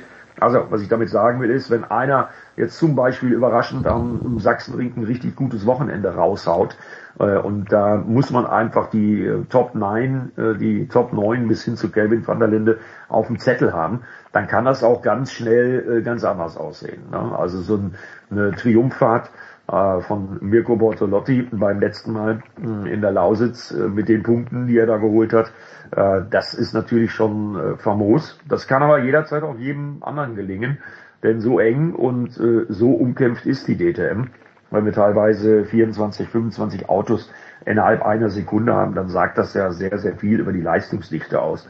Und ich glaube, da geht auf jeden Fall noch was. Und für dich, für deinen Landsmann Lukas Auer als Fünfter äh, im Winward Mercedes mit 94 Punkten, da geht auf jeden Fall noch was, zumal die äh, Leistungskurve von Lukas Auer hat ja ein bisschen gehandicapt die Saison gestartet nach seiner schweren Rückenwirbelverletzung aus den USA mitgebracht nach Mhm, Unfall. ja. Äh, ich glaube, da geht auf jeden Fall noch was in der zweiten Saisonhälfte. Eddie, dann gib mir bitte noch Folgendes mit auf den Weg. Ich bin hier ja auch ein, in missionarischer Tätigkeit unterwegs und äh, die Formel 1 ist hier angekommen. Fußball, haben wir schon ein bisschen drüber gesprochen, jetzt in der Big Show mit Messi auch, aber wenn ich einem Amerikaner die Faszination Drittliga-Fußball erklären müsste, worin liegt sie? Mich dünkt, dass neben dem vielen Motorsport, dir macht es ja Spaß, das zu kommentieren, aber worin liegt für dich die Faszination Drittliga-Fußball? Die Faszination Drittliga-Fußball liegt für mich als Reporter in erster Linie darin, dass das wirklich noch so ein bisschen ist wie früher, äh, als es nicht so das gesamte von der DFL vorgegebene Regelwerk, was die Umgangsform angeht, sondern in der dritten Liga ist es so, ich habe am letzten Wochenende zum Beispiel ein sehr schönes Gespräch mit dem erfahrensten Drittligatrainer, mit Pavel Dotschew, von Erzgebirge Aue geführt vor dem Platz. Ja, da steht man dann da, dann kommen die an und dann kann man ganz normal mal ein Gespräch führen auf Augenhöhe, auch mit einem Trainer. Das wäre natürlich in der ersten und zweiten Liga undenkbar. Ja, und wenn ich mir dann die Mischung angucke in der dritten Liga, da haben wir halt Aufsteiger wie äh, zum Beispiel Lübeck äh, oder Unterhaching, äh, auch hochinteressant äh, von der Familie Schwabel. Die sind jetzt im Moment gerade Zweiter hinter Dynamo Dresden. Ja, und dann würde ich dem amerikanischen Fan sagen, hm, guck dir einfach mal ein paar Clips aus dem Dresdner Stadion an oder meinetwegen auch Ja. äh, aus dem Stadion von Rot-Weiß Essen. Äh, Dynamo Dresden, ich glaube 23.000 Zuschauer, der Schnitt in Liga 3. Und diese Mischung aus äh, Historie, aus wirklich ähm, tollen Fußballvereinen, die lange, lange, lange ja auch Erst- oder Zweitligist waren, mit eben neuen Mannschaften, die man nicht so auf dem Zettel hat, die da neu hochkommen, wie zum Beispiel die Mannschaft aus Ferl, die sich jetzt ja auch schon seit ein paar Jahren in der dritten Liga hält. Ähm, das sind aber dann eher so die Neuen im bezahlten Fußball. Das macht's für mich. Das ist für mich die dritte Liga und das macht großen, großen Spaß.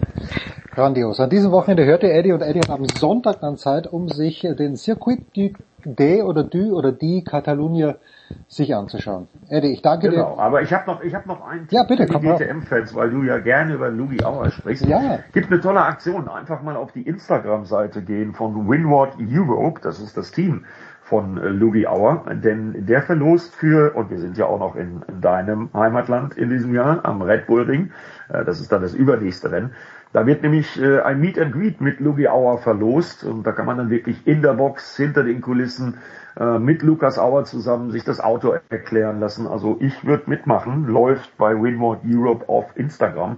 Und on top gibt's dann auch noch die Gelegenheit, bei mir in der Kommentatorenkabine am Red Bull Ring vorbeizuschauen und dann eben von der Perspektive aus zu gucken, was Louis Auer auf der Rennstrecke so macht.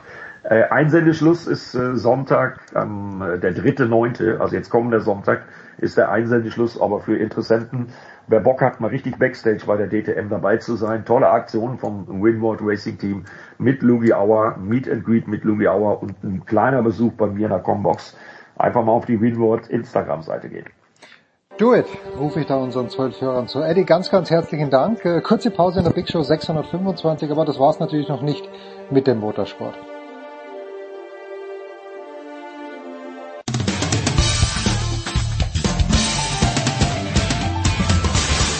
Hi, hier ist Dritter Steffen und ihr hört Sportradio 360.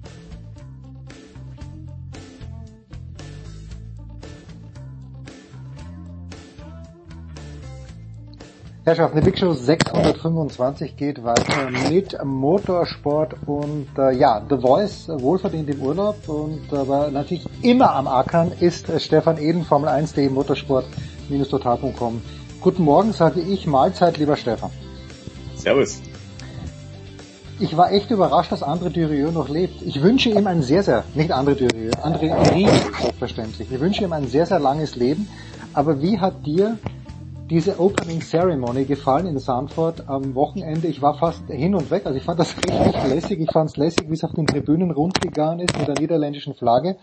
Ich fand André Rieu und sein Orchester, die dann auch die Hymne gespielt haben, aber nicht nur die. Ich bin in richtig guter Stimmung, wir kommen gleich zum Rennen, aber ich bin schon in richtig guter Stimmung in dieses Rennen reingegangen. Stefan, wie ist es dir ergangen? also wir hatten uns ja, glaube ich, nach Miami drüber unterhalten, wie wir das dann gefunden haben. Die haben wir scheiße gefunden. Und so. Damals, haben wir scheiße, scheiße gefunden. Ja. Genau, sagen wir es, wie es ist. Und jetzt dieses Mal muss ich sagen, wusste ich nicht so richtig. Finde ich es jetzt zu viel? Finde ich es genau richtig? Oder, oder passt einfach perfekt? Also ich fand, glaube ich, für das Publikum, für die Party-People, für den Party Grand Prix, was einfach der Niederlande Grand Prix in der Formel 1 ist, durch die ganzen Max Verstappen-Fans in den Niederlanden, ich glaube, es war genau richtig. Das ist so eine schöne Kombination aus, ein bisschen internationales Flair, weil André Rieu, den kennt man einfach. Und äh, aber dass man dann auch halt den Leuten auf den Tribünen dann noch ein bisschen Techno serviert und was, wo sie ein bisschen abdancen können und mitmachen und klatschen und hüpfen und bang your head und was nicht alles. Äh, ich glaube, vom Flair her hat es einfach genau ins Schwarze getroffen. Also die Veranstaltung an sich ist ja schon ein bisschen crazy, ne? Und äh, dieses Vorprogramm, wo man einfach von der Formel 1 kennt, das ist alles so statisch ähm, es ist halt nüchtern auch gehalten, die stehen alle auf ihren üblichen Positionen, dann kommt die Hymne und so weiter und so fort. Aber das war halt so ein bisschen anders. Und deswegen, glaube ich, fanden es viele extrem cool. Ähm, Ob es jetzt so breit ausgebreitet hätte werden müssen, weiß ich nicht. Es ist auf jeden Fall was Besonderes und ich glaube, es ist auch was Besonderes, was nur so in Sandford funktionieren kann und nirgendwo sonst. Also das ist wahrscheinlich das Entscheidende in der ganzen Geschichte. Man darf jetzt nicht erwarten, dass die Formel 1 jede Woche solche Partys macht, weil das, glaube ich, funktioniert an vielen Strecken einfach nicht. Und es wird auch nicht mehr funktionieren, wenn Max Verstappen eines fernen Tages vielleicht nicht mehr Formel 1 fährt, weil dann wird auch der Niederlande Grand Prix sicherlich nicht ausverkauft sein, wenn nicht dann irgendwie ein neuer großer Star am Horizont erkennbar ist. Aber für diesen Grand Prix dieses Jahr war es, glaube ich, ideal.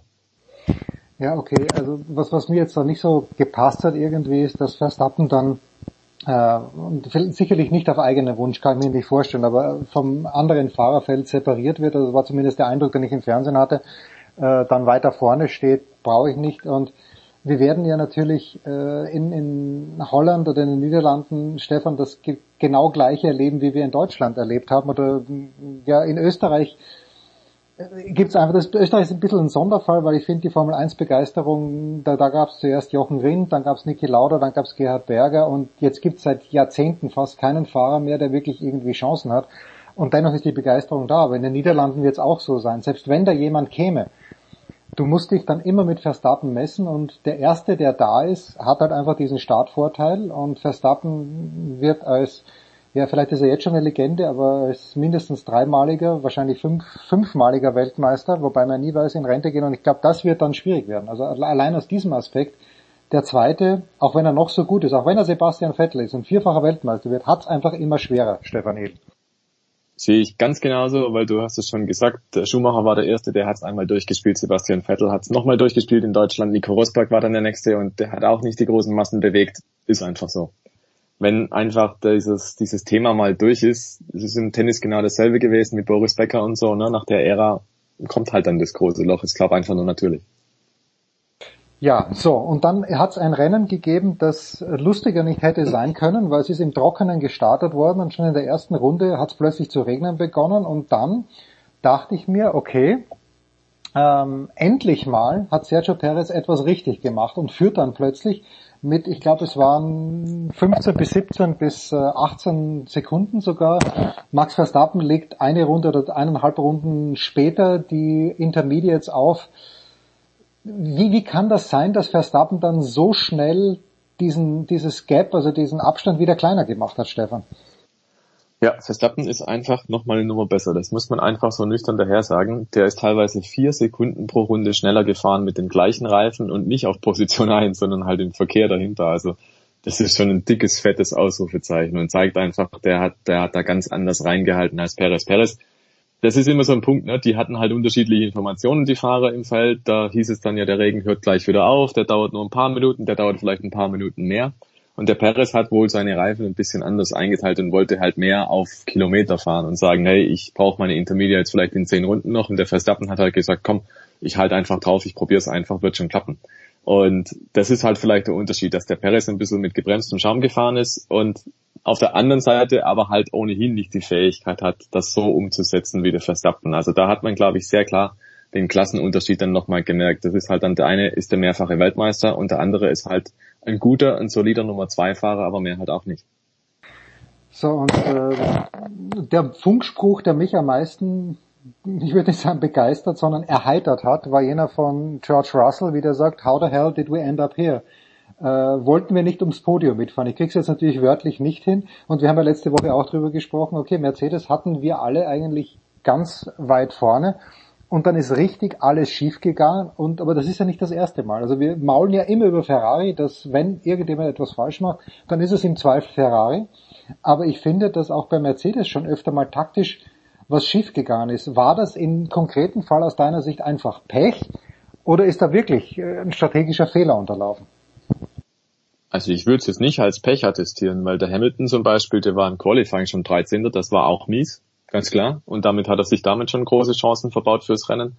Und es war im Rennen der Russell, der gesagt hat, nö, nö, ist okay, ich bleib da draußen mit den Slicks. Auch da wieder, die Wettervorhersage war halt so, es regnet halt nur kurz und danach soll es wieder aufhören und das war halt Käse. Also da hat im Prinzip der Input von draußen nicht gestimmt. Da hat das Team ihm gesagt, du, äh, es, es wird halt nicht sehr viel mehr Regen sein und er hat dann aus dem geschlossen, okay, wenn es jetzt so bleibt, wie gerade ist, dann kann ich's fahren.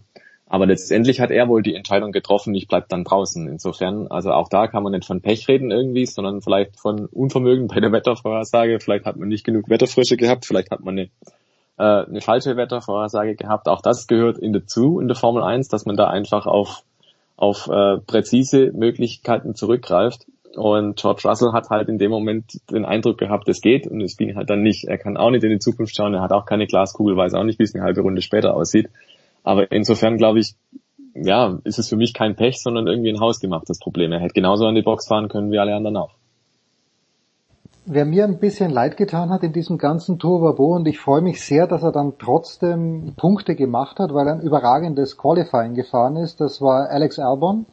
Äh, und da muss man natürlich sagen, der war Vierter im Qualifying und äh, war nicht der Einzige, der im Williams, äh, Logan Sargent war, glaube ich, korrigiere mich bitte, war er Zehnter oder Elfter. Zehnter, war, ja. Zehnter, war das jetzt also du weißt ja, meine Schüler wissen alles besser als ich sowieso, aber auch als alle Experten. Die haben ja vor Beginn der Saison gesagt, ja, Herr Huber, passen Sie mal auf, Williams wird stärker sein. Da haben wir ganz wenig gesehen. Also Alex Albon hat schon starke Qualifyings hingelegt. Aber hat es bei Williams irgendein Update jetzt gegeben, dass man sagt, okay, die haben sich wirklich verbessert? Die haben sich wirklich verbessert.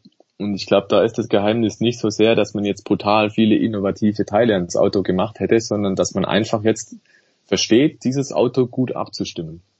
Also so grundlegend wie die Basis ist von Williams, also man hatte da früher im Jahr mal Unterbodenbilder gesehen und da hat das selbst der Teamchef dann gesagt, ja okay, ähm, da guckt sich jetzt die Formel 1 Kollegenschaft äh, nicht sehr viel ab, weil da gibt's nicht sehr viel zu sehen, weil es halt ein relativ banaler, relativ einfach gehaltener Unterboden ist zum Beispiel. Also Williams ist jetzt nicht so die Technologie Hochburg, wenn man so will. Und deswegen glaube ich, es ist halt ein, ein recht, äh, ja, wie soll man sagen, konservatives Auto. Es ist jetzt nicht hochgradig innovativ, aber es scheint zu funktionieren. Und das ist vielleicht manchmal auch der Schlüssel, dass äh, die Genialität in der Einfachheit innewohnt. Und Alex Albon, der hat sich wirklich gemacht. Also der ist bei Williams ein toller Führungsfahrer, der haut öfters mal gute Sachen raus und du sagst das eigentlich man ist fast schon enttäuscht dann am Ende, wenn er dann von Startplatz 4 kommt nur Achter wird. Und das zeigt, glaube ich, wie sehr die Erwartungen an Williams gestiegen sind, was wiederum Rückschlüsse darauf zulässt, dass die wirklich besser geworden sein müssen. Weil am Anfang der Saison waren sie noch im Hinterfeld und jetzt sind sie da solide in der Region, dass man da um Punkte mitfährt.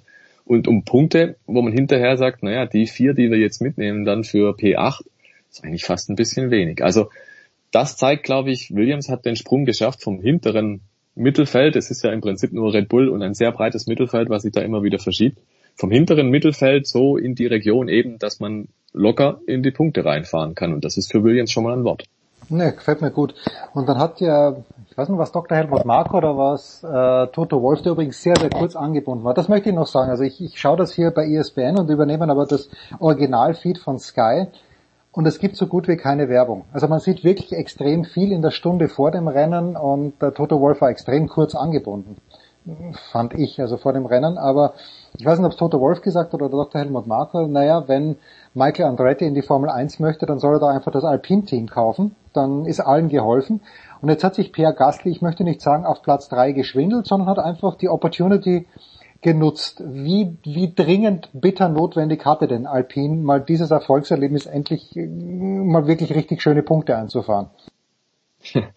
Das Lustige ist, die hatten das ja schon mal in ähnlicher Form. In Monaco ist ja Esteban Ocon auch schon Dritter geworden. Und das war ja ein paar wenige Wochen, nachdem ähm, diese bekannte Wutrede von Laurent Rossi gehalten wurde. Da war dieser Melbourne-Crash, wo sie sich beide gegenseitig rausgekegelt hatten, der Gasly und der Ocon.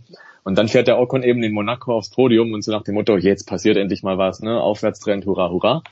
So, ein paar Wochen später wird quasi die komplette Chefetage ausgetauscht und es ist wieder so ein Chaos bei Alpine. Und dann jetzt dieser dritte Platz, von dem ich leider sagen muss, Jens, ähm, ja, er hat's gut gemacht.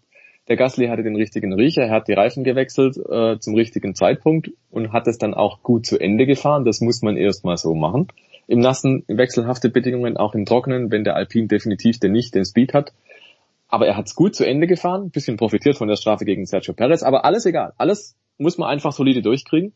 Und ich glaube nur, die Symbolwirkung wird ausbleiben, weil die Geschichte, die jüngere Geschichte von Alpine lehrt einfach, die haben hin und wieder mal so einen Punkt, dass sie halt sowas raushauen. Auch Esteban Ocon, als er damals in Ungarn gewonnen hat, das ist so ein ganz kleiner Fingerzeig. Aber die ganz große Misere, die dahinter steckt, nämlich, dass es immer noch ein Hühnerhaufen ist, der eigentlich recht planlos agiert, das ist davon natürlich nicht weggewischt. Also in der Außenwirkung ist das super cool, dass sie jetzt sagen können wieder, hey, jetzt hat jeder Fahrer mal ein Podium rausgehauen. Ähm, das ist, das ist sicherlich schön. Aber die Grundprobleme, die sind damit immer noch vorhanden. Und das lässt mich halt immer noch skeptisch drauf blicken, dass es jetzt so weitergeht, dass die regelmäßig Kandidaten werden fürs Podium, weil dafür war zum Beispiel wieder das Qualifying viel zu schlecht und dafür haben sie zu wenig Antworten. Ein Kernsatz zum Beispiel vom Wochenende noch ganz kurz war, ja, unser Auto ist übergewichtig, aber wir wissen nicht warum. Und da denke ich mir, uff, in der Formel 1, die so eine Raketenwissenschaft ist, wo quasi jedes Gramm irgendwie äh, dokumentiert ist auf zehn Seiten, da ist es dann schon hart und in gewisser Weise auch ein Armutszeugnis. Also ich rechne nicht damit, dass Alpine dieses Jahr nochmal groß was reißt und äh, sehe auch nicht den WM-Titel auf absehbare Zeit. Okay, na, das, das wäre sowieso. Gut, da, da gibt so viele Aspiranten. Äh, ich habe auch äh, Zach Brown gesehen, der schon sehr zuversichtlich war vom Rennen und eigentlich wirklich drei Minuten bevor es zu regnen begonnen hat, dann nur drüber gesprochen, naja, vielleicht Lando, geht eh nur um Platz zwei und eigentlich sollte er nicht zu viel riskieren. Ja, und dann ist es für Lando Norris ein siebter Platz geworden, mit dem er vielleicht sogar noch zufrieden sein hat müssen. Äh, Stefan, am kommenden Wochenende, da sind alle Augen auf Rot gerichtet. Äh, Carlos Sainz ist Fünfter geworden, jetzt in, ähm, in, in, in Sandford. Ich, ich weiß nicht, mein Sohn ist ein großer Leclerc-Fan, aber ich weiß nicht, wie optimistisch man wirklich sein darf, dass in Monza, das Heimrennen von Ferrari, dass da wirklich was geht. Ist Optimismus in irgendeiner Art und Weise gerechtfertigt? Ah, insofern, das Auto, dass das Auto vielleicht das schönste im Feld sein wird, weil man wird so eine Art äh, Hommage-Lackierung an das Le Mans-Auto fahren, also mit ein bisschen Gelb. Das wird ein netter Hingucker, aber rein sportlich gesehen, Jens, bin ich jetzt nicht so sicher, dass es ein großes Highlight wird. Die Ferrari-Fans werden feiern, aber sie werden halt wahrscheinlich feiern müssen, höchstens, dass irgendwie ein Ferrari-Fahrer aufs Podium kommt, gerade so, wenn vorne irgendwo was schief geht, weil ansonsten die Red Bulls, die werden fliegen auf den Geraden, die sind einfach ungeheuer schnell und als Ferrari musst du dir heutzutage Sorgen machen, dass vielleicht auch ein Williams dir was wegschnappen könnte. Wenn der Mercedes einigermaßen aussortiert ist, dann ist auch der nicht so weit weg. Und der Aston Martin mit Fernando Alonso und den Updates, die in Sanford eingesetzt wurden, der kann auch wieder richtig was. Also für Ferrari, dass die davon ausgehen könnten, ja, das wird schon was, sehe ich leider nicht. Und dafür haben wir auch wieder am Wochenende in Sanford eigentlich Katastrophenalarm gehabt bei Ferrari nach der ersten Runde, wo wirklich während der Runde ja der Regen schon kam und man absehen konnte, hm, das könnte jetzt so sein, dass man da einen Boxenstopp machen das müsste. Das war Wahnsinn, Wahnsinn. Kommt man rein und halt, man hat keine, keine Reifen da, unglaublich. Genau, waren halt wieder die Reifen nicht parat. Und da denkst du dir auch, also das, das kann doch nicht sein. Also andere Teams schaffen das ja auch. Und also wenn man nicht in der ersten Runde bereit ist für einen Boxenstopp, es könnte ja auch sein, da fährt sich einer die Nase ab und braucht einen neuen Frontflügel oder so, ne? Den muss ich ja auch irgendwo parat haben. Den kann ich ja nicht im hintersten Winkel im Lastwagen verstecken oder so, sondern das muss ich ja parat haben. Das müssen ein paar wenige Handgriffe sein. Die Boxencrew muss quasi einfach dastehen. Und vor allem, glaube ich, das haben wir in den vergangenen Wochen und Monaten immer wieder kritisiert, auch in den vergangenen Jahren, die Führungsschwäche bei Ferrari. Und da habe ich den Eindruck irgendwie auch, also der Vasseur hat den Laden nicht im Griff. Da muss doch klar die Ansage kommen, Freunde, stellt euch drauf ein, wir machen jetzt vielleicht einen Boxenstopp. Und auch der Leclerc hat wohl recht kurzfristig gesagt, ich komme rein. Aber trotzdem musst du trotzdem vorbereitet sein. Also das, das geht mir nicht in den Kopf rein, dass man da einfach sagt, da, jetzt gucken wir halt mal, was passiert. Also da, da muss es bei der Kommunikation auch schwerwiegende Fehler gegeben haben, weil sonst kommt so eine Slapstick-Nummer nicht zustande. Und ganz ehrlich, Ferrari ist bekannt für solche Sachen. Ne? Eddie Irvine weiß das zu berichten, Kimi Räikkönen haben sie auch schon mal Regenreifen draufgeschraubt und es war einfach trocken. Also dafür ist Ferrari tatsächlich immer wieder gut zu haben, dass sie solche katastrophalen Fehler machen und das war leider keine Ausnahme. Erstaunlich bei einem Team, das eigentlich immer noch das wichtigste und traditionsreichste sowieso in der Formel 1 ist. Ja, wir freuen uns auf das Wochenende in äh, Monza. Ich weiß gar nicht, The Voice, ist er irgendwo in der Nähe von Monza? Nee, ich glaube diesmal nicht. Da war es in den letzten Jahren ab und zu. Ist nächste Woche wieder am Start. Äh, Stefan, ich danke dir ganz, ganz herzlich. Wer wird den dritten Platz, wer ist dein Favorit für den dritten Platz in Monza? Also hinter Max Verstappen und Sergio Perez sehe ich vielleicht den McLaren von Lando Norris, aber es kommt eigentlich darauf an, wer da halt gut aussortiert ist. Das ist im Prinzip in der Formel 1 immer so eine Wundertüte. In Spa waren die McLaren nicht schlecht, aber wenn man jetzt dann auch einfach sieht, der Williams, der ist grundsätzlich einer mit sehr viel Topspeed. Wenn es ein bisschen schräg läuft im Rennen, dann kann vielleicht auch der Alex Albon mit dem Williams mal aufs Podium fahren. Also ganz ausschließen würde ich es nicht, weil Monza hat irgendwo eigene Regeln. Da fahren sie mit den äh, schmalsten Flügeln überhaupt.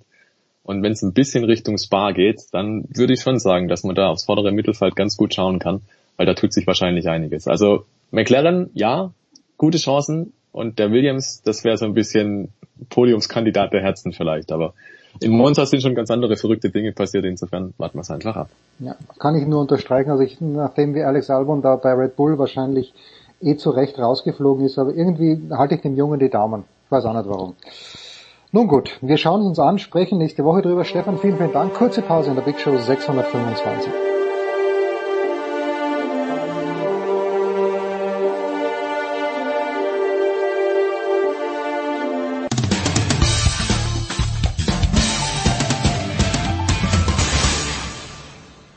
Ja, hier ist Heiner Brand und Sie hören Sportradio 360.de.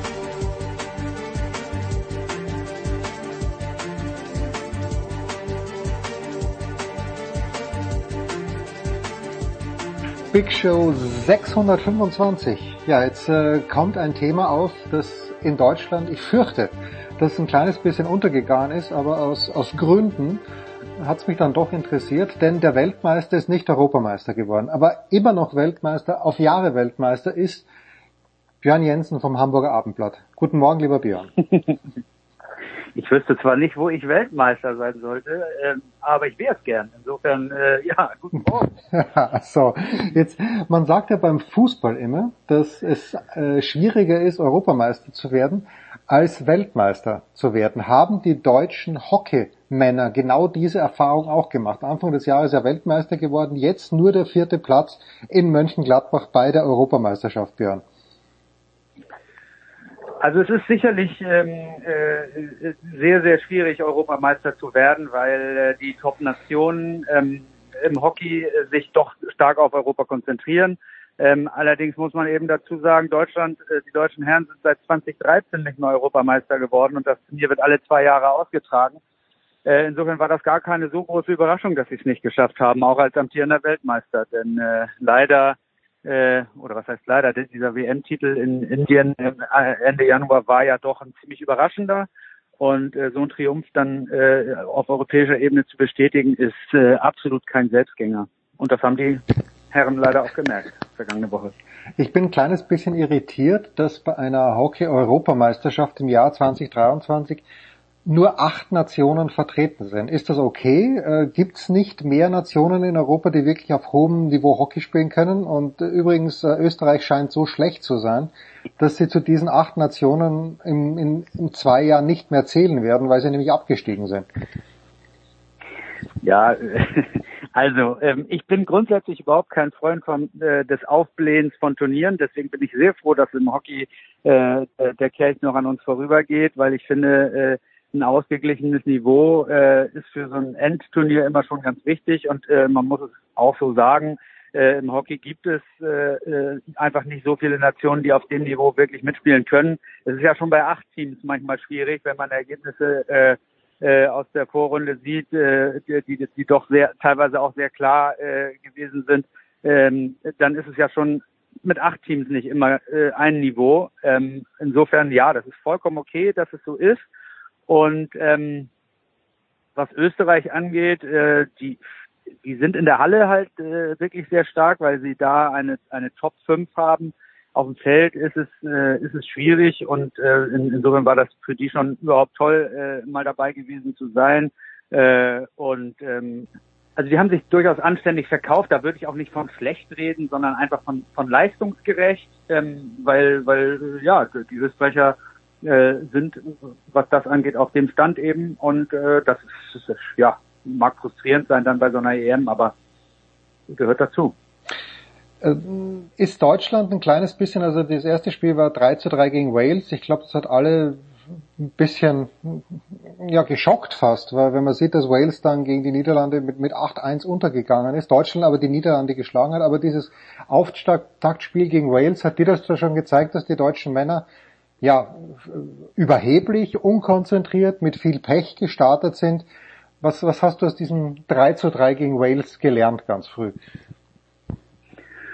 Ja, deutsche Hockeymannschaften, äh, das ist eben das, äh, das große Problem, was, was uns ja seit, seit vielen Jahren verfolgt, sind, sind häufig keine, keine Frühstarter, sondern brauchen immer etwas, um in Turniere reinzufinden. Das war auch bei Olympischen Spielen, die sie am Ende gewonnen haben, so. Das liegt daran, dass äh, die meisten Nationen im Hockey eben äh, tatsächlich zentralisiert trainieren und deswegen sehr, sehr häufig eben auch zusammenkommen als Team und die Deutschen nicht. Äh, die Deutschen haben Dezentralisierung, äh, trainieren an verschiedenen Standorten und haben nicht so viele Maßnahmen zusammen. Das heißt, die müssen eigentlich das erste Turnierspiel immer noch dazu nutzen, mhm. mindestens das erste Turnierspiel, um sich einzuspielen, um sich einzufinden. Trotz allem, und jetzt kommt die Einschränkung, darfst du natürlich nicht gegen Wales 3 zu 3 spielen. Da gibt es überhaupt nichts zu diskutieren und ja, ich weiß nicht, ob es Überheblichkeit war, ähm, aber ein Stück weit, wenn man 3-1 führt und dann denkt so, ja, es ist ja nur Wales. Ähm, und die haben halt auch Bock, auch mal einen Punkt zu holen ähm, gegen den Weltmeister. Und ähm, dann haben sie sich das schon äh, auch selber zuzuschreiben. Äh, hat ja letztendlich am Ausgang aber jetzt keine, keinen Einfluss gehabt, weil sie danach die Niederlande 3-0 und Frankreich 4-1 geschlagen haben. Und äh, wenn man sieht, dass die Niederlande Europameister wird, ähm, kann man ja auch sagen, muss man auch erstmal 3-0 schlagen. Letztendlich ähm, haben sie sich in den K.O.-Spielen äh, dann, dann äh, eingebrockt und auch völlig verdient am Ende ähm, Platz 4 geholt. Also ich habe, als ich bei meinen Eltern war in der Steiermark, ORF Sport Plus, glaube ich, hat es gezeigt, Österreich gegen England gesehen, also Österreich chancenlos am Ende des Tages. Äh, und, und zwar wirklich buchstäblich chancenlos. Du hast immer gesehen, die Engländer waren ständig in der Hälfte der Österreicher und äh, haben, haben halt die Tore zunächst nicht gemacht, dann schon. War England so ein bisschen die Überraschung, weil Niederlande habe sogar ich auf dem Zettel, Belgien habe ich auch immer auf dem Zettel, aber bei England, die Finalteilnahme von England, die in Deutschland im Halbfinale gewonnen haben, war das die große Überraschung dieser Europameisterschaft. Würde ich nicht so sehen, weil äh, man muss auch sagen, äh, dass die Engländer, gut, man, äh, bei der bei der Weltmeisterschaft, es gibt ja den Unterschied im Hockey, bei der bei den Welt- und Weltmeisterschaften und Olympischen Spielen tritt England äh, als Team GB, also Großbritannien, mhm, an. Okay. Da spielen dann auch zwei, die zwei, drei besten Waliser noch äh, noch bei denen mit. Das ist bei Europameisterschaften eben anders, da spielen die einzelnen Nationsverbände. Ähm, aber trotzdem waren die Engländer bei der WM ähm, als, äh, als Viertelfinalgegner von Deutschland ähm, sehr, sehr stark, haben bis kurz vor Schluss 2 äh, 2 zu 0 geführt, dann hat Deutschland noch ausgeglichen und den Penaltyschießen gewonnen. Ähm, nun war es halt im Halbfinale andersrum, dass die Engländer das Penaltyschießen gewonnen haben, weil sie sich top vorbereitet hatten auf das, was, was, was da kommt äh, im deutschen Penaltyschießen. Und äh, haben mich deswegen nicht unbedingt überrascht. Also ich fand, äh, ich fand, die haben äh, gegen Deutschland äh, sehr gut mitgespielt, haben, haben toll verteidigt mit ihrer Manndeckung und ähm, haben das, haben sich das verdient. Und ich fand es nicht so überraschend, dass sie, dass sie das geschafft haben. Und wenn, wenn man das äh, Finale sieht und das Ergebnis, äh, dann sieht man ja auch, dass sie eng dran sind. Und äh, man muss eben sagen, die Top 4 Nationen, die das Halbfinale erreicht haben, die auch mit denen gerechnet wurde, die sind auf einem Level, Augenhöhe und da kann man eben Erster oder auch Vierter werden. Ja, die Niederlande gewinnen das Finale 2 zu 1 gegen England und das Erstaunliche, Björn, wenn wir auch zu den Frauen schauen wollen, es sind ja genau diese vier Nationen, die auch bei den Frauen, wenn auch in unterschiedlicher Reihenfolge, okay, die Niederlande haben auch bei den Frauen gewonnen, äh, Deutschland Dritter nach einem 3-0 gegen England und Belgien im Finale den Niederlanden unterlegen, was wahrscheinlich ganz besonders schmerzt. Äh, wer, welche Nation ist denn am nächsten? Fangen wir mal vielleicht bei den Frauen an, aber welche Nation ist am nächsten an diesen Top 4 Nationen dran in Europa? Ähm, bei den Frauen finde ich, ist es im Moment wirklich ganz schwer zu sagen, äh, ob da überhaupt jemand nah dran Okay. ist. Ich, ich fand das, äh, ich fand selbst England gehörte, äh, was die Leistungen anging, eigentlich nicht ins Halbfinale. Die haben wirklich auch in der Gruppenphase schon relativ schwach performt, aber sich dann trotzdem durchgesetzt gegen Irland und Schottland. Ähm, ich finde, bei den, bei den Damen sind im Moment eigentlich nur in Europa nur drei Nationen, äh, äh, wobei Belgien da auch relativ neu äh, richtig mitspielt. Äh, eigentlich sind es dann nur diese drei Nationen, Mhm. die auf europäischem Niveau zur Weltspitze gehören. Da kommt dann äh, auf der Welt eben noch äh, natürlich Argentinien als absolute Macht, aber auch äh, Australien, Neuseeland kann man da noch mit reinrechnen, ähm, kommen noch dazu. Aber ähm, das ist äh, bei den bei den Männern ist es ein bisschen anders. Da sehe ich tatsächlich ähm, äh, Spanien ähm, auch auf dem, dem Level. Die haben auch gegen England im entscheidenden Gruppenspiel äh, nur äh, 3 zu 4 verloren und hätten sonst auch ins Halbfinale geschafft. Die sind also wieder äh, durchaus in der Nähe. Aber äh, wenn man sich die, auch die vergangenen Jahre anschaut, es sind schon eigentlich diese vier Nationen, die es, äh, die es im europäischen Hockey unter sich ausmachen. Und da kommt so schnell auch keiner ran. Wie und die Hockey-Bubble ist, ist zwar eine kleine Bubble, aber man, man unterstützt sich gegenseitig und ich weiß, dass wahrscheinlich aus der Hockey-Bubble niemand diese Europameisterschaft versäumt hat. Sie hat in Mönchengladbach stattgefunden. Wie ist sie denn von der General Public angenommen worden? Ja, da muss man schon wirklich sagen, es hat sich wieder gezeigt, dass es absolut Sinn ergibt, äh, in Deutschland Turniere zu veranstalten. Okay. Ja. weil ähm, weil äh, klar unter der Woche war es war, war es manchmal auch nicht ganz so voll da im, im, im äh, Hockeypark in Mönchengladbach, aber äh, ich glaube es waren fünf oder sechs der zehn Turniertage wirklich entweder fast oder ganz ausverkauft. Ähm, es war eine tolle Atmosphäre, die und, und das haben auch eigentlich alle bestätigt. Auch die ausländischen Nationen haben gesagt, warum macht ihr das eigentlich nicht häufiger in Deutschland? Denn das letzte Turnier war tatsächlich vor zwölf Jahren, 2011, die gemeinsame Europameisterschaft. Und das finde ich schon ja auch bedenklich, weil Deutschland als Hockeynation ja äh, gilt und, und da, da so lange Zeit kein Turnier veranstaltet zu haben, fand ich auch schon komisch. Äh, Insofern, ähm, ich glaube auch, dass der Deutsche Hockeybund ähm, da gut dran täte, ähm, vielleicht jetzt nicht wieder zwölf Jahre verstreichen zu lassen, sondern auch mal zu gucken, ähm, wann wieder was, äh, was möglich wäre, um das äh, zu veranstalten. Denn man hat gesehen, dass es angenommen wird. Man hat auch gesehen, dass eigentlich die Atmosphäre durchaus auch hilft, ähm, äh, um, um die Mannschaften zu pushen, auch wenn jetzt natürlich das Ergebnis äh, für beide nicht das war, was sie erhofft hatten. Das muss man sagen. Aber so ist es halt manchmal im Sport. Es geht schon weiter. Am Sonntag beginnen die Ruder-Weltmeisterschaften in Belgrad. Das wird dich beschäftigen. Wirst du vor Ort sein, Björn? Leider nicht vor Ort. Ähm, Das äh, ist leider aufgrund unserer Personalknappheit in der Redaktion äh, nicht möglich, aber ich werde das äh, äh, eng verfolgen über Livestream und Kontakte dahin, um ja, um zu schauen, wie es äh, wie es läuft für unsere deutschen äh, Crews, denn es geht äh, es geht um die Olympiaqualität äh, für Paris und ähm, ja, das ist insofern eine sehr sehr wichtige Weltmeisterschaft. Hilf mir dann bitte noch mit einer Bootsklasse aus, wo Deutschland richtig stark ist. Und äh, die, die Anschlussfrage ist, wer ist im Moment in der Königsklasse die Nation, die es zu schlagen gilt, nämlich im Achter? Ähm, also fangen wir mit, dem, mit der ersten Frage an. Äh, wir haben eigentlich nur einen ganz klaren Medaillenkandidaten, das ist Oliver Zeitler im Einer. Mhm. Ähm, der ist äh, der Titelverteidiger, der ist ähm, hat äh, hat die äh, die Weltcups dominiert ähm, und äh, ist ist ganz klar und leider auch der einzige, äh, dem man dem man eine Medaille nicht nur zutrauen, sondern von dem man sich fast schon erwarten kann. Ähm, äh, hat hat sich auch noch wirklich noch mal toll entwickelt. Ähm, das ist äh, ansonsten haben wir die Hoffnung, äh, dass äh, auch im, im Frauen einer äh, Alexandra Förster, äh, eine junge Athletin, die, die sich auch schon durchaus äh, gut präsentiert hat, dass die vielleicht da auch noch für, für eine Überraschung sorgen kann. Ähm, ja, und wenn du den Achter ansprichst, ähm, die, äh, die klar die Nation, die es schlagen gilt, ist äh, und die wahrscheinlich trotzdem nicht zu schlagen sein wird, äh, ist Großbritannien. Ähm, die sind, äh, die sind schon ein Stück weit vor dem gesamten Verfolgerfeld und ja, danach äh, reihen sich die deutschen Männer ein in eine Riege von äh, anderen Nationen, wie beispielsweise den äh, Niederlanden, Rumänien, Italien, aber natürlich auch die Australier, äh, die USA, ähm, die alle ungefähr auf einem Level sind und ähm, die Bandbreite für den deutschen Achter liegt so zwischen Platz zwei, wenn es alles optimal läuft, und Platz sieben, wenn es scheiße läuft. Und Platz sieben wäre wirklich bitter, weil das würde bedeuten, dass man im kommenden Jahr in Luzern im Mai in die Nachquali müsste. Mhm. Und das ist auch kein Geschenk. Also die müssen mindestens Fünfter werden, um äh, das Paris-Ticket zu lösen. Und das ist nach dem aktuellen Leistungsstand des deutschen Achters eine ziemliche Aufgabe. Björn Jensen, Ladies and Gents. Björn, ich danke dir herzlich. Wie immer, wenn man, wenn man fragt, ob Björn Zeit hat, dann hat er Zeit. Äh, Wir konzentrieren uns dann auch aufs Rudern. Ich bin mal gespannt, wie das hier in den USA gecovert wird. Wahrscheinlich eher bescheiden, die äh, Ruder-Weltmeisterschaft. Aber was weiß man schon. Die arme Ja, da bin ich auch gespannt, was du erzählst. Ja, genau. Björn Jensen, ich danke dir, Björn. Kurze Pause in der Big Show 625.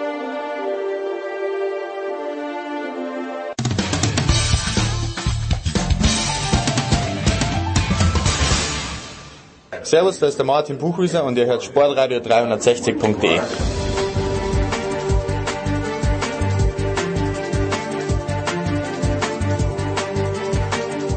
So, jetzt sitze ich hier mit Andy Mies, der happy ist, oder? So, am Mittwoch der Mackenzie McDonald, ihr habt gegen zwei junge Franzosen gespielt. Mhm. Wie geht's dir denn gerade so?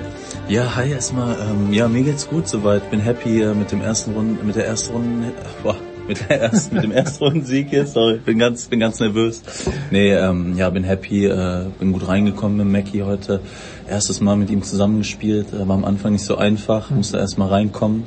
Und ähm, aber dann haben wir uns immer besser eingefunden und dann war der zweite Satz echt viel besser und dann haben wir gegen die beiden jungen Franzosen Fields und Van Echt zwei talentierte Spieler, die werden wir, von denen werden wir glaube ich noch viel hören in der Zukunft. Haben wir, ähm, haben wir dann 7-6-6-1 gewonnen. Im ersten Satz haben die, haben die so äh, draufgehauen und, und da kam halt, das ist echt viel reingegangen Ja. dann und dann im zweiten hatten wir dann von der Taktik hatten wir dann ein bisschen besser im Griff und äh, ja, das war echt echt ein guter Start. War ja keine einfache Situation für dich, weil Mackie davor im Einzel gespielt hat, verloren hat. Mhm. Jetzt ist die Frage, ist das gut, weil er sich rehabilitieren möchte, oder ist es grundsätzlich eher schlecht, weil er angefressen ist? Ja, ich habe so gedacht. Ich habe gedacht, als, als ich das Ergebnis gesehen habe, ich war, habe mich parallel eingeschlagen, habe ja, hab meinem Coach den Score verfolgt so ein bisschen und ähm, ich habe im ersten Moment gedacht, das ist auf der einen Seite schlecht, dass er verloren hat, weil ich hätte ihm natürlich gewünscht, dass er gewinnt, aber auf der anderen Seite war es vielleicht auch gut, dass er nicht irgendwie fünf Stunden, fünf Sätze gespielt hat, weil dann wäre es natürlich nicht so gut fürs Doppel Ja. gewesen, aber ja klar wünschst du deinem Partner einen Sieg, ähm, auch in vier oder fünf Sätzen, aber ähm, ich glaube, dass er so fit ist, dass er trotzdem äh, gut Doppel gespielt hätte. Aber ja, er meinte, er meinte, sein Gegner war heute einfach zu stark. Der Goyo sagte, er hätte so aggressiv gespielt und er hätte nicht gedacht, dass er es über drei Sätze so durchzieht. Er musste doch irgendwann mal einbrechen, aber es ist nie passiert. War echt beeindruckend. Und äh, ja, war super von ihm. Er hat dann direkt danach gesagt in der Umkleide, hey, ich bin aber pump fürs Doppel und Okay. lass uns äh, Gas geben gut, ja, heute. ist und so, es war super, ja. Und das hat er dann auch im Doppel gezeigt. Er war voll da und äh, hat, hat mir da auch in, in einigen Situationen dann ganz gut geholfen mit guten Returns und guten Aufschlägen. Bei Breakbällen hat er ein paar Mal gut serviert und spielt echt auch ganz gut Doppel, kann ganz gut volieren, auch für einen Einzelspieler. Deswegen habe ich habe ich ihn ja auch gefragt, so weil ich wusste, dass er auch gut gut spielt. Und an eurem Platz, ich habe es nicht gesehen, aber Kohl hat es mir gesagt, es war Prominenz da. Und zwar also der, der Doppel Royalty. Beide Bryans sind dort gesessen. Hast du das gesehen? Haben die, haben die mit Mackie gesprochen? Ja, ja, ich habe die auch auf einmal gesehen. So am, am, am Ende vom ersten Satz habe ich die beiden auf einmal in unserer Box gesehen, äh, weil, weil mein Coach auch da saß und äh, sein, sein Coach und auf einmal saßen die Bryan-Brüder da und ich dachte, okay. Und ich habe direkt gedacht, so irgendwie cool, dass die da da sind. Äh, jetzt, jetzt streng dich mal noch mehr an. Und mich motiviert sowas eigentlich immer extra, wenn dann solche Legenden dann nochmal zugucken, weil dann denke ich mir nur so, ja, du kannst jetzt hier nicht, nicht so schissig spielen oder irgendwie spiel mal vernünftig jetzt. Und irgendwie motiviert mich das immer extra. Und äh, ich habe ihm das dann auch auf der Bank gesagt, so hey, jetzt müssen wir aber mal ein gutes Doppel zeigen, die Bryans schauen zu. Und dann hat er direkt gesagt, ja, das sind gute Buddies von mir. Äh, und ja er Davis versteht sich, ne? Davis Cup Kapitän Bob Bryan und er hat ihn jetzt das auch, auch das erste Mal, glaube ich, nominiert ne, für das Spiel Mhm. in Kroat äh, gegen Kroatien da in der Gruppenphase. Und er hat sich total gefreut und sagte, cool, ja, cool, dass die da sind. Das hat irgendwie extra motiviert, haben wir eigentlich auch irgendwie besser gespielt dann. Und die haben uns dann noch hier und da mal ein paar Tipps gegeben. Wir sind dann da vorbeigelaufen und da hat der, haben die beiden nochmal gesagt, hey, retourniert viel Longline auf die beiden am Netz. Äh, großes, großes Ziel nehmen ne? und viel viel Longline auf die beiden drauf okay. spielen. Das haben wir dann auch, das haben wir dann noch mehr gemacht, als wir es im ersten Satz gemacht haben und hat dann auch auch noch besser geklappt. Das war cool. Stark. Ja. Endlich mal eine klare Ansage. Weißt du, aber ich frage mich immer, was machen Coaches eigentlich? Aber das ist eine klare Ansage. Longline, ja. verlieren, großes Ziel, finde ich ja. stark. Ja, ja, das war super. Ja. Wie ist denn deine, also ich weiß noch in Wimbledon habe ich mit ein paar Leuten geredet, auch mit dem Lukas Wolf, der gesagt, boah, der Andy Mies hat einen super Partner und Andy spielt natürlich auch selbst gut. In Wimbledon kann das ganz weit gehen mit dem Fabrice Martin und da, hat man wirklich von dir extrem viel erwartet. So, und jetzt bist du hier mit dem Mackenzie McDonald und du hast heuer dann wirklich schon oft Partner gewechselt, nicht immer ganz absichtlich. Wie, wie ist denn die Partnersituation bei dir gerade? Ja, ja, ich habe, äh, also Fabrice und ich haben uns auch viel mehr erwartet in Wimbledon. Das war sehr enttäuschend da, die Zweitrunden-Niederlage. Äh, da haben wir, haben wir leider nicht gut gespielt, aber da haben wir auch gegen ein gutes Team verloren, gegen Pavlasek Beha, ähm, die jetzt auch hier wieder äh, ja, erste Runde gewonnen haben, gegen Ossi, ne? 10-8, ja. Gutes Team und unangenehmes Team und aber wir haben einfach echt äh, leider schlecht gespielt da in Wimbledon die zweite Runde und ähm, das war, das hat die Niederlage hat auch ein paar Tage noch an mir genagt, so, äh, weil ich da einfach nicht gut gespielt habe und Fabrice auch nicht ganz so seine Leistung äh, gebracht hatte da und also beide waren einfach beide nicht gut und ähm, ja, und die, die Situation ist eigentlich, dass ich mit Fabrice äh, seit Wimbledon komplett das Jahr spiele. Ähm, aber, aber er, hat sich, er hat sich verletzt in ja. Toronto. Ne? In der zweiten Runde gegen Granollers Sebas hat er hat er sich bei 2,240 noch dann Ass serviert und konnte seinen äh, Arm quasi kaum mehr bewegen. Hatte, da gab es so einen kleinen, äh, ich glaube so einen kleinen Anriss in der in der Sehne oder ich bin mir nicht hundertprozentig ja. sicher, aber hat, hat auf jeden, er hatte schon länger Ellbogenprobleme und da ist was Schlimmeres passiert und dann ähm, deswegen bin ich gerade so nicht bin gerade nicht sicher, wie wie wie es aussieht, ob wir noch, ob wir überhaupt dieses Jahr noch zusammenspielen können und er war dann danach in Florida bei Untersuchungen noch, bei, er hat auch ein MRT gemacht und alles und ähm, dann haben wir gesagt, das Risiko ist zu groß hier für US Open, weil er sagt, er kann sein, dass er dann gar nicht spielen kann. Er hat jetzt auch kaum trainiert, hat glaube ich zwei Tage hier vorher angefangen zu trainieren und so. Das wäre nicht so gut gewesen und ja, der Plan war eigentlich dann in Asien dann weiterzuspielen okay. den Rest des Jahres und auch der Plan ist auch nächstes Jahr mit Fabrice zu spielen. Ne? Und ich, ich wollte eigentlich nicht mehr so viel die Partner wechseln. Ja. Und ja, jetzt war das halt durch die Verletzung ein bisschen bitter. Ähm, und dann habe ich gesehen, dass der äh, McDonald noch frei war, weil der Van der Sandschuld, mit dem er eigentlich spielen wollte, der war auch verletzt. Und dann habe ich gefragt und dann war es auch nicht ganz sicher, ob der Buttig Van der Sandschuld spielen ja. kann. So bin ich mit McDonald hier dann zusammengekommen und das jetzt für, für hier und dann ähm, ist eigentlich der Plan dann in Asien mit Fabrice weiter. Und kann sein, dass er nicht spielen kann, dann muss ich, muss ich wieder weiterschauen. Äh, jetzt haben wir hier den amerikanischen Davis-Kapitän gehabt. Äh, ich, ich war ja in Trier dabei, du bist da eingesprungen. Was heißt eingesprungen? Kevin hat Babypause gemacht, du spielst mit Pützi, habt mhm. super Doppel gespielt. Mhm. Ich habe gemerkt, wie, wie dir das taugt, auch Davis Cup mhm. zu spielen. Ja. Jetzt ist es wahrscheinlich schon so, die Nominierungen sind noch nicht raus, aber ich ich weiß es nicht, aber glaube wahrscheinlich werden Pützi und, und äh, Kevin mhm. ja, ja, spielen. Steht schon fest. In, in ja, ja. Mhm. Es ist halt irgendwie eine beschissene Situation. Es ist eine großartige Situation, aber eine, ist es auch eine beschissene Situation, dass ja. Deutschland drei so herausragende Doppelspieler hat. Ja, es äh, weiß nicht, Fluch und Segen zugleich oder oder ja, es ist irgendwie es ist eine tricky Situation, glaube ich, für alle Beteiligten, ne? für uns drei und für Kohle auch schwierig, ähm, da dann immer zwei aus den dreien zu wählen, ähm, die auf einem ähnlichen Niveau sind. Ähm, und äh, alle schon gute Leistungen für Deutschland gebracht haben und irgendwie gefühlt kein, noch keiner irgendwie verloren hat für Deutschland. Ich glaube, die haben vielleicht einmal verloren, die haben viele Matches gewonnen. Ich hab, bin auch bisher noch ungeschlagen. Genau, aber ich glaube, du hast dreimal mit Kevin gewonnen und einmal mit Pützi äh, oder sogar öfter mit Kevin. Genau, dreimal mit Kevin, einmal mit Pützi und die beiden haben ja noch öfters gespielt, wo ich, wo ich auch verletzt war und so. Aber ja, ich meine, er hat die Qual der Wahl ne? und ähm, Jetzt spielen die beiden dieses Jahr zusammen und dann macht es ja auch Sinn, ein eingespieltes Team für, für den Davis Cup zu nehmen. Die haben ja auch in letzter Zeit echt gut gespielt und haben sich das verdient. Und ähm, ja, ich bin, ähm, bin jederzeit bereit, wenn ich gebraucht werde. Ich versuche äh, versuche natürlich selber meine Leistungen zu bringen ne, und mich zu empfehlen ähm, durch gute Leistungen, so wie in Australien, ne, wo, wo Kohle äh, da auf mich ähm, mich nominieren konnte und ich das auch äh, das Vertrauen auch zurückzahlen konnte mit einem starken Match mit Pützi gegen die Schweiz, gegen Stan, Wawrinka und Stricker kein einfaches Spiel. Und ja, jetzt in Bosnien ähm, ist die Pflichtaufgabe. Ne? Ich denke, das werden wir, das werden wir auch gewinnen, egal welche Kombi. Aber Ja, genau, ist nicht so einfach, Also die das- Situation. Ja. Das, das Einzige, was du dir ersparst, ist diese furchtbare Anreise, weil es gibt ja keinen Direktflug nach Moskau. Du musst, dir- es gibt drei Möglichkeiten. Ich glaube, Sarajevo, Dubrovnik, dritte habe ich vergessen und dann sind immer noch zweieinhalb Stunden Ja. Autofahrt. Äh, wie viel schaust du aufs Einzel, wenn überhaupt? Also sprich auch Big Picture, weil sie hier ja jeder schon darauf hofft, dass es wieder zum Finale Djokovic gegen Alcaraz kommt. Nehmt ihr das überhaupt mit als Doppelspieler oder seid ihr eure eigene Bubble und kümmert euch gar nicht so sehr um das, was, was im anderen Leben stattfindet?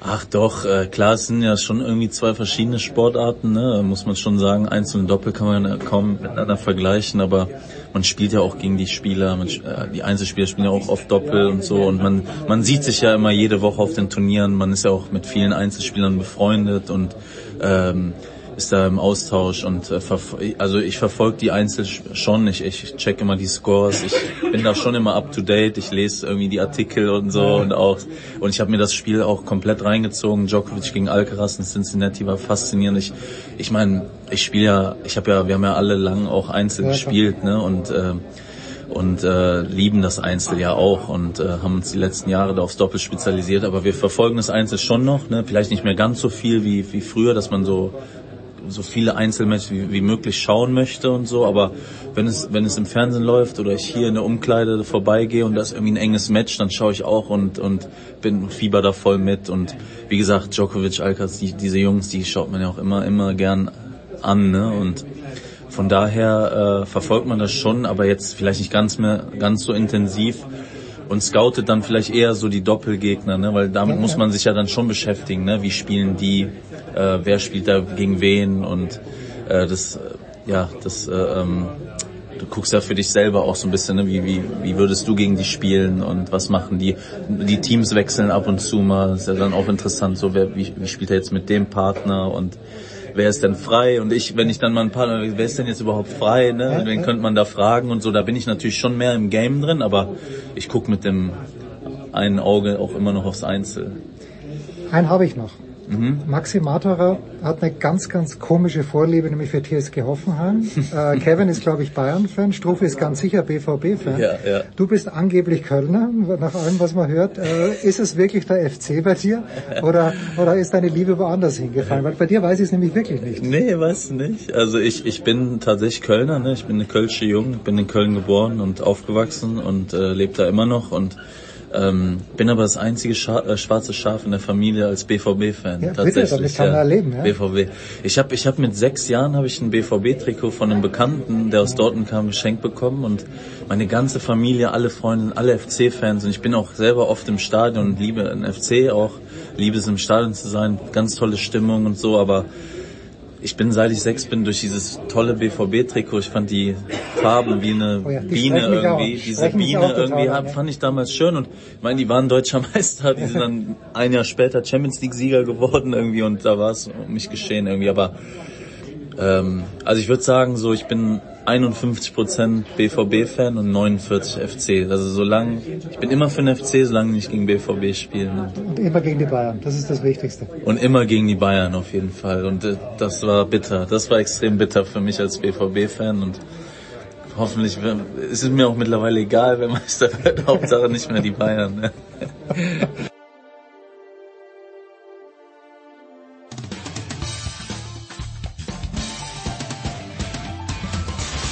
Ja, grüß euch, servus, das ist Dominik Lamberdinger und ihr hört Sportradio 360.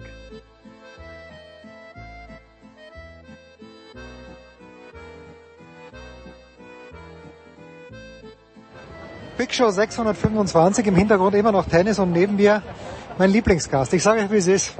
Der Davis Cup Kapitän Head of Men's Tennis, Michael Kohlmann. Und Michael, wir wollen nicht über Borussia, vielleicht noch nicht über Borussia Dortmund sprechen, aber über Schiedsrichter. Und über den Montagabend, äh, Laura Siegemund hat, äh, wie so oft, kennt das Regelwerk sehr genau und hat sich an den Grenzen des Regelwerks bewegt, sag ich jetzt einmal. Die amerikanischen Fans haben das nicht so, so wahnsinnig toll gefunden. Du hast wiederum die Schiedsrichterin nicht so toll gefunden. Warum?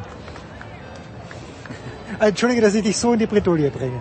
Ist das schon wieder zu viel Insider-Info? Soll ich Nee, nochmal? nee, ist okay, ist okay. Ähm, äh, nein, also ich glaube, dass du als Schiedsrichter oder so hatte man den Eindruck als Zuschauer, also ich jetzt zumindest, ähm, dass die Schiedsrichterin auf Druck der Amerikaner beziehungsweise äh, der amerikanischen Box äh, gehandelt hat. Und ähm, Laura hat sich eigentlich über das gesamte Match über ähm, immer an den an den Grenzen der Regeln äh, orientiert und äh, ich glaube, dass wenn die Schiedsrichterin das Gefühl gehabt hätte, dass sie zu, zu langsam ist, hätte man ihr das ganz am Anfang schon signalisieren müssen. Also sprich auch mit einer Verwarnung, was ja immer sehr hochgehängt wird, aber eine Verwarnung, äh, eine Zeitverwarnung ist eigentlich kein, also das das ist nichts. Ne? Das kriegt man irgendwann mal und es hat kein, keine Auswirkungen. Aber dadurch, dass sie das ihr anderthalb Sätze lang eigentlich hat durchgehen lassen, oder fast zwei Sätze, war es dann komisch, dass sie dann im dritten Satz nach so einer langen Spielzeit auf einmal ähm, bei genau den gleichen Aktionen ähm, sie dann bestraft hat. Und ähm, die zweite Bestrafung, wo es dann zum Punktabzug kam, muss ich sagen, immer noch äh, bin ich anderer Meinung. Also die darf man nicht geben,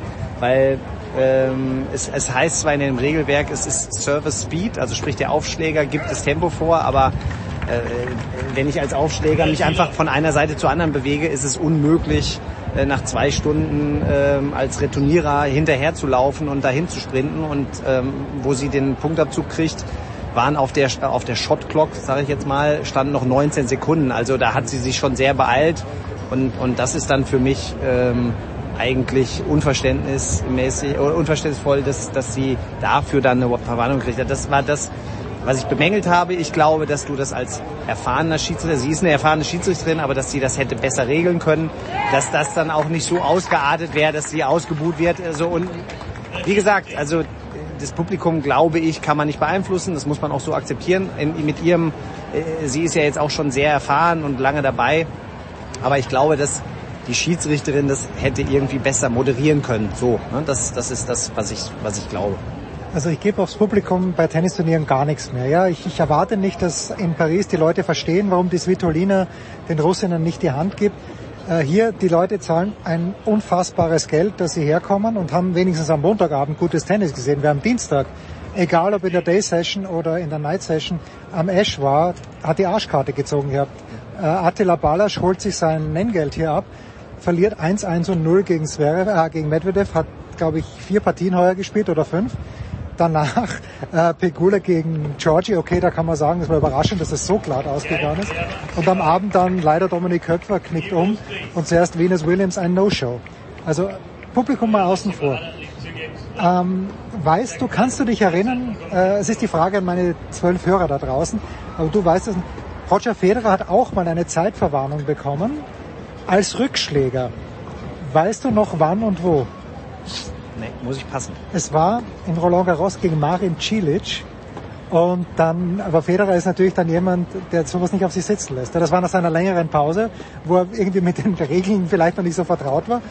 Und dann hat er irgendwie so rüber zuerst zum Schiedsrichter gesagt, äh, ich bin zu langsam, wirklich. Und dann hat er den Cilic gefragt, bin ich zu langsam? Und dann ruft er so zum Cilic rüber, fang du einfach mal an mit deinem Aufschlag. Wenn, wenn du dann aufschlagst, werde ich schon ready sein. Das, das, ich kann mich aber jetzt, wo du sagst, dran erinnern, ja. ähm, weil er ist da, glaube ich, einmal zum Handtuch gegangen und Schielic stand ausnahmsweise früher bereit als er. Schielic braucht ja ewig normalerweise. Genau, genau. Und das, ich kann mich dran erinnern. Ich kann jetzt, wo du es sagst, äh, aber ja, also es war eine sehr komische Situation. Wie gesagt, diese Regeln und da denke ich immer, da brauchst du ein bisschen Fingerspitzengefühl auch als Schiedsrichter. Ähm, ja, das war einfach eine komische Situation. Jetzt hat mir Rainer Schüttler zum Beispiel gestern erzählt, dass die gleiche Situation auch bei der Tamara Korpatsch ähm, vorgefallen ist. Und da frage ich mich dann auch, okay, die Schiedsrichter müssen ja untereinander vielleicht mal reden und das macht keinen Sinn. Wenn du als Aufschläger dich von einer Seite zur anderen bewegst, hast du als Returnierer gar keine Chance, äh, äh, pünktlich da zu sein. Und äh, da geht's ja dann auch um reasonable, also sprich, was macht Sinn und was macht keinen Sinn. Und, und dass man dem Returnierer schon fünf, sechs, sieben Sekunden geben muss, um auf die andere Seite zu kommen, das, äh, also da müsste ein Schiedsrichter mehr Fingerspitzengefühl haben. Jetzt hat ja John McEnroe damals, als dieses ganze Hawkeye noch ganz, ganz weit entfernt war, also überhaupt keine Ahnung hatten, dass sowas mal geben wird technisch, hat er gesagt, wisst was, schaffen wir die Schiedsrichter, er natürlich aus gutem Grunde gesagt, schaffen wir Schiedsrichter und Linienrichter ab äh, und die Spieler sollen selbst aneinander regeln. Das würde nicht funktionieren. Mit dem Hawkeye würde es aber funktionieren. Brauchen wir wirklich im professionellen Tennis, braucht man hier, außer zur Unterhaltung aller und auch zur Störung aller, bräuchten, braucht man hier eigentlich noch einen Schiedsrichter? Außer, außer für diese Zeitgeschichten. Weil ja Zeit, ich glaube, es gibt also Zeit, es gibt so ein paar Regelsachen dann natürlich. Ähm, aber wenn es jetzt so ist, dass der komplette Platz äh, voll elektronisch gecallt wird, äh, braucht man sie wahrscheinlich weniger. Also du brauchst, da werden die Schiedsrichter jetzt widersprechen, aber ähm, man hat den Anschein, dass es weniger wird, was ein Schiedsrichter eigentlich alles können muss. Also früher war es ja dann doch so, wo du mit, mit Linienrichtern gearbeitet hast, da kam es ja schon auf den Schiedsrichter auch an, äh, dann Mut zu beweisen und in manchen Situationen zu overrulen. Ich meine, er kann sich ja, oder sehr gute Schiedsrichter haben das ja gemacht und dieses Risiko eingegangen, auch, auch mal auch mal falsch zu liegen. Aber ähm, mittlerweile mit dem Electronic Line Calling hast du ja nicht mehr diesen Druck als Schiedsrichter, äh, irgendeinen Ball zu callen, weil ich sage jetzt mal, das macht die Maschine und die Maschine ist immer richtig. Ja, und das, äh, aber ich glaube schon, dass es ein paar Sachen gibt, so Regelfragen, ähm, die, die immer wieder aufkommen werden, auch in einigen Matches, wo du einfach natürlich sicher sein musst und diese auch vernünftig handeln musst. So und klar, die Zeitgeschichte ist nochmal was, wo du auch eine, eine gewisse Erfahrung haben musst, um das besser zu handhaben. Nächste Frage jetzt an dich, nicht als Regelexperten und Head of My Tennis, sondern als Tennislehrer, der du ja auch bist.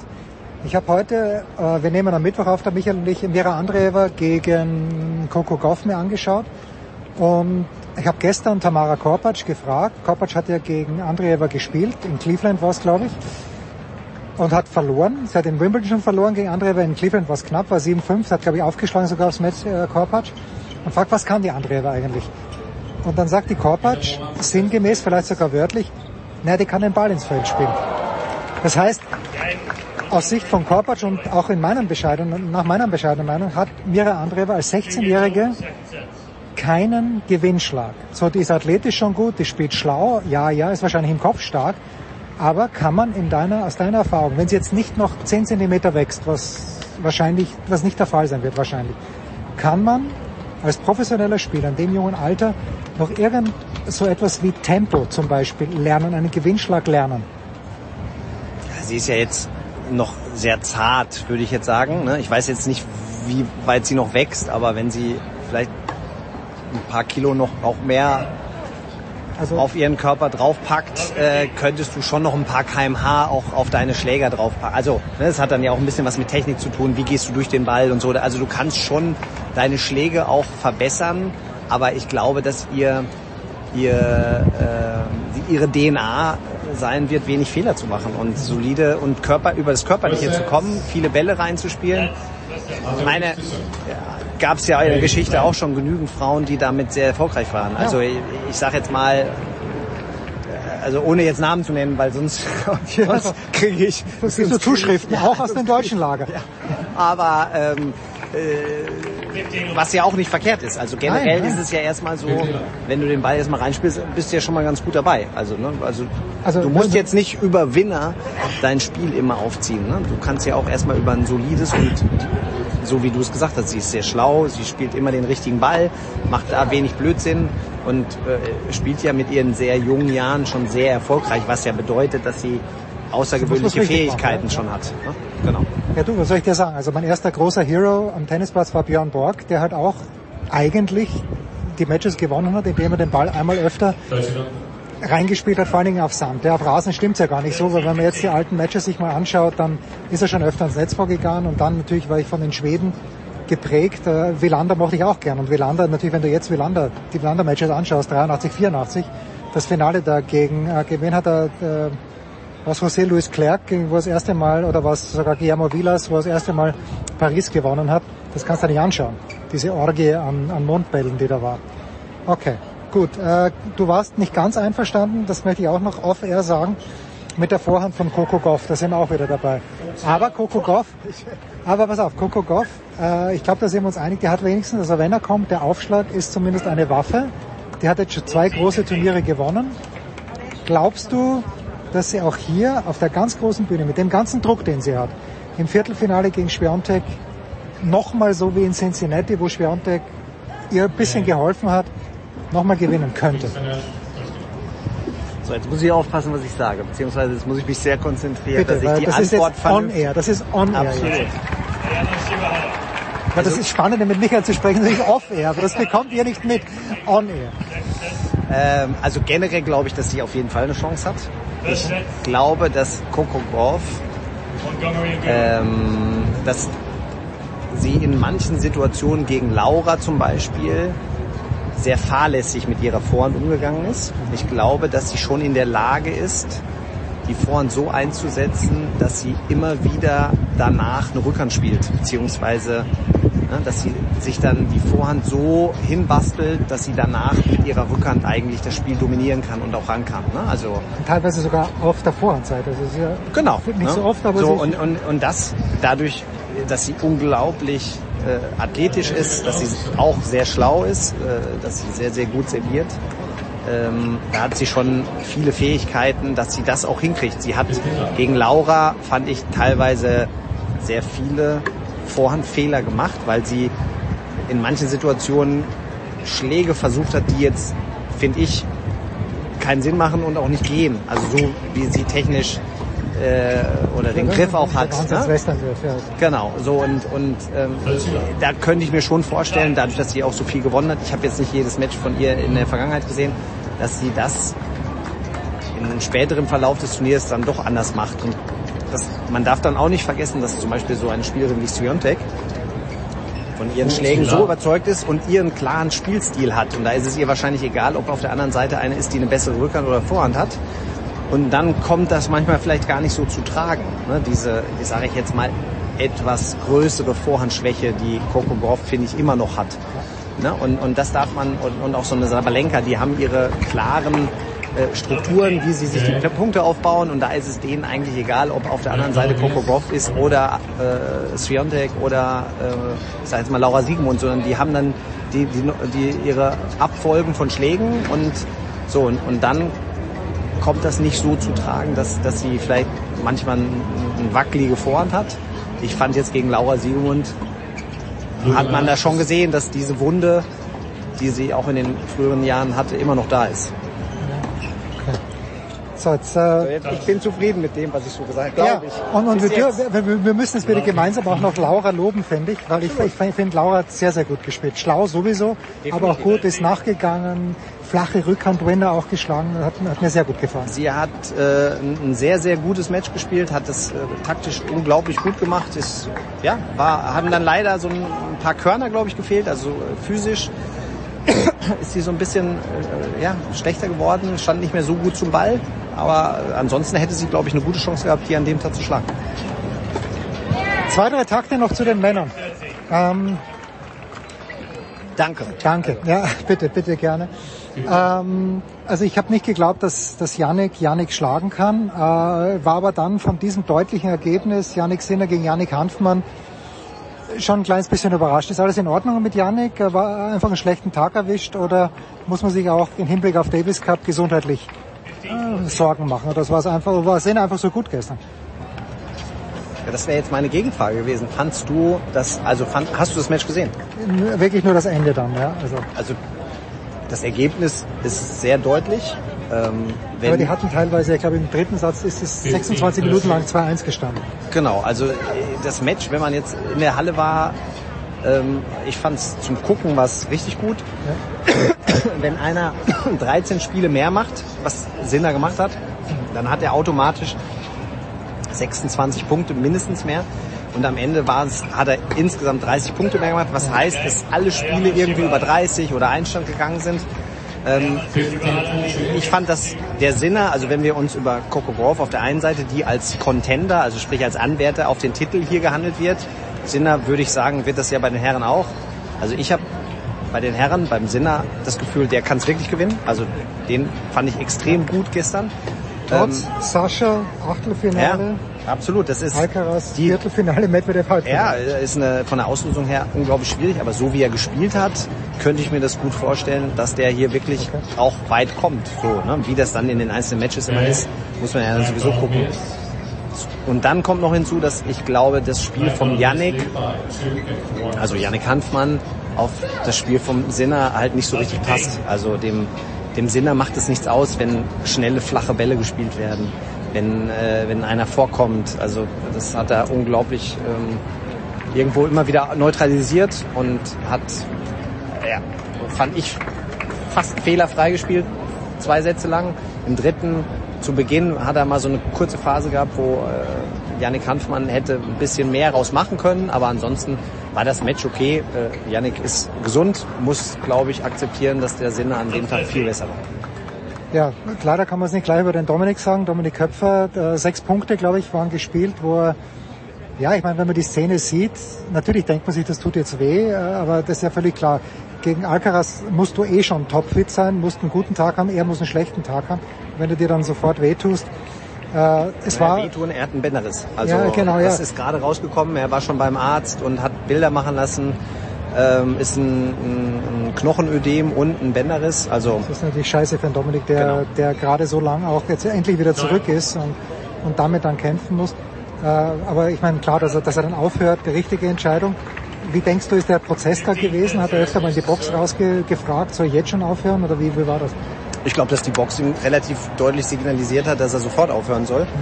Und er aber ein schlechtes Gewissen hatte den 20.000 Leuten gegenüber und äh, nicht bei null. Also ich meine, es stand, es war Einstand. Also und die hatten vorher, weiß ich nicht, Das ist das 53, einzige, einzige gesehen, ja. 53 Minuten von Venus Williams gesehen.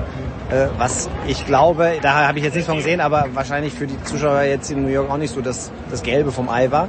Ähm, und äh, da hat er, glaube ich, aus, aus Anstand und Respekt dem Publikum und dem Sport gegenüber versucht, irgendwie nochmal zu spielen. Aber äh, er hat gesagt, dass das Laufen sogar einigermaßen ging. Aber sobald er den äh, genau stoppen musste oder den Fuß auch ruhig gehalten hat bei den Seitenwechseln, hat er richtige Schmerzen gehabt. Äh, der Knöchel ist sofort dick geworden. Also es waren ganz viele äh, Zeichen dabei, äh, die ihn hätten eigentlich sofort aufhören lassen müssen. Nur äh, ich glaube, das war einfach den Umständen geschuldet. Night Session, 20.000 Leute im Stadion und alle wollten Alcaraz sehen. Da wollte er jetzt nicht nach sechs Punkten direkt aufhören. And last but not least, also zum Zeitpunkt unserer Ausstrahlung, ich weiß nicht, wie die Ansetzung sein wird am Donnerstag, aber du kannst dich erinnern, natürlich kannst du dich erinnern, Michael, 2018 war es, glaube ich, als Sascha gegen, gegen Kohli ausgelost wurde. Und ich, ich bin ein großer Fan von Kohli. Also die, die Art und Weise, wie Philipp Kohlschreiber Tennis gespielt hat, da habe ich mich selber sehr deutlich gesehen. Nur konnte ich nichts auch nur ein Hundertstel so gut wie Philipp. Aber ich weiß noch, Pressekonferenz damals, äh, vor dem Spiel gegen, gegen, äh, gegen Sascha, sage ich Philipp, du hast alle Werkzeuge, wie du, wie du gegen den Sascha gewinnen kannst. Was er dann auch gemacht hat, weil er überragend gespielt hat und vielleicht Sascha nicht seinen allerbesten Tag gehabt hat. Äh, und das gleiche habe ich gestern zu, zu Daniel irgendwie auch gesagt. Nur damals fragt mich Kohli dann, ja, was, was, wie würdest du denn spielen? Er sagt, na, Schnittwechsel hoch, tief, kurz, lang. Okay. Jetzt ist Kohli dann bei aller Liebe zu Daniel Altmaier ein viel, viel besserer Tennisspieler als Daniel Altmaier. Was muss passieren? Und nicht, dass es passieren sollte, aber wo könnte der Daniel dem Sascha ein kleines bisschen lästig werden, sagen wir mal so. Das sollte, nein, da gibt's keine taktischen Anweisungen. ne? Das Nee, ist jetzt ganz nee, schlecht. nee. Aber nein, was hat dir bei andersrum? Was hat dir bei Daniel in seiner ersten Runde gefallen? Ein bisschen up and down das Spiel, das er da gehabt hat auf Platz 8, aber was hat dir bei Daniel gefallen?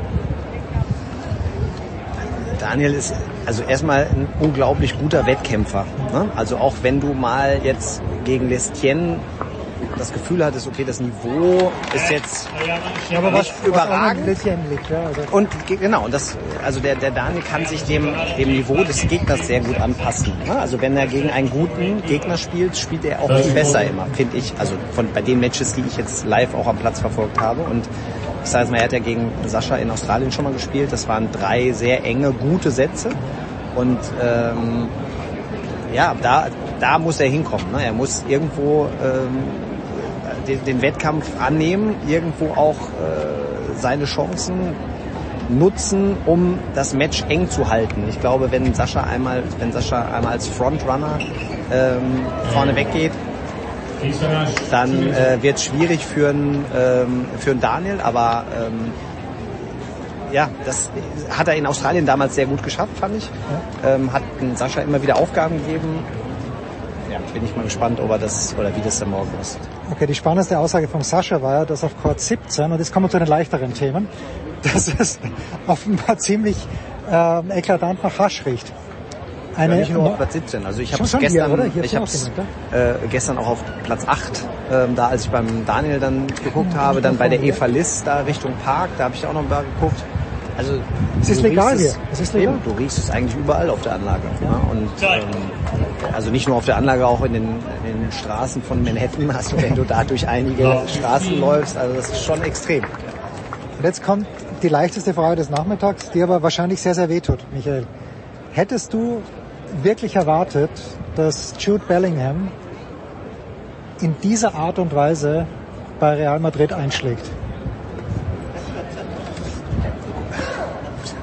Also generell, also dass er so einschlägt, weiß ich nicht, wahrscheinlich nicht, aber das, ich glaube schon, dass du, wenn du ein sehr, sehr guter Fußballspieler bist und dann Mitspieler hast, die auch unglaublich gut sind, dass du dann noch besser bist. So äh, und, und das leider, und das tut mir natürlich jetzt weh, zeigt mir, dass vielleicht die Mitspieler in Dortmund nicht so gut waren, dass er noch hätte mehr herausstechen können. Ne? Also das hat ja, aber das ist jetzt als Laie, also ich bin kein Fußballer, äh, würde ich dann, die Schlüsse würde ich rausziehen, dass er halt noch mehr glänzen kann, weil seine Stärken noch mehr in den Vordergrund kommen, weil er so unglaublich gute Mitspieler auch hat an seiner Seite. Ich habe Leverkusen 2 getippt, BVB 3, Leipzig 4. Einwände? Also du, ich habe aktuell, äh, und ich bin BVB-Fan, ich werde es auch immer bleiben, also falls da irgendwelche Zweifel ja, ja. herrschen sollten.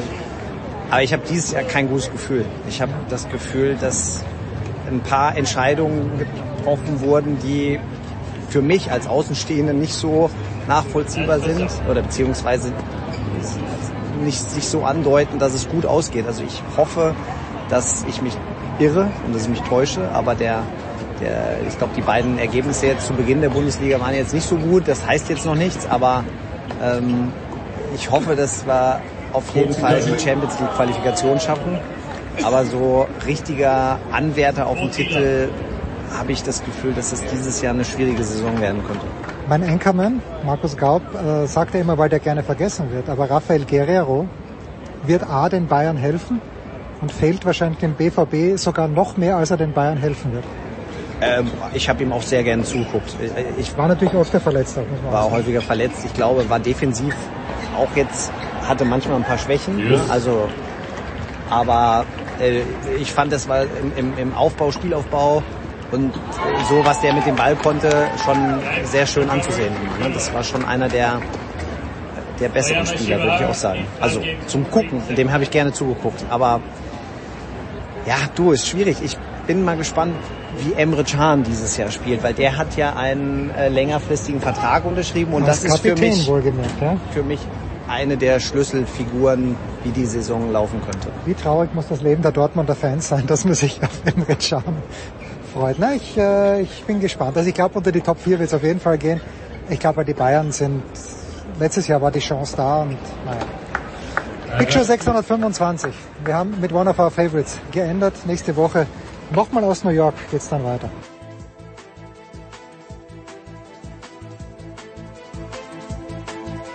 Das war die Big Show auf sportradio360.de. Folgen Sie uns auf Twitter, klicken Sie den Gefällt mir-Button auf unserer Facebook-Seite und abonnieren Sie uns via RSS-Feed oder auf iTunes. Die nächste Ausgabe der Big Show gibt es am kommenden Donnerstag. Bis dahin sollten Sie die Zeit nutzen und die weiteren Angebote auf sportradio360.de wahrnehmen. Play Ball! Da ist gar nichts toll!